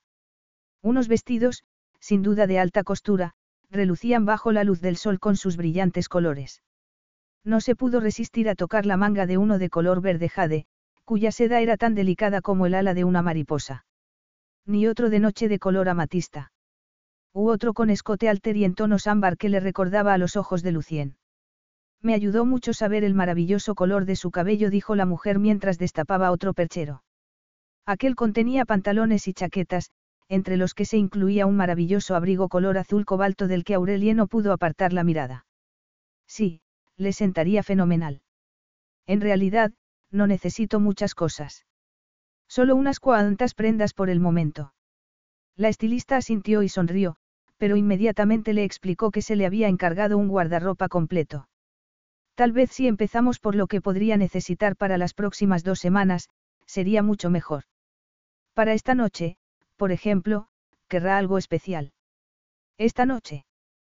Para la inauguración de esa exposición de fotografía sobre la que la gente no para de hablar, dijo. Al ver que Aurelie la miraba atónita, la mujer expresó una gran curiosidad. Se suponía que yo tenía que recordarle que debía de estar lista para las ocho. Aparentemente, ha habido algún problema para que usted se enterara antes. Probablemente porque Aurelie había colgado el teléfono a Lucien antes de que él pudiera decírselo. Se sintió culpable. Asintió rápidamente, fingiendo que sí había sabido lo de la inauguración. Se tenía que enfrentar a la decisión de qué ponerse. Se sentía dividida por el deseo de salir con Lucien y la ansiedad que le provocaba acompañarlo en público. No era demasiado pronto. ¿Tienes alguna sugerencia? Yo diría que nada demasiado formal contestó la estilista, pero sí algo llamativo. La inauguración tiene un perfil muy alto. Acudirá gente muy importante. Tomó un vestido de cóctel en tono azul verdoso, adornado con pequeños cristales. Es precioso, pero creo que prefiero algo que no sea tan brillante. Estaría estupenda en ese estilo y el color en contraste con su maravilloso cabello haría que todo el mundo se volviera para mirarla. Eso era precisamente lo que Aurelie se temía. Creo que, esta noche, preferiría pasar algo más desapercibida. Lo comprendo, dijo la estilista después de mirarla durante un instante. Los eventos de sociedad pueden resultar algo abrumadores si no se está acostumbrada a ellos. Está bien. Algo menos brillante para esta noche. Aurelie se sintió aliviada. Sí. Eso sería perfecto. ¿Cómo estás? Le susurró Lucien. Estoy bien, dijo ella, sonriendo con sinceridad. En realidad, me estoy divirtiendo. Me alegro, susurró él mientras la miraba con admiración. No hagas eso. Estás haciendo que la gente se fije en mí. Le había resultado imposible resistirse al vestido que la estilista le había sugerido. Aurelia había dado por sentado que el color más oscuro y las líneas sencillas la ayudarían a pasar desapercibida. No había contado que el hecho de ir acompañando al rey significaba que nunca podría pasar desapercibida ni que el lustroso brillo de la seda haría destacar la forma de su cuerpo. No recordaba que se le hubiera pegado tanto a la piel aquella tarde, cuando se lo probó por primera vez. Créeme si te digo que no me necesitas a mí para que la gente se fije en ti. Lo estás consiguiendo tú sola. Estás magnífica. Esas sí que son magníficas, dijo ella, indicando las fotografías que tenían ante ellos. Escenas de montaña en lo más crudo del invierno. Tu amigo tiene mucho talento. La luz y la sombra en esa cascada helada es maravillosa. Estoy de acuerdo y estará encantado de conocer tu opinión. Sin embargo, estás cambiando de tema. ¿Acaso no te crees que estás magnífica? Ella miró a su alrededor y comprobó que, por una vez, nadie estaba cerca de ellos. Mientras esté pasable, me conformo. Nunca antes se había vestido con alta costura y joyas. Nunca había sido el centro de atención de la prensa. Había sido una experiencia muy estresante, aunque Lucien lo había organizado todo para que llegaran con los amigos a los que ella había conocido el día anterior. Una vez más. Consideración. ¿Acaso le importaba o es que no quería que ella cambiara de opinión sobre lo de quedarse en Bayort? Lucien escuchó cómo Aurelie charlaba con unos condes alemanes. Se habían conocido frente a una estupenda fotografía de una canoa descendiendo unos rápidos. Resultaba que Aurelie había disfrutado mucho montando en canoa hacía algunos años, lo suficiente para relajarse cuando el conde comenzó a hablar de los rápidos y del deporte en cuestión. Los ojos le brillaban y la tensión que la había atenazado toda la noche parecía haber desaparecido. Otra pareja se unió al grupo y Lucien observó encantado cómo Aurelie charlaba con facilidad. Su vivacidad no dejaba de atraer miradas de admiración. Cuando se olvidara de las barreras sociales, todo saldría bien. Más que bien. Lucien habló poco aquella noche y se dio cuenta de lo relajante que era no tener que llevar el peso de la conversación. Lo agradable que era tener una compañera que contribuyera y aceptara su parte en el mundo de la interacción social. Aquello no era algo que hubiera considerado cuando insistió en que Aurelie se casara con él, pero había muchas cosas que no eran tal y como habían imaginado. Para empezar, sus sentimientos hacia Aurelie. Había sido muy fácil decidir que el matrimonio era la única opción porque no quería renunciar ni a su hijo ni a su familia. Sin embargo, su relación no tenía que ver solo con el deber, lo que compensaría el escándalo que se produciría cuando se descubriera que Aurelie estaba embarazada de él. No era solo un fuerte sentimiento de protección. Ni siquiera lujuria, aunque los dos la sentían. No, lo que sentía por Aurelie. Cuando la miraba, y la veía tan vibrante y tan sexy, sentía un profundo dolor en el corazón. Al contrario de las mujeres que había en la exposición, no llevaba ostentosas joyas. Tan solo unos sencillos pendientes. No necesitaba diamantes ni oro, pero, en cuanto se la imaginó con algunas de las joyas de la corona, su mente conjuró una imagen que no pudo obviar. Joyas y nada más. Sintió que se le secaba la boca. Miró al reloj y dio las gracias al comprender que el evento estaba llegando a su fin. Inmediatamente, se acercó a Aurelie. ¿Estás cansada? Si lo prefieres, nos podríamos ir directamente a casa en vez de a cenar con mis amigos. Lucien había requerido la ayuda de sus amigos para que los paparazzis no se fijaran especialmente en Aurelie por el momento. Bueno, me encantaría ir a cenar con tus amigos, respondió ella. He disfrutado tanto de la velada que no quiero que termine. Se me había olvidado lo mucho que me gusta estar con gente. A menos que tú no quieras, claro. Has tenido un día muy largo. Bueno, creo que tengo energía para un poco más de excitación esta noche, susurró mientras le tomaba la mano y deslizaba el pulgar por la palma de la mano de Aurelie. Se alegró al ver que ella no era inmune a sus caricias. Pero vamos, Aurelie. Los demás nos están esperando. Todo el grupo se dirigió a un restaurante que había cerca de allí, famoso por su comida exquisita e innovadora. La velada fue muy agradable y todos disfrutaron mucho de la cena. Ni siquiera los fotógrafos que les esperaban en la calle consiguieron destruir el buen humor. Cuando llegaron por fin al castillo, al dormitorio que Aurelia había compartido con él desde hacía casi una semana, la sensación de bienestar que Lucien sentía creció. Me caen muy bien tus amigos, comentó ella mientras se quitaba las horquillas del cabello para dejar que su hermosa melena le cayera por la espalda en todo su esplendor. Me alegro. Tú también les caes bien a ellos, replicó él. La tomó entre sus brazos y hundió el rostro en el pelo de Aurelie. Me encanta tu cabello. De verdad. Tengo que esforzarme mucho para mantenerlo bajo control. Es perfecto. Vibrante como tú. Me encantan los rizos. Tienes que recogértelo. Así está más arreglado. Más formal. Lucien vio que ella comenzaba a morderse el labio, algo que no había hecho en toda la velada. Comprendió que era porque, indirectamente, había hablado del aspecto físico de una reina y a ella no le gustaba la idea de serlo. El cambio que se produjo en ella en cuestión de segundos le sorprendió. Hay que empezar para poder seguir. ¿Cómo dices? Es algo que mi tío le solía decir a Justín. Siempre le decía que, cuando le llegara la hora de heredar el trono, tendría que empezar para poder seguir. Él decía que cada monarca tenía que forjar su propio camino, hacer sus propias reglas y sentirse cómodo con lo que elegía. Decía siempre que el trabajo debía moldearse para encajar con las circunstancias y las generaciones. No lo comprendo. Es natural que te sientas abrumada por la idea de convertirte en reina. En mi familia, se considera una obligación y un trabajo. Estamos ligado a ello, pero cada generación lo transforma para hacer lo suyo. Por ejemplo, sé que esta noche te preocupaba que fuera demasiado pronto para que nos vieran en público, pero tengo la intención de ser tu esposo.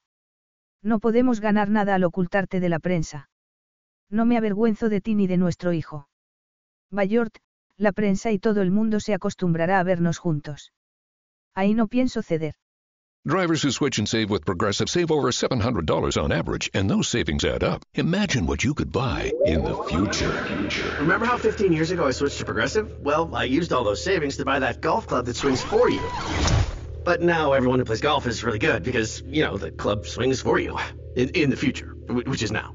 So switch to Progressive and save big because those savings can add up in the future.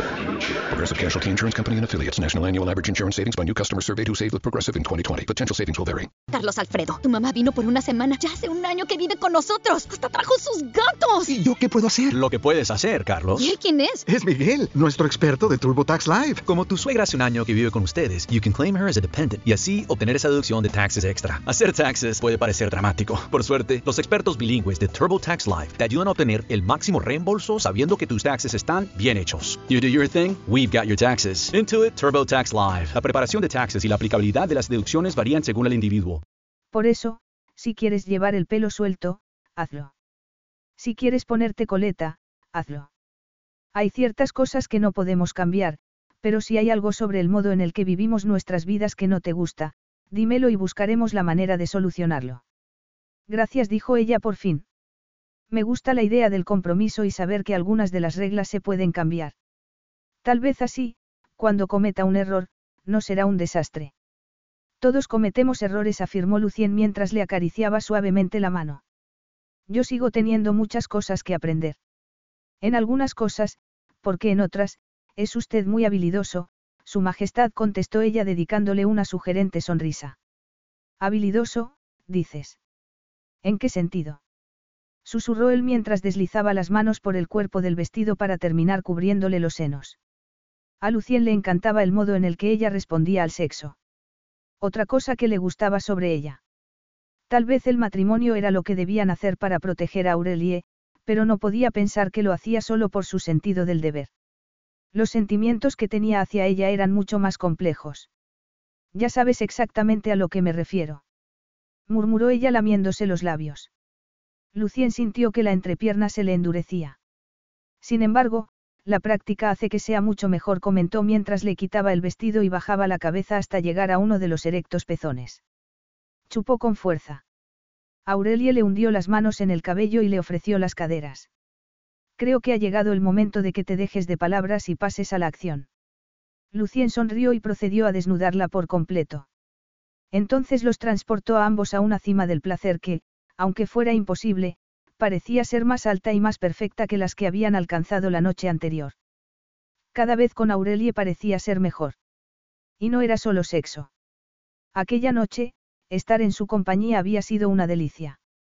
Por fin, bastante después de la medianoche, se durmieron juntos, saciados y satisfechos, totalmente ajenos a la tormenta que estaba a punto de estallar sobre ellos.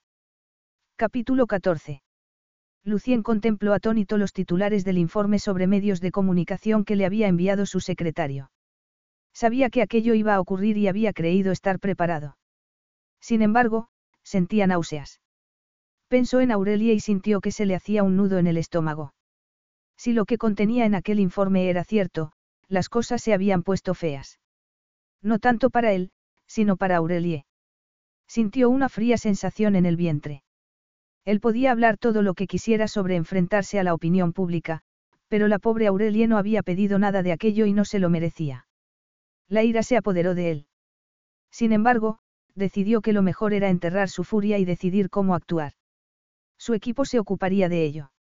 Sigues aquí, exclamó ella desde la puerta del despacho. Pensaba que te habías marchado. Ha ocurrido algo que el palacio quería que yo viera inmediatamente. Aurelie entró en el despacho. Algo malo afirmó. Lucien dudó un instante antes de responder. Hay informes sobre nosotros. ¿Por qué salimos anoche? Sí, sobre nuestro almuerzo del día anterior. La prensa ha tenido ya tiempo de descubrir tu nombre y tu nacionalidad. Ahora, se pondrán a buscar mucho más. Aurelie se arrebujó un poco más en la bata y levantó la barbilla. Supongo que era inevitable. El arrepentimiento que Lucien sentía se vio eclipsado por la admiración.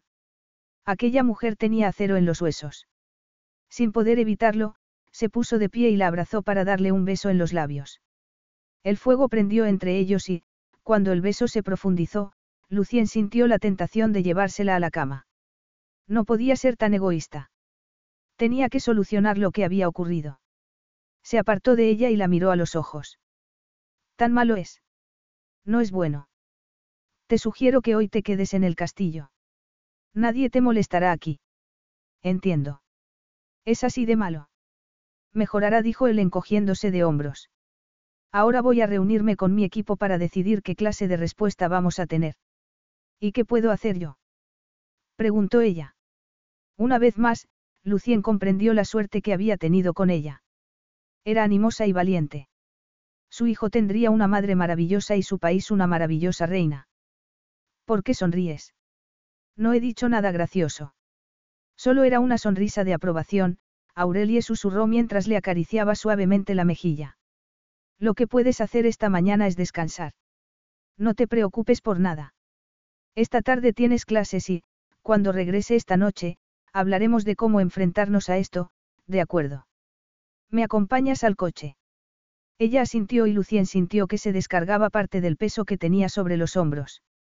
Lo que Aurelie y él compartían podría haber empezado de una manera muy poco convencional, pero había algo bueno y auténtico.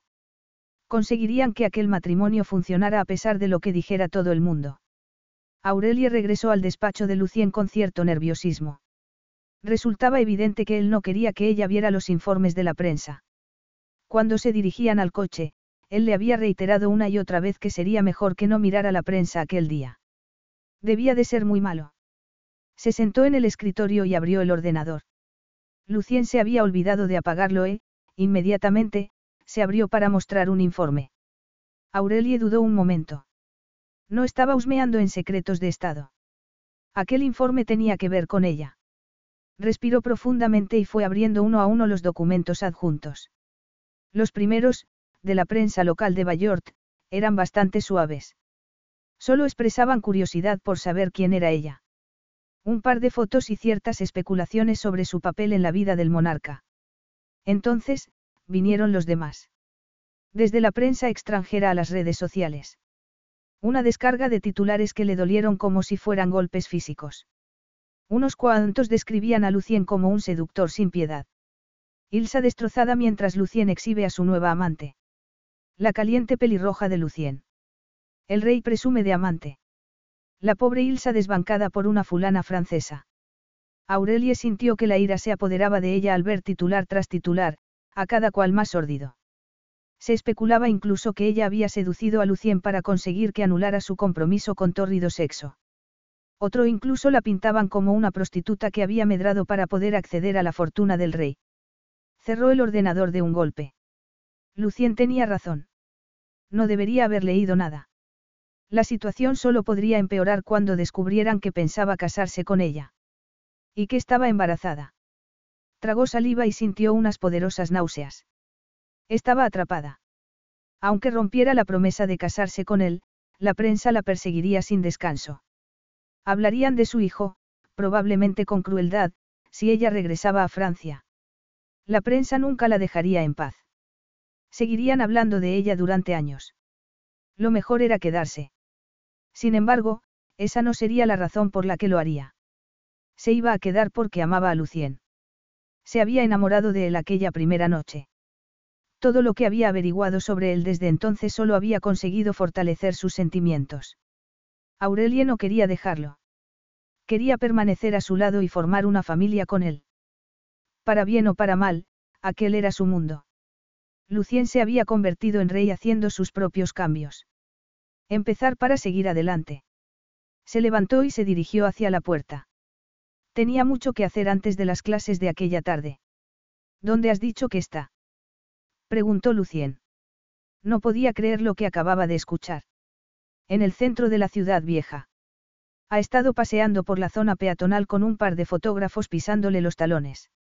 Ahora, está en una librería. He mandado a un equipo de seguridad para que esté allí cuando salga y poder contener a la prensa, pero cada vez hay más periodistas. Una librería. ¿Y por qué ha tenido que ir a una librería precisamente hoy? Por lo que yo sé, no hay motivo alguno. Simplemente está dando un paseo. Lucien miró la pantalla y vio que ella iba efectivamente paseando por la zona de tiendas más exclusivas de la ciudad. Estaba muy pálida y parecía nerviosa, pero caminaba despacio, tomándose su tiempo para mirar los escaparates. Ha salido deliberadamente, comentó con incredulidad. Es una mujer muy valiente. Lucien asintió. Se sentía dividido entre la ira y la admiración. Aurelie no debería estar haciendo eso sola. Prepárame un coche. Bajaré dentro de un par de minutos, dijo. Se puso de pie, tomó su teléfono y marcó un número mientras se ponía la chaqueta. La encontró en la sección infantil, aparentemente absorta por el libro que tenía entre las manos. Lucien. exclamó al verlo. ¿Qué estás haciendo aquí? Yo te podría preguntar lo mismo. Te dije que te quedaras en el castillo. Era una orden. Por supuesto que no. Solo estaba tratando de protegerte. Te lo agradezco mucho, pero recordé tu consejo. Empezar para poder seguir adelante comentó cerrando el libro. Me temía que si me escondía de ellos se hiciera cada vez más y más difícil. Lo siento mucho, Aurelie. Es culpa mía, susurró él mientras le acariciaba suavemente la mejilla. Pero tú lo estás haciendo maravillosamente. Y estás tan guapa. Ese verde te sienta muy bien y me gusta mucho lo que te has hecho en el pelo, añadió. Aurelie llevaba el cabello recogido de un modo informal, con unos cuantos mechones acariciándole el cuello. Sofisticada y sexy. Estás perfecta. Perfecta como amante de rey. Perfecta para mí. Y para conocer a alguien muy importante. Le hablé ayer sobre ti y planeaba llevarte a verla más tarde, pero, dadas las circunstancias, iremos ahora. ¿Lo vas a comprar? Aurelia sintió y recogió un par de libros que tenía apartados. Pensé en comprarles un libro a cada uno de mis hermanos. No tenía que ser hoy, pero... añadió encogiéndose de hombros. Los hermanos que tenían la misma opinión sobre ella que sus padres. La generosidad de Aurelie le sorprendió.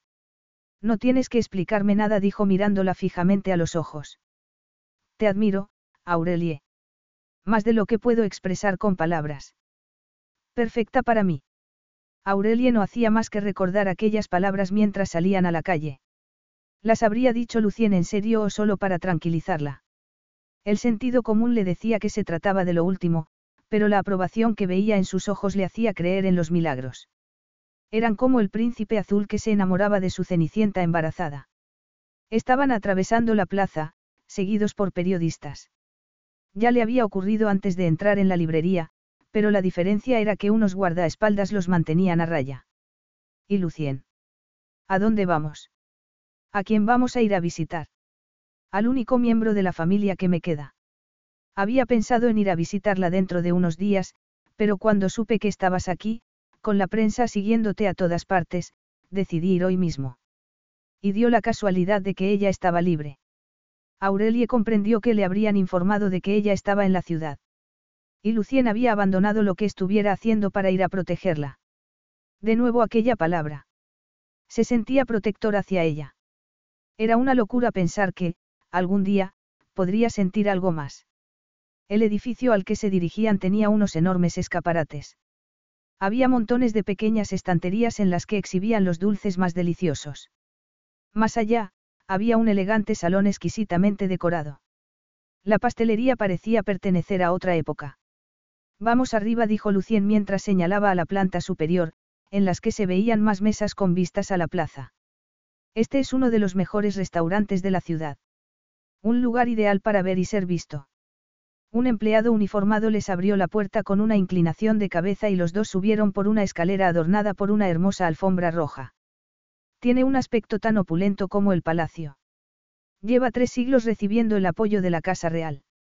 La comida es fantástica y el servicio inmejorable comentó mientras le daba su abrigo a un camarero y ayudaba a Aurelia a quitarse el suyo. Ah, ya está aquí. Se dirigieron hacia una mesa que ocupaba un lugar destacado junto a la ventana, aunque algo retirada de las demás. Allí, una mujer ataviada con un elegante traje rojo los observaba con astutos ojos color ámbar. Tenía el cabello blanco y las manos arrugadas por la edad, pero contaba con un porte muy aristocrático. Tía Josephine, me gustaría que conocieras a Aurelie Vallande. Aurelie, esta es mi tía, la gran duquesa Josephine de Bayort. Aurelie sintió que el corazón se le detenía un instante. Lo de gran duquesa sonaba tan intimidatorio como lo de rey. Además, la anciana los miraba con desaprobación. Encantada de conocerla, dijo Aurelie. Como no sabía si debía hacerle una reverencia, optó por estrecharle la mano. La mujer la miró fijamente un instante, lo que la llevó a pensar que se había equivocado. Entonces, la dama levantó la mano y agarró la de Aurelie con una fuerza sorprendente. ¿Cómo estás? Le preguntó la anciana a Lucien. Siéntate.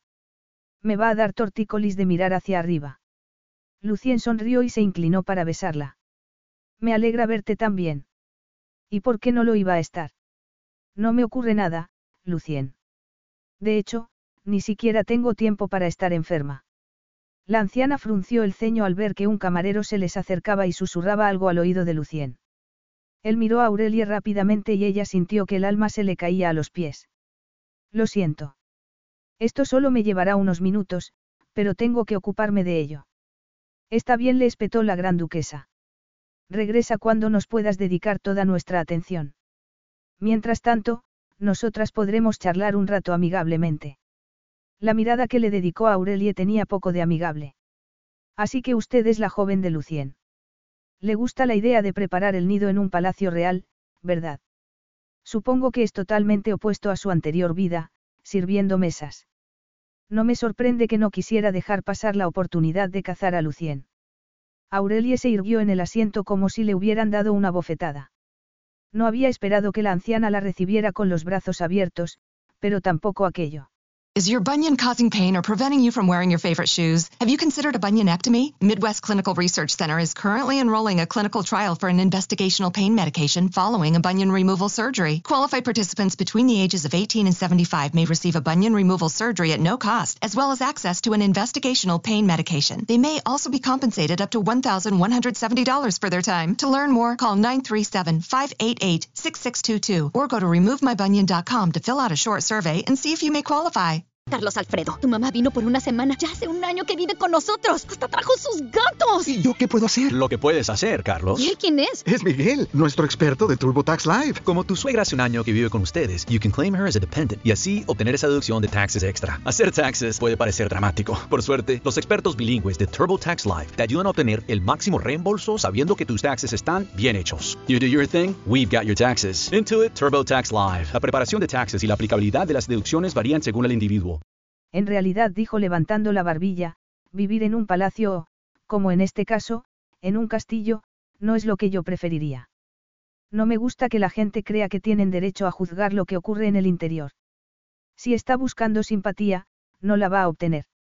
La notoriedad tiene un precio. Aurelia apartó la mirada un instante, tratando de ahogar la necesidad de levantarse de la mesa. Huir no serviría de nada. Además, porque deberían herirle las palabras de una vieja mujer amargada. Eso estoy aprendiendo. Aunque no se lo crea, no quiero notoriedad. Ni riquezas. Ni un nido palaciego. Pero si quiere a Lucien, ¿verdad? Aurelie la miró a los ojos. No pudo negarlo. Sintió que las mejillas se le ruborizaban. Tendrá que tratar de disimular ese rubor suyo o todo el mundo sabrá cuándo está mintiendo. No miento. Está diciendo que tiene sentimientos hacia él. Lo ama. Le espetó la anciana desde el otro lado de la mesa. Sí. Abrió los ojos de par en par al darse cuenta de lo que había admitido. Miró hacia la escalera, por la que Lucien había desaparecido, pero no había señal de él por ninguna parte. Vaya, eso sí que es interesante. ¿Y lo sabe él? Le preguntó. Aurelie negó con la cabeza. Y, sin embargo, quiere casarse. Me ha contado sus planes.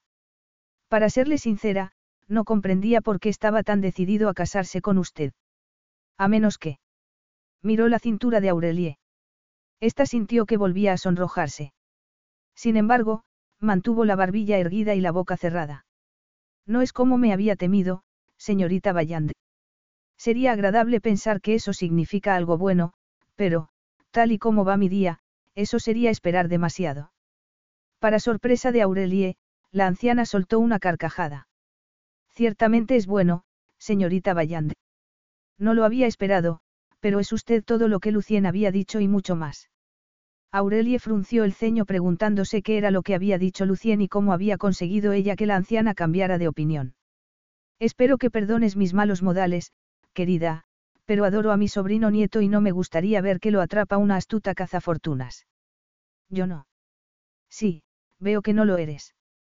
Entonces, la gran duquesa le dedicó una sonrisa, que era tan encantadora como la de Lucien. Me estaba poniendo a prueba. Alguien tiene que cuidar de él. Está muy ocupado cargando con un peso que se suponía que no debería ser suyo. No sabía si tenía la cabeza en su sitio. Ha sido una etapa muy dura para su familia, dijo Aurelia al ver una inesperada tristeza en los ojos de la anciana.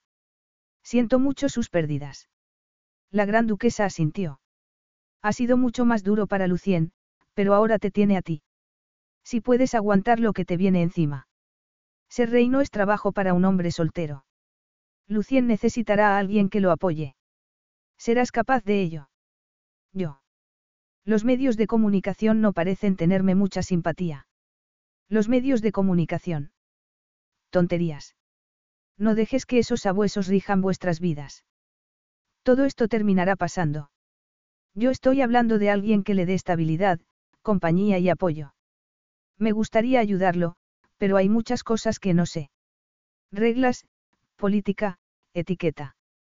Por ejemplo, debería haberle hecho a usted una reverencia. Solo si querías que yo pensara que estabas haciéndome la pelota. Saludas apretando la mano con fuerza, tienes una postura excelente y una sonrisa agradable.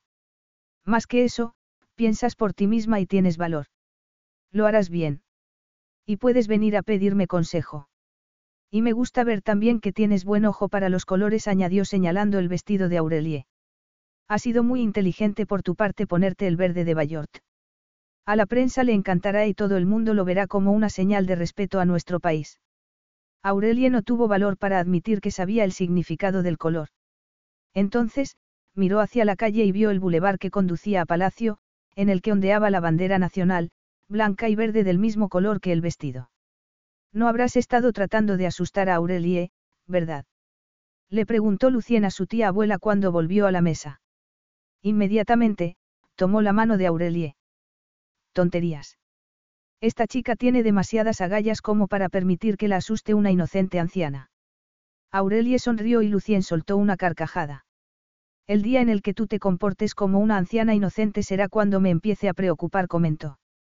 Sin embargo, miró de reojo a Aurelie. Hemos estado teniendo una agradable charla, le aseguró ella. Notó la mirada de aprobación de la gran duquesa. Por increíble que le pudiera parecer, creía que había descubierto una aliada.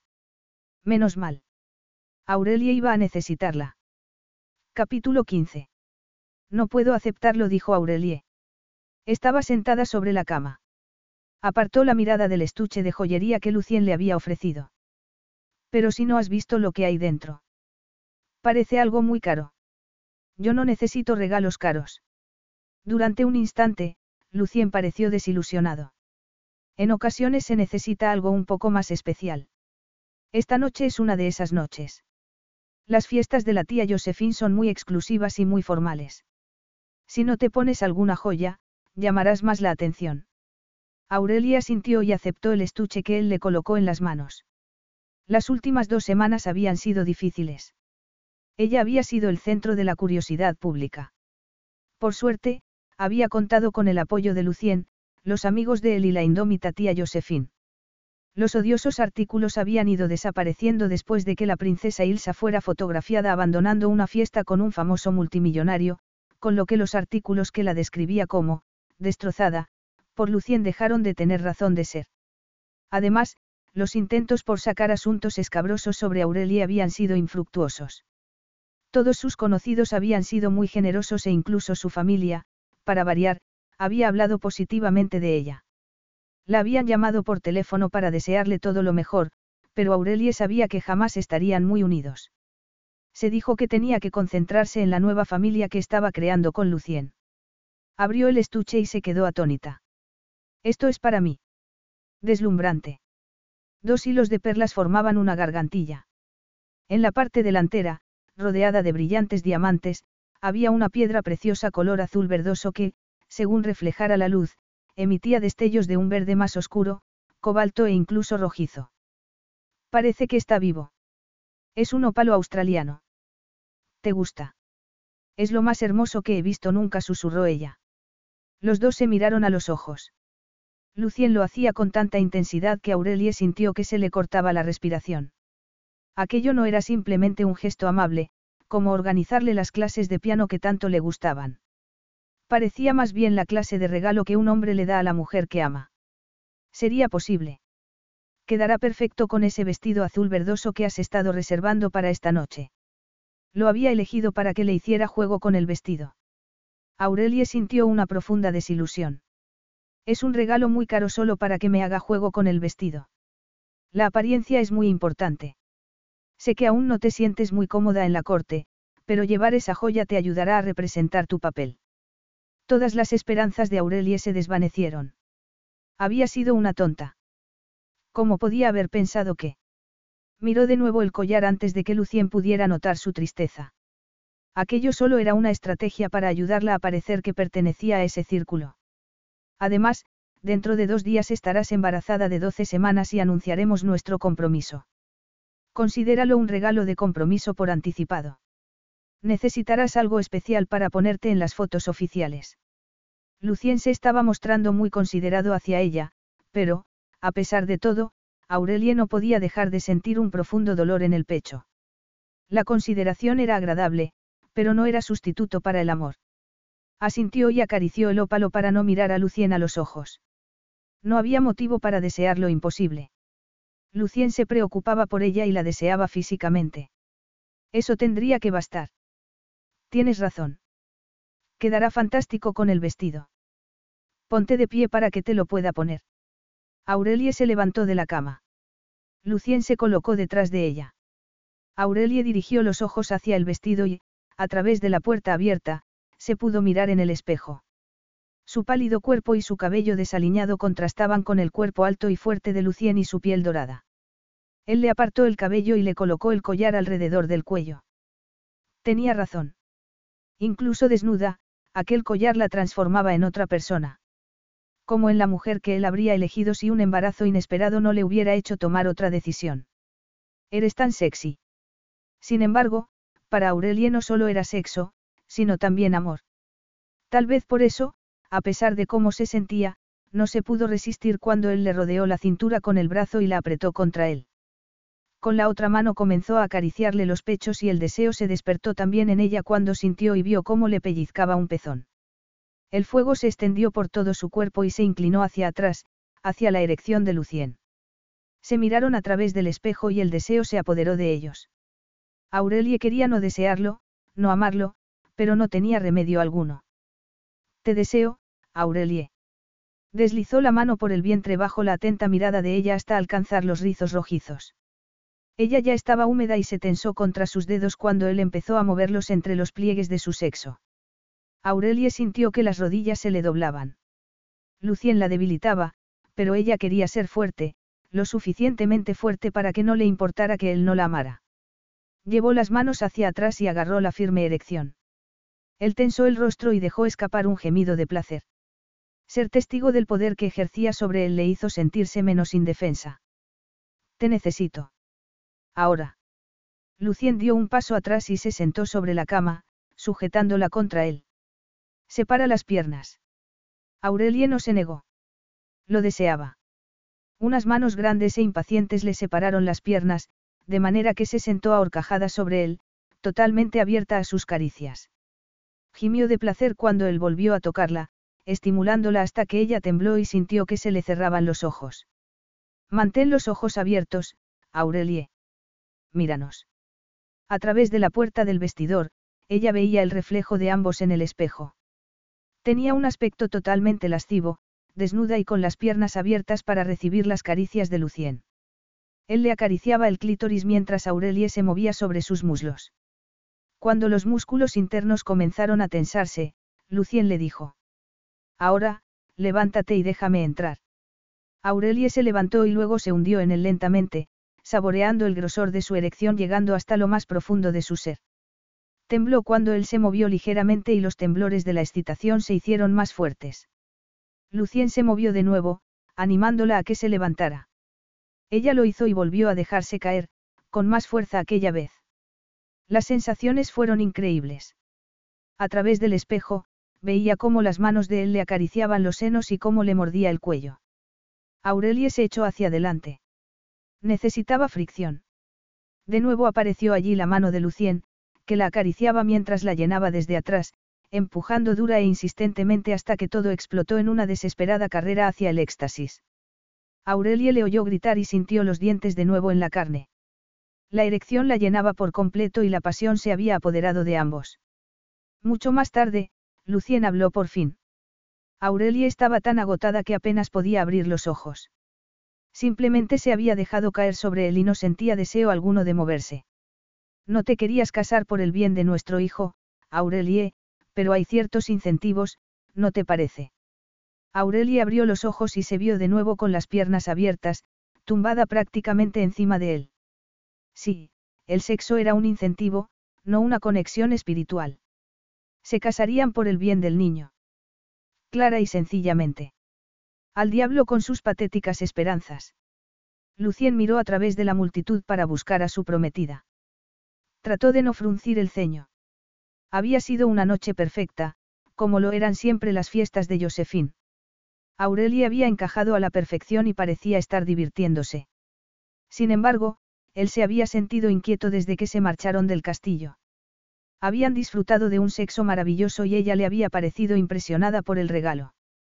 Lo llevaba en aquellos momentos, con un vestido adornado con pequeños cristales que acariciaba sus curvas y brillaba cada vez que se movía. Estaba muy bella. No obstante, presentía que algo no iba bien.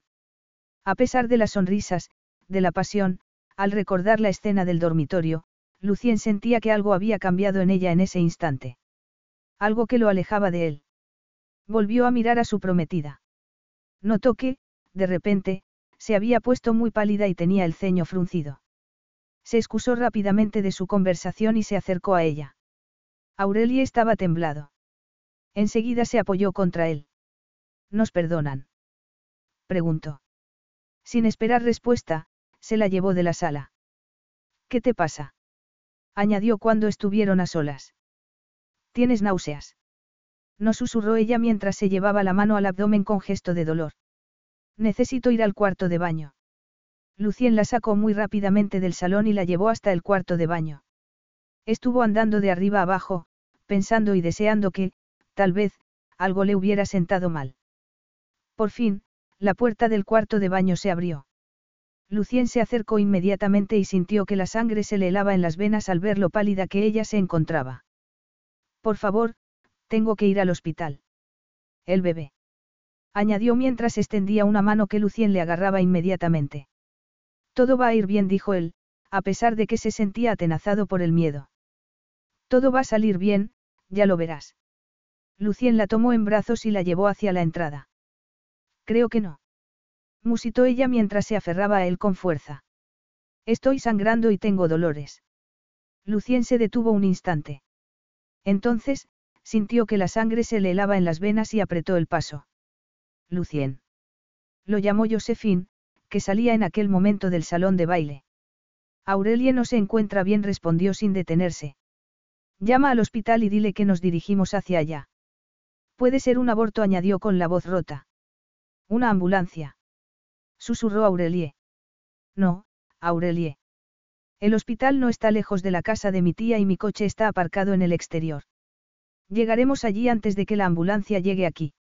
Y así fue. Cuando Lucien se detuvo frente a la puerta de urgencias, los enfermeros aparecieron rápidamente y llevaron a Aurelie al interior. Después de eso, todo ocurrió muy rápidamente. Lo único que Lucien era capaz de recordar era el miedo que vio en el rostro de Aurelie. Él trató de mantenerse tranquilo.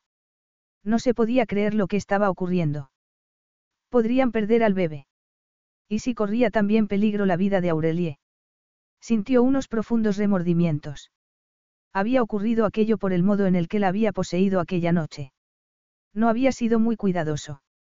Tal vez también el estrés al que estaba sometida además de llevarla a la fiesta. Tal vez si se hubiera quedado en casa.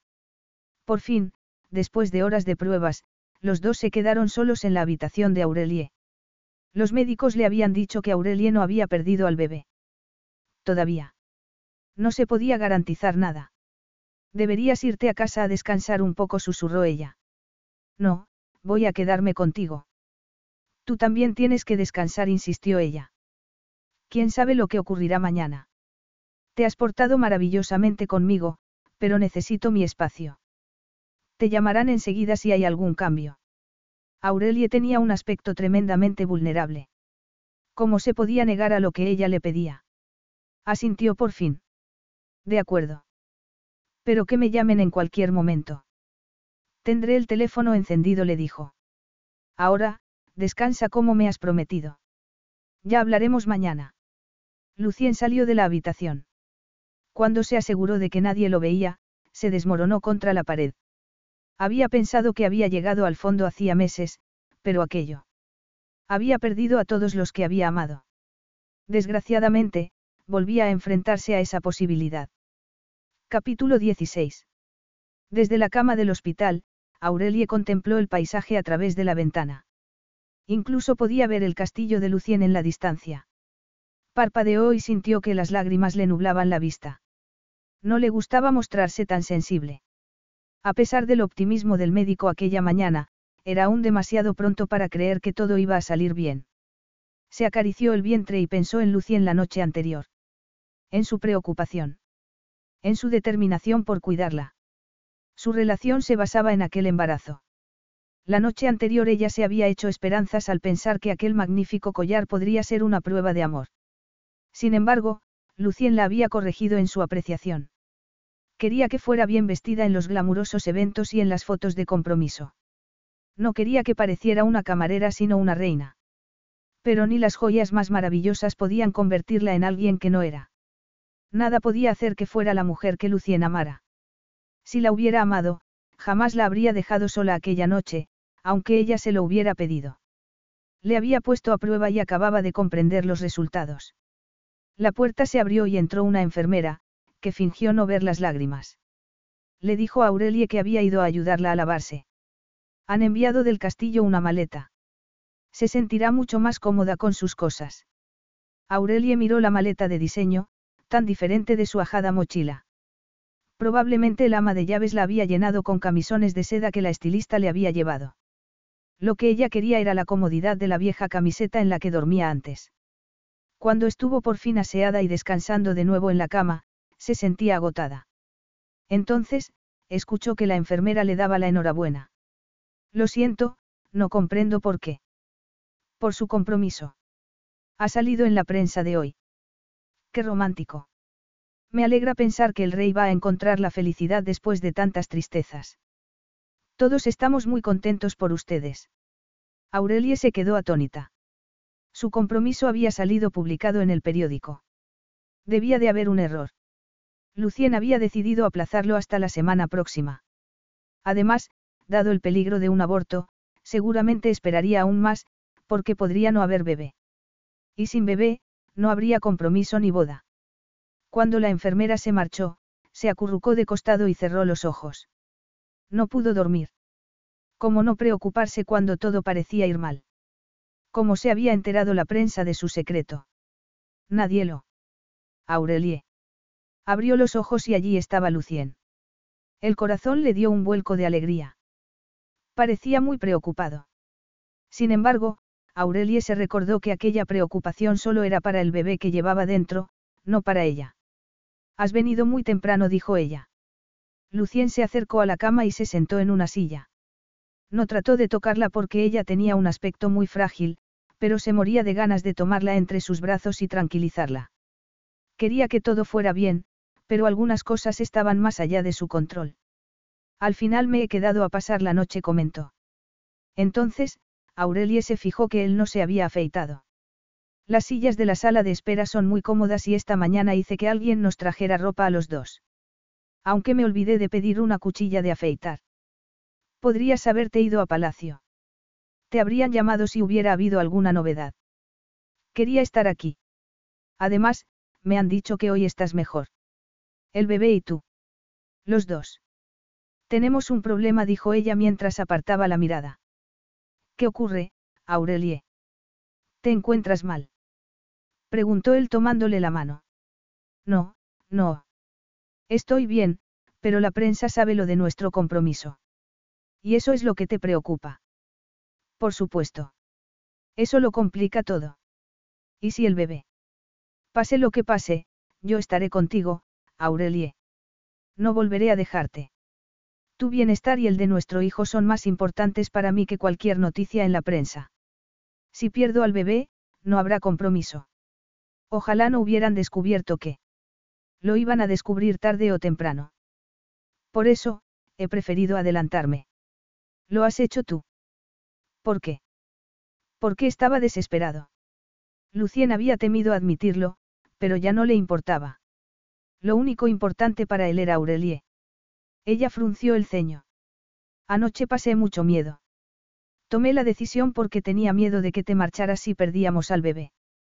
Por eso realicé la llamada. Me preocupa el bebé y no quiero perderlo, pero, más que eso, me preocupa perderte a ti. No creo que tener un aborto suponga un grave riesgo para mi salud. Lo que quiero decir es que no quiero que vuelvas a Francia. Quiero que te quedes aquí, conmigo, ocurra lo que ocurra con el bebé. ¿Y por qué quieres que me quede? Le preguntó ella. Apretó con fuerza la mano de Lucien, esperanzada. ¿Por qué quiero pasar mi vida contigo? Te amo, Aurelie. La miró atentamente, con una sonrisa en los labios.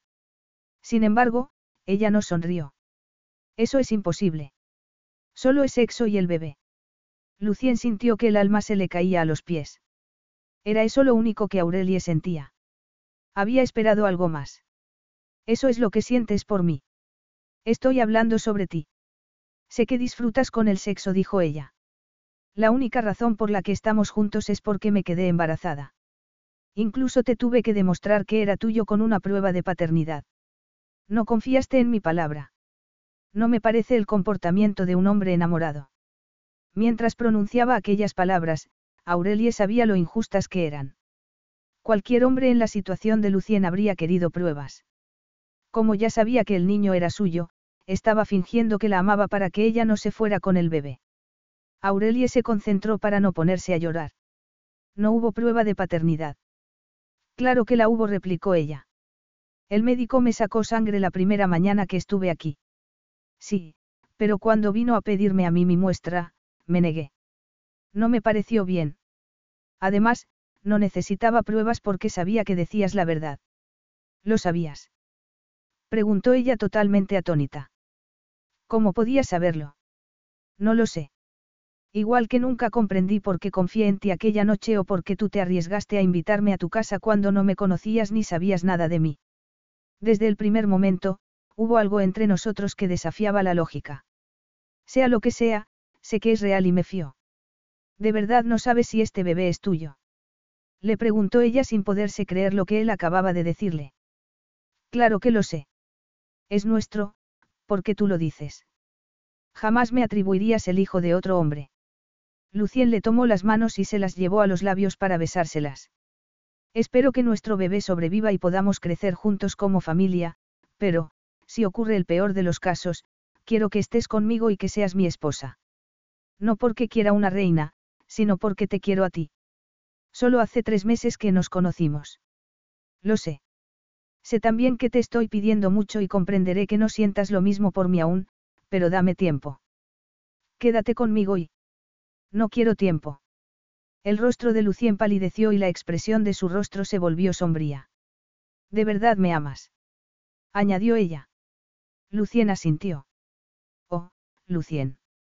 exclamó colocándole una mano en la mejilla. He estado muy triste porque pensaba que solo querías a nuestro hijo. Yo ansiaba que quisieras mucho más. Dímelo, susurró él. La transformación de su rostro fue inmediata. Te amo, Lucien. Creo que te amo desde. Aurelie no pudo terminar la frase. Lucien la besó. Durante mucho tiempo, permanecieron así, en silencio, comprendiendo ambos por fin que su amor era mutuo. A medida que los minutos fueron pasando, los besos se fueron haciendo más tiernos. Por fin, Lucien se apartó de ella y le acarició suavemente el rostro. Aurelie lo miró a los ojos y vio en ellos algo que no había visto desde su madre. Una luz que eclipsaba todo lo demás. Por fin lo había encontrado. La quería. La quería de verdad, no por algo que ella pudiera proporcionar, sino por sí misma. Había encontrado el amor. Nunca he sido tan feliz, murmuró entre besos. Ni yo. La voz de Lucien sonó tierna, pero seria a la vez. Este es solo el principio, cariño. Solo el principio. Epílogo. Y ahora, amigos míos, os dejo con nuestro amado rey Lucien. Que los siguientes diez años en el trono sean tan pacíficos y prósperos como los primeros diez. Lucien sintió que el pecho se le llenaba de orgullo, no por las amables palabras de Aurelie sobre su primera década como rey, sino por ella. Verla en el podio del enorme salón de baile, dirigiéndose a todos los presentes en los tres idiomas oficiales de Bayort le hacía querer tomarla entre sus brazos y besarla con toda la pasión que los nueve años y medio de matrimonio no habían podido apagar. Elegantemente ataviada con un vestido largo color azul verdoso, la gargantilla con el ópalo australiano y una tiara de diamantes, Aurelie lo era todo para él. Casi todo. Una pequeña mano tiró de la suya. Lucien miró unos vivos ojos marrones que relucían bajo el rojizo cabello. Ese eres tú, papá. exclamó el príncipe Alex, de cinco años.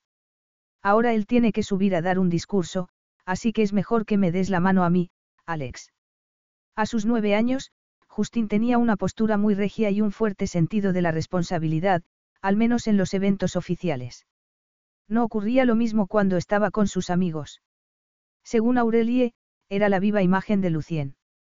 O dijo una tercera voz, podríamos subir todos para estar con Maman. Podría sentirse algo solita allí arriba. Lucien trató de contener una sonrisa al mirar a su hija.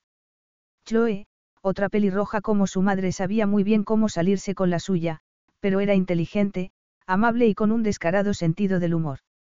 Irresistible. Lucien miró a Aurelie, que lo observaba con expectación. Buena idea, Chloe afirmó él. Subamos todos. Segundos después, Lucien se colocó en el estrado con sus hijos y su esposa al lado. La tenía más cerca de lo que mandaba la tradición, pero algunas costumbres habían cambiado en la última década. Después del discurso de papá podemos bailar, ¿verdad, papá? Solo un baile susurró Aurelie. Luego hay que irse a la cama. Aurelie podría ser la única con su título de psicología, pero Lucien sabía que había llegado el momento de empezar su discurso. Habló brevemente, pero con mucho afecto, antes de invitar a todos los presentes, entre los que se encontraba la tía abuela Josephine, a que disfrutaran del resto de la velada. Lucien bailó con su hija y los dos chicos lo hicieron con su madre. Entonces, por fin, Lucien tomó entre sus brazos a su adorada esposa y bailó con ella por todo el espectacular salón de baile. Has bailado ya con la nueva embajadora del Reino Unido. Le murmuró ella al oído. Tiene debilidad por ti. Lo haré con una condición, respondió él. ¿De qué se trata, Su Majestad? replicó ella observándole con una sugerente mirada que provocó una inmediata calidez en la entrepierna.